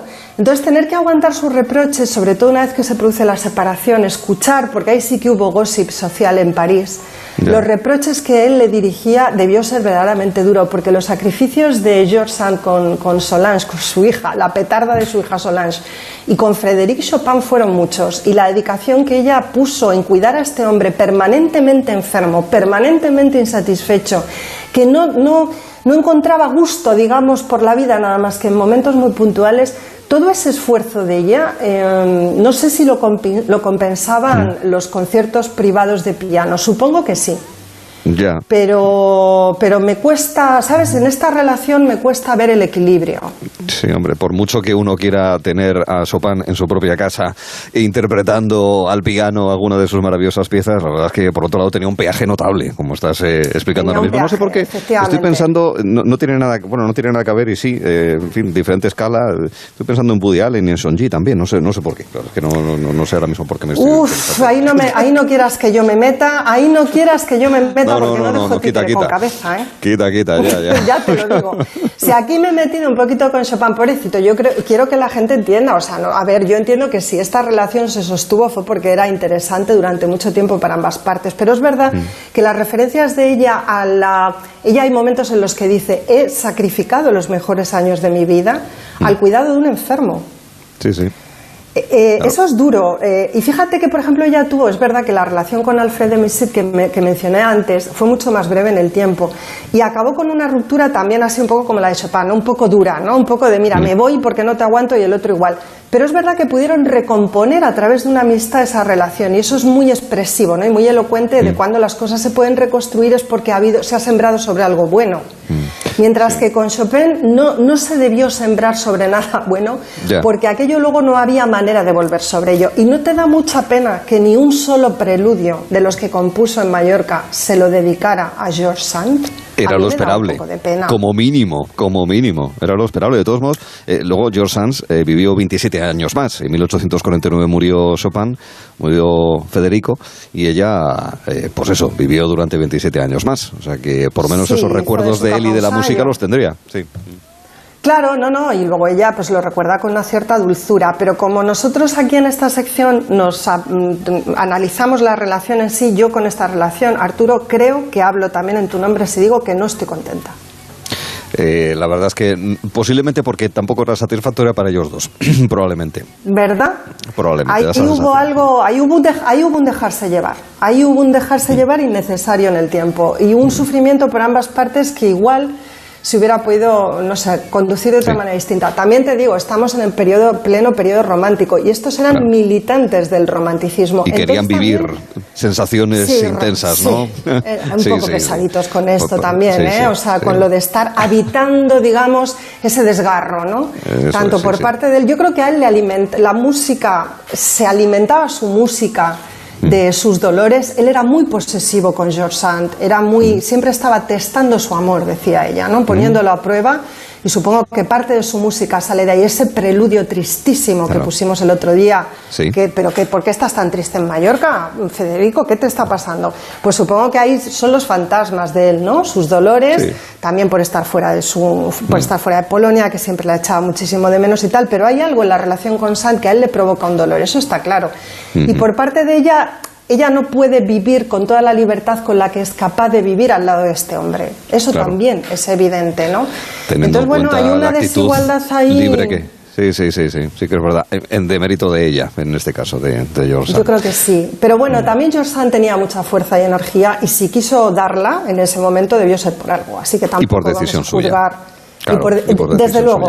suya. Mm. Fue total- es una, todas sus relaciones fueron soberanas. O sea, y además ella, ella tuvo iniciativa en todos los casos y también la tuvo un poco con la ruptura con, con Chopin y fue una ruptura provocada, bueno, por un distanciamiento y un enfriamiento de la relación que yo creo que tiene que ver con esa desigualdad de origen, ¿no? Un poco. Tanto en Que los temperamentos como en la relación que ellos tienen el uno con el otro y cómo se ven, ¿no? Y cómo se ayudan. Sí. En, en- en suma, es lo opuesto a John Stuart Mill y Harriet Taylor, totalmente Sí, sí. lo opuesto. O sea, son dos Un personas contraste. que tiran en dos direcciones diferentes, Un contraste. pero sin embargo se necesitan durante muchos años.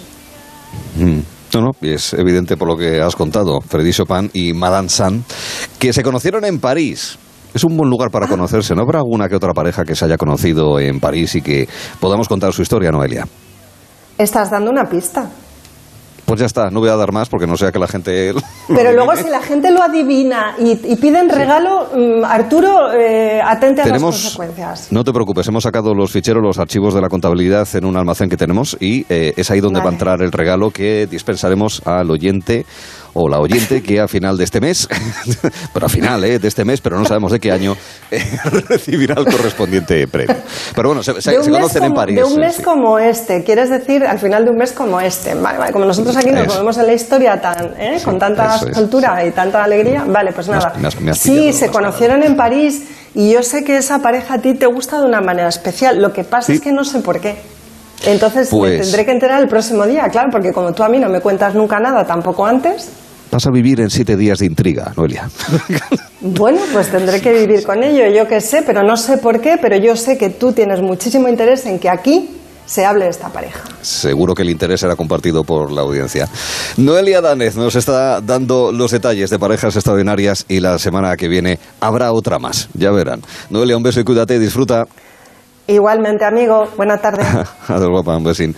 Dentro de un momento estaremos en Mérida, dentro de un momento estaremos en el Festival de Teatro Clásico para saludar a Paco Becerra, director, y al protagonista de esta nueva manera de presentar en el siglo XXI al clásico griego de hace 2500 años, Edipo, con el actor Alejo Saura. Será en escena.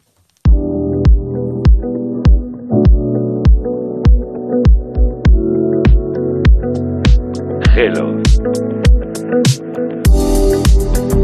Hello. Hello. De 3 a 7 en Onda Cero. Hello. Hello. Con Arturo Tellez. En Onda Cero. Gelo en verano.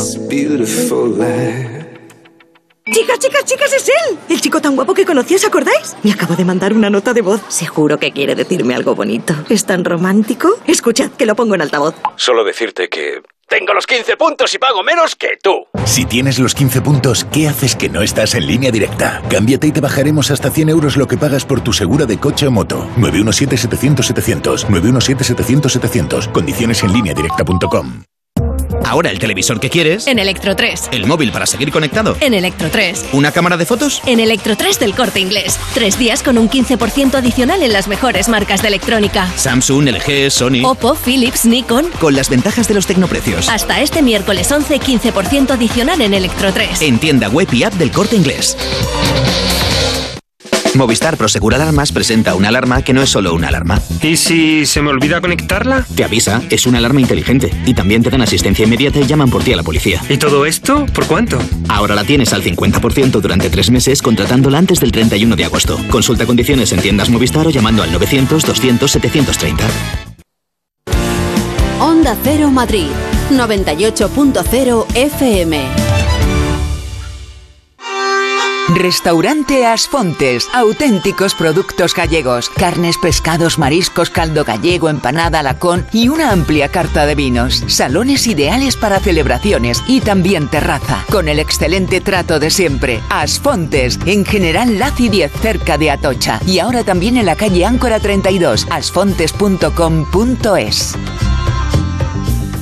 De shopping, De terraceo. de food truck, todo esto y mucho más es La Rozas Village. Vive el mejor plan al aire libre en sus boutiques, ahora con últimos descuentos. Disfruta de una nueva oferta gastronómica en Cristina Oria y Arzábal, música en directo y una espectacular puesta de sol. Este verano, vívelo en La Rozas Village.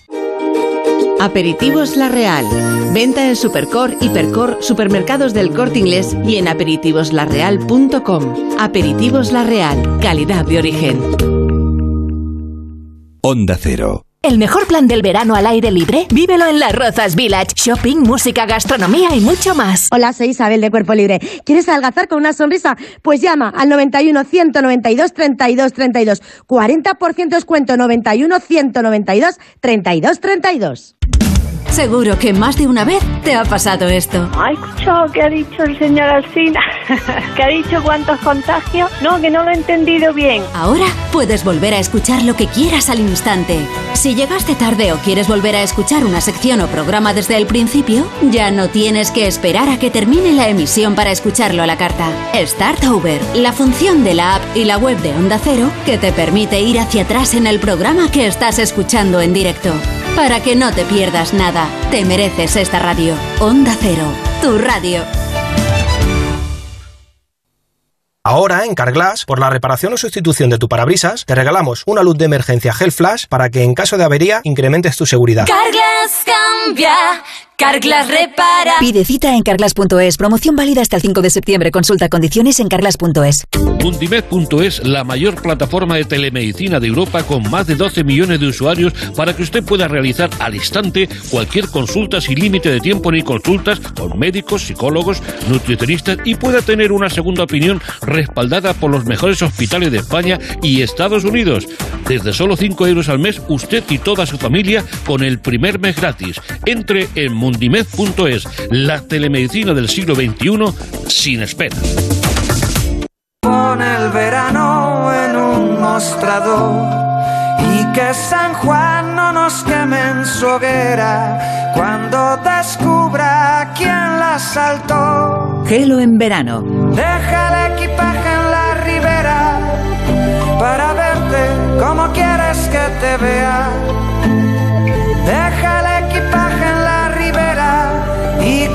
Con Arturo Teller en Onda Cero.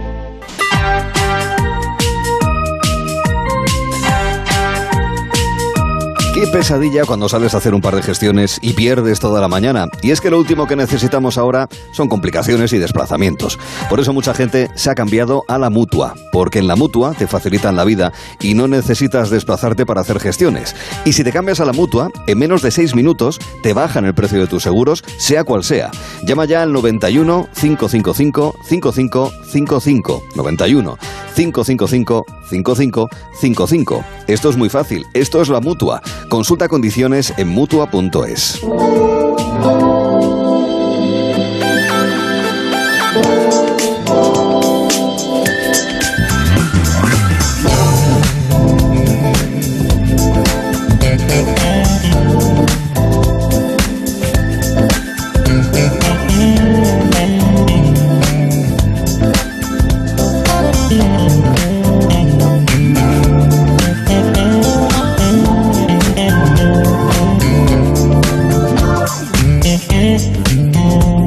apunte térmico.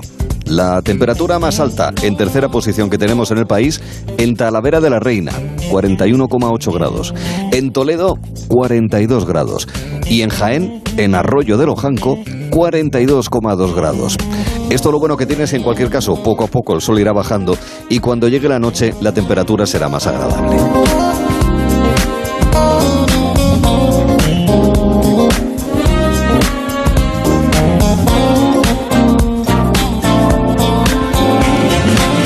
El momento excelente para colocarnos en un teatro de un festival clásico.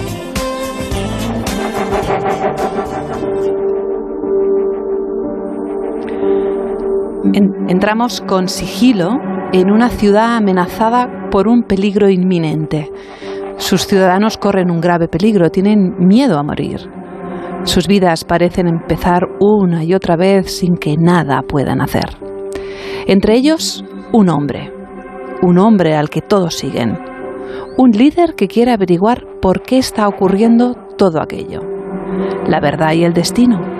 El sacrificio de la muerte y la renuncia a vivir. Estamos en Tebas. Y shh, Edipo aparece en escena.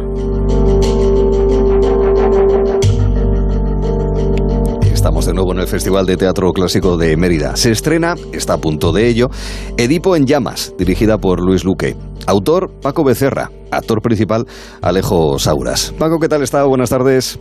Hola, buenas tardes. Y bienvenido a nuestro programa Gelo en Verano aquí en Onda Cero. Alejo, ¿qué tal estás? Buenas tardes. Hola, ¿qué tal? Buenas tardes. Y gracias por estar aquí con nosotros para contarnos esta historia 2500 años después, ¿verdad, Paco? Sí, parece que sí. bueno, pero en una, en una visión eh, ciertamente diferente para colocarla sobre no las tablas sino las piedras, Alejo, del Teatro Romano de Mérida, ¿verdad? Sí, señor, a eso, a eso hemos venido. Bueno, es una, es, es una reescritura, ¿verdad, Paco? Del, del, del mito, de hecho, en sí mismo. Explícanos un poco cómo, cómo ha sido reescribir este mito y qué es lo que quieres decir con este Edipo en llamas.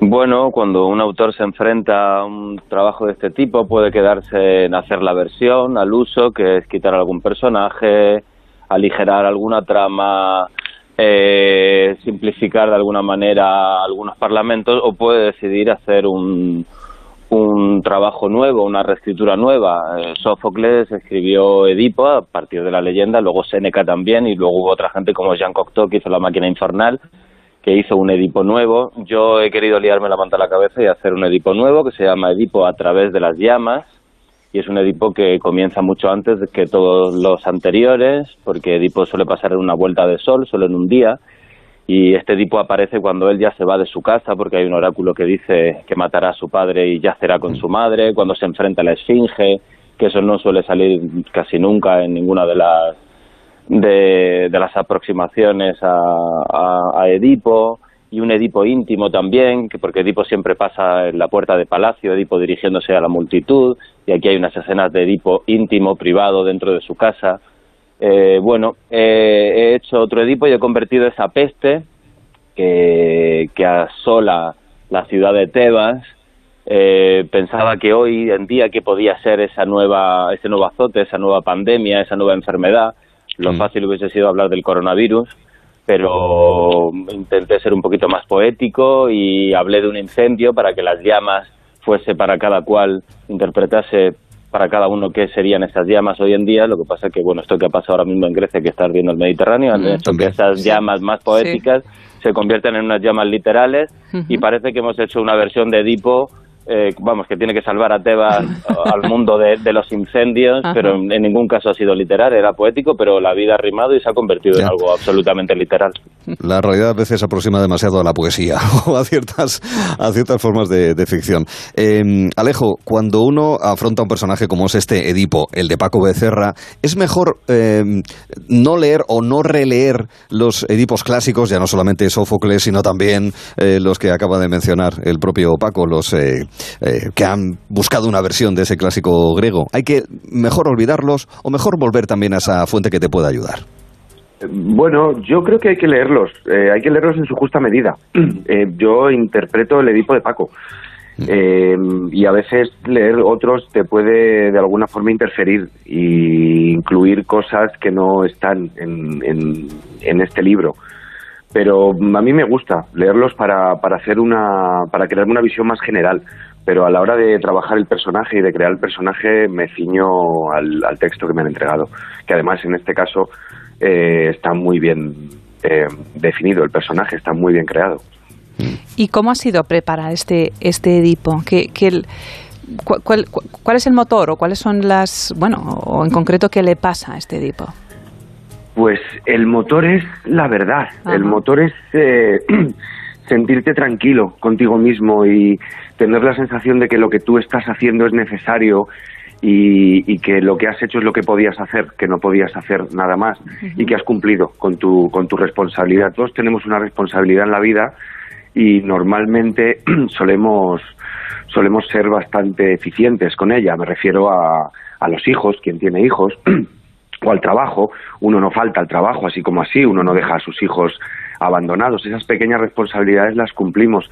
Pero cuando esas responsabilidades están más diluidas, como es el caso que nos ocupa hoy día, pues, pues, pues por ejemplo con la contaminación o con las cosas que hacemos eh, bien o mal por el planeta, eh, no, las, no, no lo tenemos tan presente, no, no nos esforzamos tanto o no consideramos que nosotros seamos tan importantes para, para llevar a cabo esa, esa responsabilidad y, y es un poco lo que le ocurre a Edipo. Edipo tiene que llevar a cabo esa responsabilidad. Esa, esa responsabilidad que para otros se diluye es lo más importante para él. Eh, ya no solamente porque sea el rey de la ciudad y es su responsabilidad, sino porque él es el único que puede, que puede poner remedio a esta catástrofe. Es Edipo a través de las llamas. Bienvenido a Tebas, Edipo. Hace tiempo que te estábamos esperando. ¿Cómo sabes mi nombre? Eso ahora no importa. Ahora lo que importa es que la ciudad anda buscando a un hombre. Y tú podrías convertirte en ese hombre. Lo cierto es que ignoro completamente dónde estoy. La región está maldita. Una bestia la tiene herida de muerte. ¿Una bestia? ¿Qué clase de bestia? La llaman la Esfinge. Por nombrarla de alguna manera, ya que no es seguro que tenga forma de algo. ¿Por qué? Nadie la ha visto. Sí.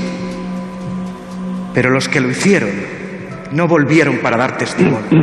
Paco, que es difícil para los hombres y las mujeres de a pie, los normales, eh, afrontar los dilemas morales que plantea, por ejemplo, Edipo, eh, el clásico, el tuyo, am, y al mismo tiempo el papel de responsabilidad en como personaje histórico. Cuando digo personaje histórico, lo digo histórico con H mayúscula, podríamos decir así. Eh, bueno, las preguntas a las que, lanza Edipo son unas preguntas que siguen vigentes a día de hoy y que han seguido vigentes desde estos dos mil y pico años, ¿no? Desde que está escrita la función. Por eso es un texto universal, porque no para de pasar aquello que pasó eh, sistemáticamente, ¿no? Eh, em, hay gente que al final, como dice Alejo, se resume en, en ir de frente, ir de cara a la verdad. Hay gente que quiere saber la verdad a toda costa, aunque esa verdad le perjudique. Y hay personas que prefieren morir engañados, creyendo que han sido felices. Eh, bueno, Edipo lanza esa pregunta. ¿Tú qué tipo de persona eres? ¿De los que prefieren morir desdichado, pero sabiendo la verdad? ¿No? ¿De quién has sido? ¿O prefieren no saber quién has sido, pero morir mm, eh, equivocadamente feliz, ¿no? Claro. Yo le pregunto entonces a Alejo, porque al final yo entiendo que un actor, eh, como es, eh, es, tu, caso, Alejo, eh, intérprete, lo que busca es que todos y cada uno de los que te van a estar viendo se pongan en tu piel y se hagan las mismas preguntas que tú te estás planteando como Edipo, entiendo. Exactamente, exactamente. De hecho, es, eh, es algo que se plantea al principio y al final de la obra. Al principio se lo plantean a Edipo, Edipo pasa toda la función y al final la conclusión es, es- es esa lección que él ha aprendido y que plantea al, al espectador. Y bueno, yo quiero pensar que el espectador cuando termina la función sale del teatro caminando y, y planteándose esta cuestión precisamente. Esa es mi finalidad, de hecho. ¿Y cómo es eh, verse en un teatro como Mérida y con un texto así? A cualquiera de los dos tiene que ser impresionante, ¿no? ¿Cómo fue ayer, por ejemplo, el pase? Eh, pues fue muy bien. la verdad es que fue muy bien, fue, fue una maravilla verse ahí encima, eh, lo cierto es que no tengo palabras para, para expresar la sensación que produce estar encima de ese escenario y, y mirar hacia atrás. Y ha- ha- hay una frase que, que ayer eh, tomó una magnitud que la acabáis de poner en, en, en el audio, eh, que es, lo cierto es que ignoro completamente dónde estoy y, y es justo dándome la vuelta y viendo por primera vez el, el, el escenario, la parte, lo que ve el espectador, porque yo hasta ese momento no lo veo. Y cuando me di la vuelta y vi estas columnas que ya estaban iluminadas y todo, esa, la propia frase tomó, tomó una dimensión especial para mí. Es, es una cosa, no hay palabras para explicar lo que se siente al estar eh, interpretando un personaje más aún como Edipo en ese, en ese escenario. Y ya esta noche con el teatro lleno, no, no, no, no sé lo que va a ser. Misma pregunta para Paco también, claro. Ah, yo no he ido a verla. Vale, o sea que para ti va a ser un... Preguntárselo mañana. Mañana, mañana te llamamos y te preguntamos, pero me imagino que, que en un entorno como aquel, ¿no, Paco? Es, bueno, y de hecho, para ti no es la primera vez que estás en Mérida. No, creo que para los dos entrevistados tampoco. Vale. Alejo estuvo con el Vale. eunuco Ajá. como actor y yo estuve antes con Vale. Pedra, hace tres años, dos veranos atrás y el tercero. Eh, la experiencia ya la hemos hecho. Yo no he ido porque es la primera vez de las nueve obras que, que hago con Luis Luque, eh, que dirige Luis Luque, Sí, no, sí, sí. es el noveno texto que dirige, es la primera vez que no es solo que no voy al paso general, sino que no he asistido a ninguno de los ensayos. Eh, y lo he hecho al principio inconscientemente y en el, en el, en la- en el, en el recorrido final más conscientemente, para, porque nunca me he sentado a dejarme impresionar como un espectador más viendo la obra de golpe. Y esta vez, por las circunstancias, lo han permitido y luego yo lo he provocado un poco. Me voy a sentar esta noche por primera vez a ver la obra. No he visto ni un solo un espectador más como cualquier otro y un espectador de mi obra que eso mm, muy pocas veces se puede hacer porque siempre asiste a ensayos eh, bueno formas parte del proceso así que para mí va a ser una experiencia única también y o por lo menos lo he hecho para que así sea de esa manera Claro, eso es una otra responsabilidad para los actores, obviamente, y para ti, Alejo. ¿Qué significa eso? Que por primera vez y a modo de territorio virgen, en la mente y en el corazón del autor, lo vaya a ver por primera vez, en este caso ya con las voces, con la iluminación, con eh, la coreografía, con todo lo que forma parte del montaje teatral, Alejo. Bueno, creo que todo eso nos va a ayudar mucho a, la opinión de Paco, que me consta que es un autor muy exigente. Yo creo que le va a gustar, yo creo que le va a gustar porque hemos hecho esta función desde el corazón. Hemos cogido su texto, que, que no es porque sea Paco, pero es una maravilla. El texto está muy bien escrito eh, y creo que lo hemos interpretado con el corazón. Creo que Luis ha sabido transmitirnos eh, la idea que Paco tenía en la cabeza y entre los dos eh, creo que han, han creado algo muy bonito eh, en cuanto a puesta en escena y, y lo hemos hecho con el corazón. La función es una cosa completamente orgánica desde que empieza hasta que termina y yo confío, la verdad, confío en que a Paco le va a gustar. Mm. Recordamos que el estreno eh, le quedan apenas unas horas, dirigido, como decía Paco, por Luis Luque. Hemos visto en fotografías, Alejo, que hay tres colores que priman, el tono naranja de esas llamas por las cuales, a través de las cuales pasa Edipo, el azul y el blanco. Es muy elegante, es muy bonito. ¿eh? También máscaras de referencias al teatro clásico griego, también, Alejo. Sí, sí, sí, sí. Y la verdad es que creo que es un acierto haberlas elegido. Yo sí que he podido ver como espectador desde fuera los montajes con las máscaras porque no participo en ellos y madre mía, la verdad es que la- el, el impacto visual es muy es muy potente. Creo que en esta ocasión se han juntado, como decimos muchas veces en los proyectos, los engranajes a la perfección para que el, el- el todo sea una maravilla.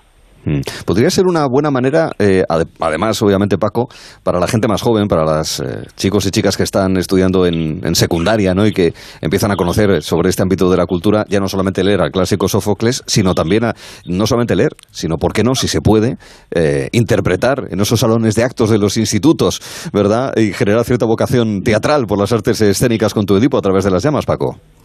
Bueno, no sé, hasta el uno nunca sabe la- el recorrido que va a tener un texto que escribe. Hay textos que se quedan en la primera representación o en la primera producción y hay textos que saltan al extranjero, que son traducidos a 10 idiomas y se hacen en muchos países del mundo. No lo sabemos, el pistoletazo de salida es esta noche, veremos ver la vida que tiene este Edipo. En cualquier caso, sí hemos querido acercar, no tanto también por la decisión del elenco, que son todos chavales de veintipico y treinta y pocos años, el único que tiene más edad es Alejo con 40 años y, y pero todos son veinteañeros y treintañeros para hacer un Edipo que, que no suele ser nunca de la media edad del reparto. Y también luego yo como autor he metido el, el texto dentro de otra otra ficción que es un sueño es una especie de pesadilla fantasmagórica en la que el propio protagonista casi como Eduardo Noriega en Abre los ojos de Amenábar no sabe si está soñando si está despierto o si quieres como Calderón como no como el Segismundo de Calderón es entre Amenábar y Calderoniana la, la, la función. Eh, mm, está inmerso de o sea, esa, esa, esa, esa narrativa clásica, por así decir, la acción clásica de la obra, está dentro de otra cosa, que es una pesadilla de un hombre que vuelve a un sitio que ya le suena, que en algún momento estuvo, es como volver al lugar de los hechos, eh, y al final tiene que ver con lo que me preguntabais la otra pregunta que, que- que he querido contar con esto, tiene que ver con un Edipo metafísico, quiero decir, un Edipo que ya ha sucedido muchas más veces. O sea, un Edipo que viene sucediendo desde hace dos mil y pico años, de otra, ¿no? por, por otro lado, ¿no? que no para de representarse con esa ilusión de la primera vez con la que actúa el actor cada noche en una obra de teatro, ¿no? como si fuera la primera vez, aunque lleva 200 bolos a su espalda. Esto también es un Edipo que vuelve al lugar de los hechos, al lugar de aquella pandemia, al lugar de aquel Tebas que él salvó una vez y por primera vez empieza a recordar o empieza a sonarle que a él ya estuvo ahí más veces. Y es un Edipo que duda de si lo que está viviendo o de si la vida es algo, eso lo hago extensible a todos, si la vida es algo que experimentamos por primera vez o, o si o por si por el contrario todos estamos ya muertos, hemos muerto muchas veces y la vida no es sino una ilusión cíclica de algo que repetimos eh, y en realidad somos unos personajes atrapados dentro de un sueño del que no podemos escapar y que vamos a estar toda la vida de forma circular. Así que Edipo no para de salvar a Tebas eh, pues desde, desde que desde el principio. Desde el principio de los tiempos. Bueno, Alejo, con eh, Jonás Alonso, Minal Jamani, Álvaro de Juan, Jan Lin Lee, Alejandro Linares, ya todos ahí preparados, ¿verdad? Y con ganas, entiendo, ¿verdad? Después de tanto Sí. trabajo para exponerlo, ¿no, Ale- Alejo? Sí, sí, sí, están, están todos muy, están todos un poco nerviosos, yo también, pero, pero estamos muy ilusionados. La verdad es que hemos, hemos luchado mucho, nos ha costado sacar esto adelante en los tiempos que tenemos. También en su día se nos metió el virus en la sala de ensayos, tuvimos que parar, perdimos días de ensayo, que hemos tenido que recuperar, hemos doblado jornadas, ha sido, ha sido duro y, y creo que creo que esta noche les va a llegar su, su merecida recompensa porque todos se estrenan en Mérida. Con lo cual, Cristina, ¿qué les decimos? Tanto a Alejo Sauras Hombre. como a Paco Becerra, Que a la vez. Muchísima mierda. Muchísima madre mía, mierda. claro que sí, claro que sí. gracias. Madre mía. Pues bien. muy bien. Va a ir Eh, muy Edipo bien. a través de las llamas en Mérida. Alejo, Paco, muchas gracias y que vaya todo muy bien. Cuidaos. A vosotros. Adiós, Gracias. Hasta la próxima. Y nada, mucha, yo creo que podríamos también a la gente de la radio decirnos mucha mierda, ¿no te Claro, parece, Cristina? claro, es, un, es una expresión maravillosa, una expresión Así de es. muy buena suerte. O sea, que hay que decirlo no solamente cuando uno estrena, sino incluso si puede ser todos los días, ¿verdad? Así una cosa como nosotros ta- positiva. Como de alguna manera también estamos en escena, pues también no, lo- no lo podemos decir Sí, con, claro con el mismo sí. cariño. Venga, Cris, hasta luego, Hasta gracias. luego, mucha mierda. Momentos postreros de este gelo.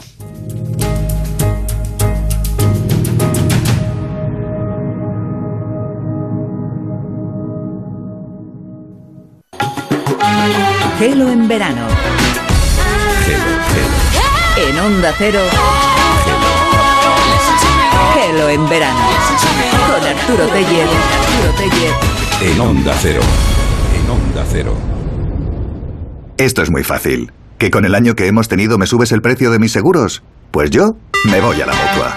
Vente a la mutua y en menos de 6 minutos te bajamos el precio de cualquiera de tus seguros, sea cual sea. Llama al 91 555 5555. 91 555 5555. Esto es muy fácil. Esto es la mutua. Condiciones en mutua.es. 98.0 Madrid.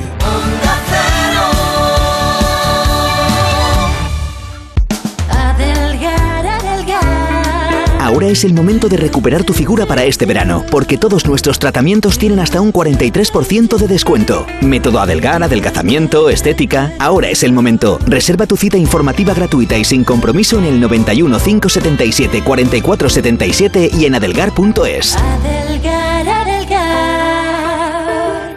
Bricolaje Moraleja, la mayor exposición de puertas en Madrid que puedas imaginar. En Bricolaje Moraleja no cerramos en agosto. Calle Timanfaya 4 Humanes. bricomoraleja.com Mientras que muchos quieren ver la vida de color de rosa, cuando se trata del alquiler todos buscan el naranja. El naranja de la puntualidad del cobro de la renta, el de la morosidad cero, el de la calidad de servicio, el naranja de alquiler seguro. Si quieres ver la vida de color naranja, entra en alquilerseguro.es. Alquiler seguro, el color del alquiler. Venga a las rebajas de Muebles a Dama. Precios insuperables con la misma calidad de siempre, en una gran variedad de estilos y modelos, con su habitual trato amable, transporte y montaje gratuitos y la mejor financiación. Todo lo bueno de Muebles a Dama, pero ahora con rebajas. En General Ricardo 190 y en la web mueblesadama.com. Onda Cero. Menuda pintaza tienen esas hamburguesas. Anda, súbete a redes la auténtica hamburguesa de Boy de Valles del Esla. Les va a encantar. Hashtag sabrosa, hashtag jugosa, hashtag... Hashtag sostenible, hashtag bienestar animal, que no solo cuidan el producto, que también... Hamburguesa Valles del Esla. Auténtica carne de buey.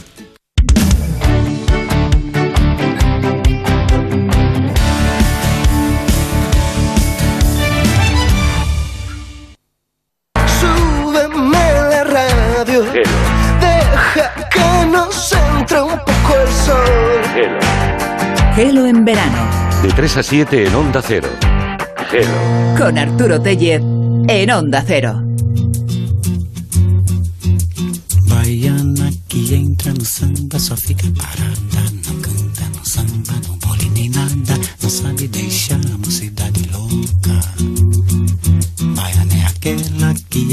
samba de qualquer maneira, que mexe, remexe, dá nó nas cadeiras e deixa a moçada com água na boca. Baiana que entra no samba só fica parada, não canta, não samba,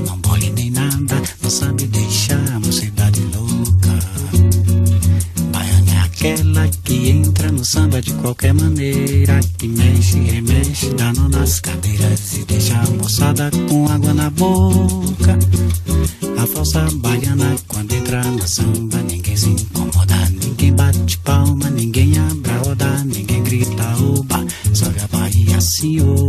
Este año en Gelo en Verano, hasta este momento prácticamente no hemos hecho ninguna alusión a esos lugares del país que se abrasan en verano, porque hasta ahora no hemos tenido ninguna ola de calor así especialmente fuerte. Pero ya viene. Eh, camino de mediados de agosto es cuando las temperaturas suben. Y ha habido un cambio, además, en la primera posición. Arroyo de los Jancos ha visto desbancada por Villanueva de los Infantes, Ciudad Real. 42,8 grados en la red de estaciones que controla la Agencia Estatal de Meteorología. Y esto solamente está empezando. Bueno, espero que esta tarde en cualquier caso haya servido para buena parte del país, si nos han estado escuchando, para refrescarles un poco el, el- el- el tránsito a esta ola de calor, desde los momentos en los que ah, conocíamos mucho, gracias a Juan Prado, sobre la viven- la- las vivencias o la manera de vivir de las abejas en la colmena, ¿no? Y todas esas curiosidades sobre cómo captan el polen, eh, cuál es la articulación de las alas que les permite esos movimientos que impiden que las podamos atrapar. Vendrá cada miércoles, poco después de las 3, Juan, para contarnos más curiosidades sobre el mundo de las abejas y de la apicultura. En el vistazo hemos tenido un gravísimo error, porque después de haber estado contando que íbamos a darle un toque a eso de criar malvas, pues es que nos hemos quedado sin tiempo para poder hacerlo, de manera que tenemos mañana una nueva posibilidad. La semana que viene habrá posibilidad de conocer a más slammers, aquellos que practican el eh, poetry slam. Hemos visto el lirismo, escuchándola, a Adriana Suárez, a Aida Suárez, perdón, de la misma manera que Adrián Pazos hemos escuchado cómo quiere hablar de temática social a la hora de hacer esa poesía escénica. Con David Marto nos lo hemos pasado pipa en la pantalla, con los estrenos, con la actualidad, con novedades, con las controversias de Johnny Depp y demás, y sobre todo con esa charla con Tony García y con Claudio Biern Boyd, con motivo del estreno de D'Artagnan y los mosqueperros. Chopin y George Sand con Noelia Danez. Y lo último, este tipo a través de las eh, llamas con Alejo Sauras y con Paco Becerra en escena a punto de estrenar en Mérida. Como ven, mucho. Y mañana, mucho. Y espero que bueno. Noticias en Onda Cero. Gracias.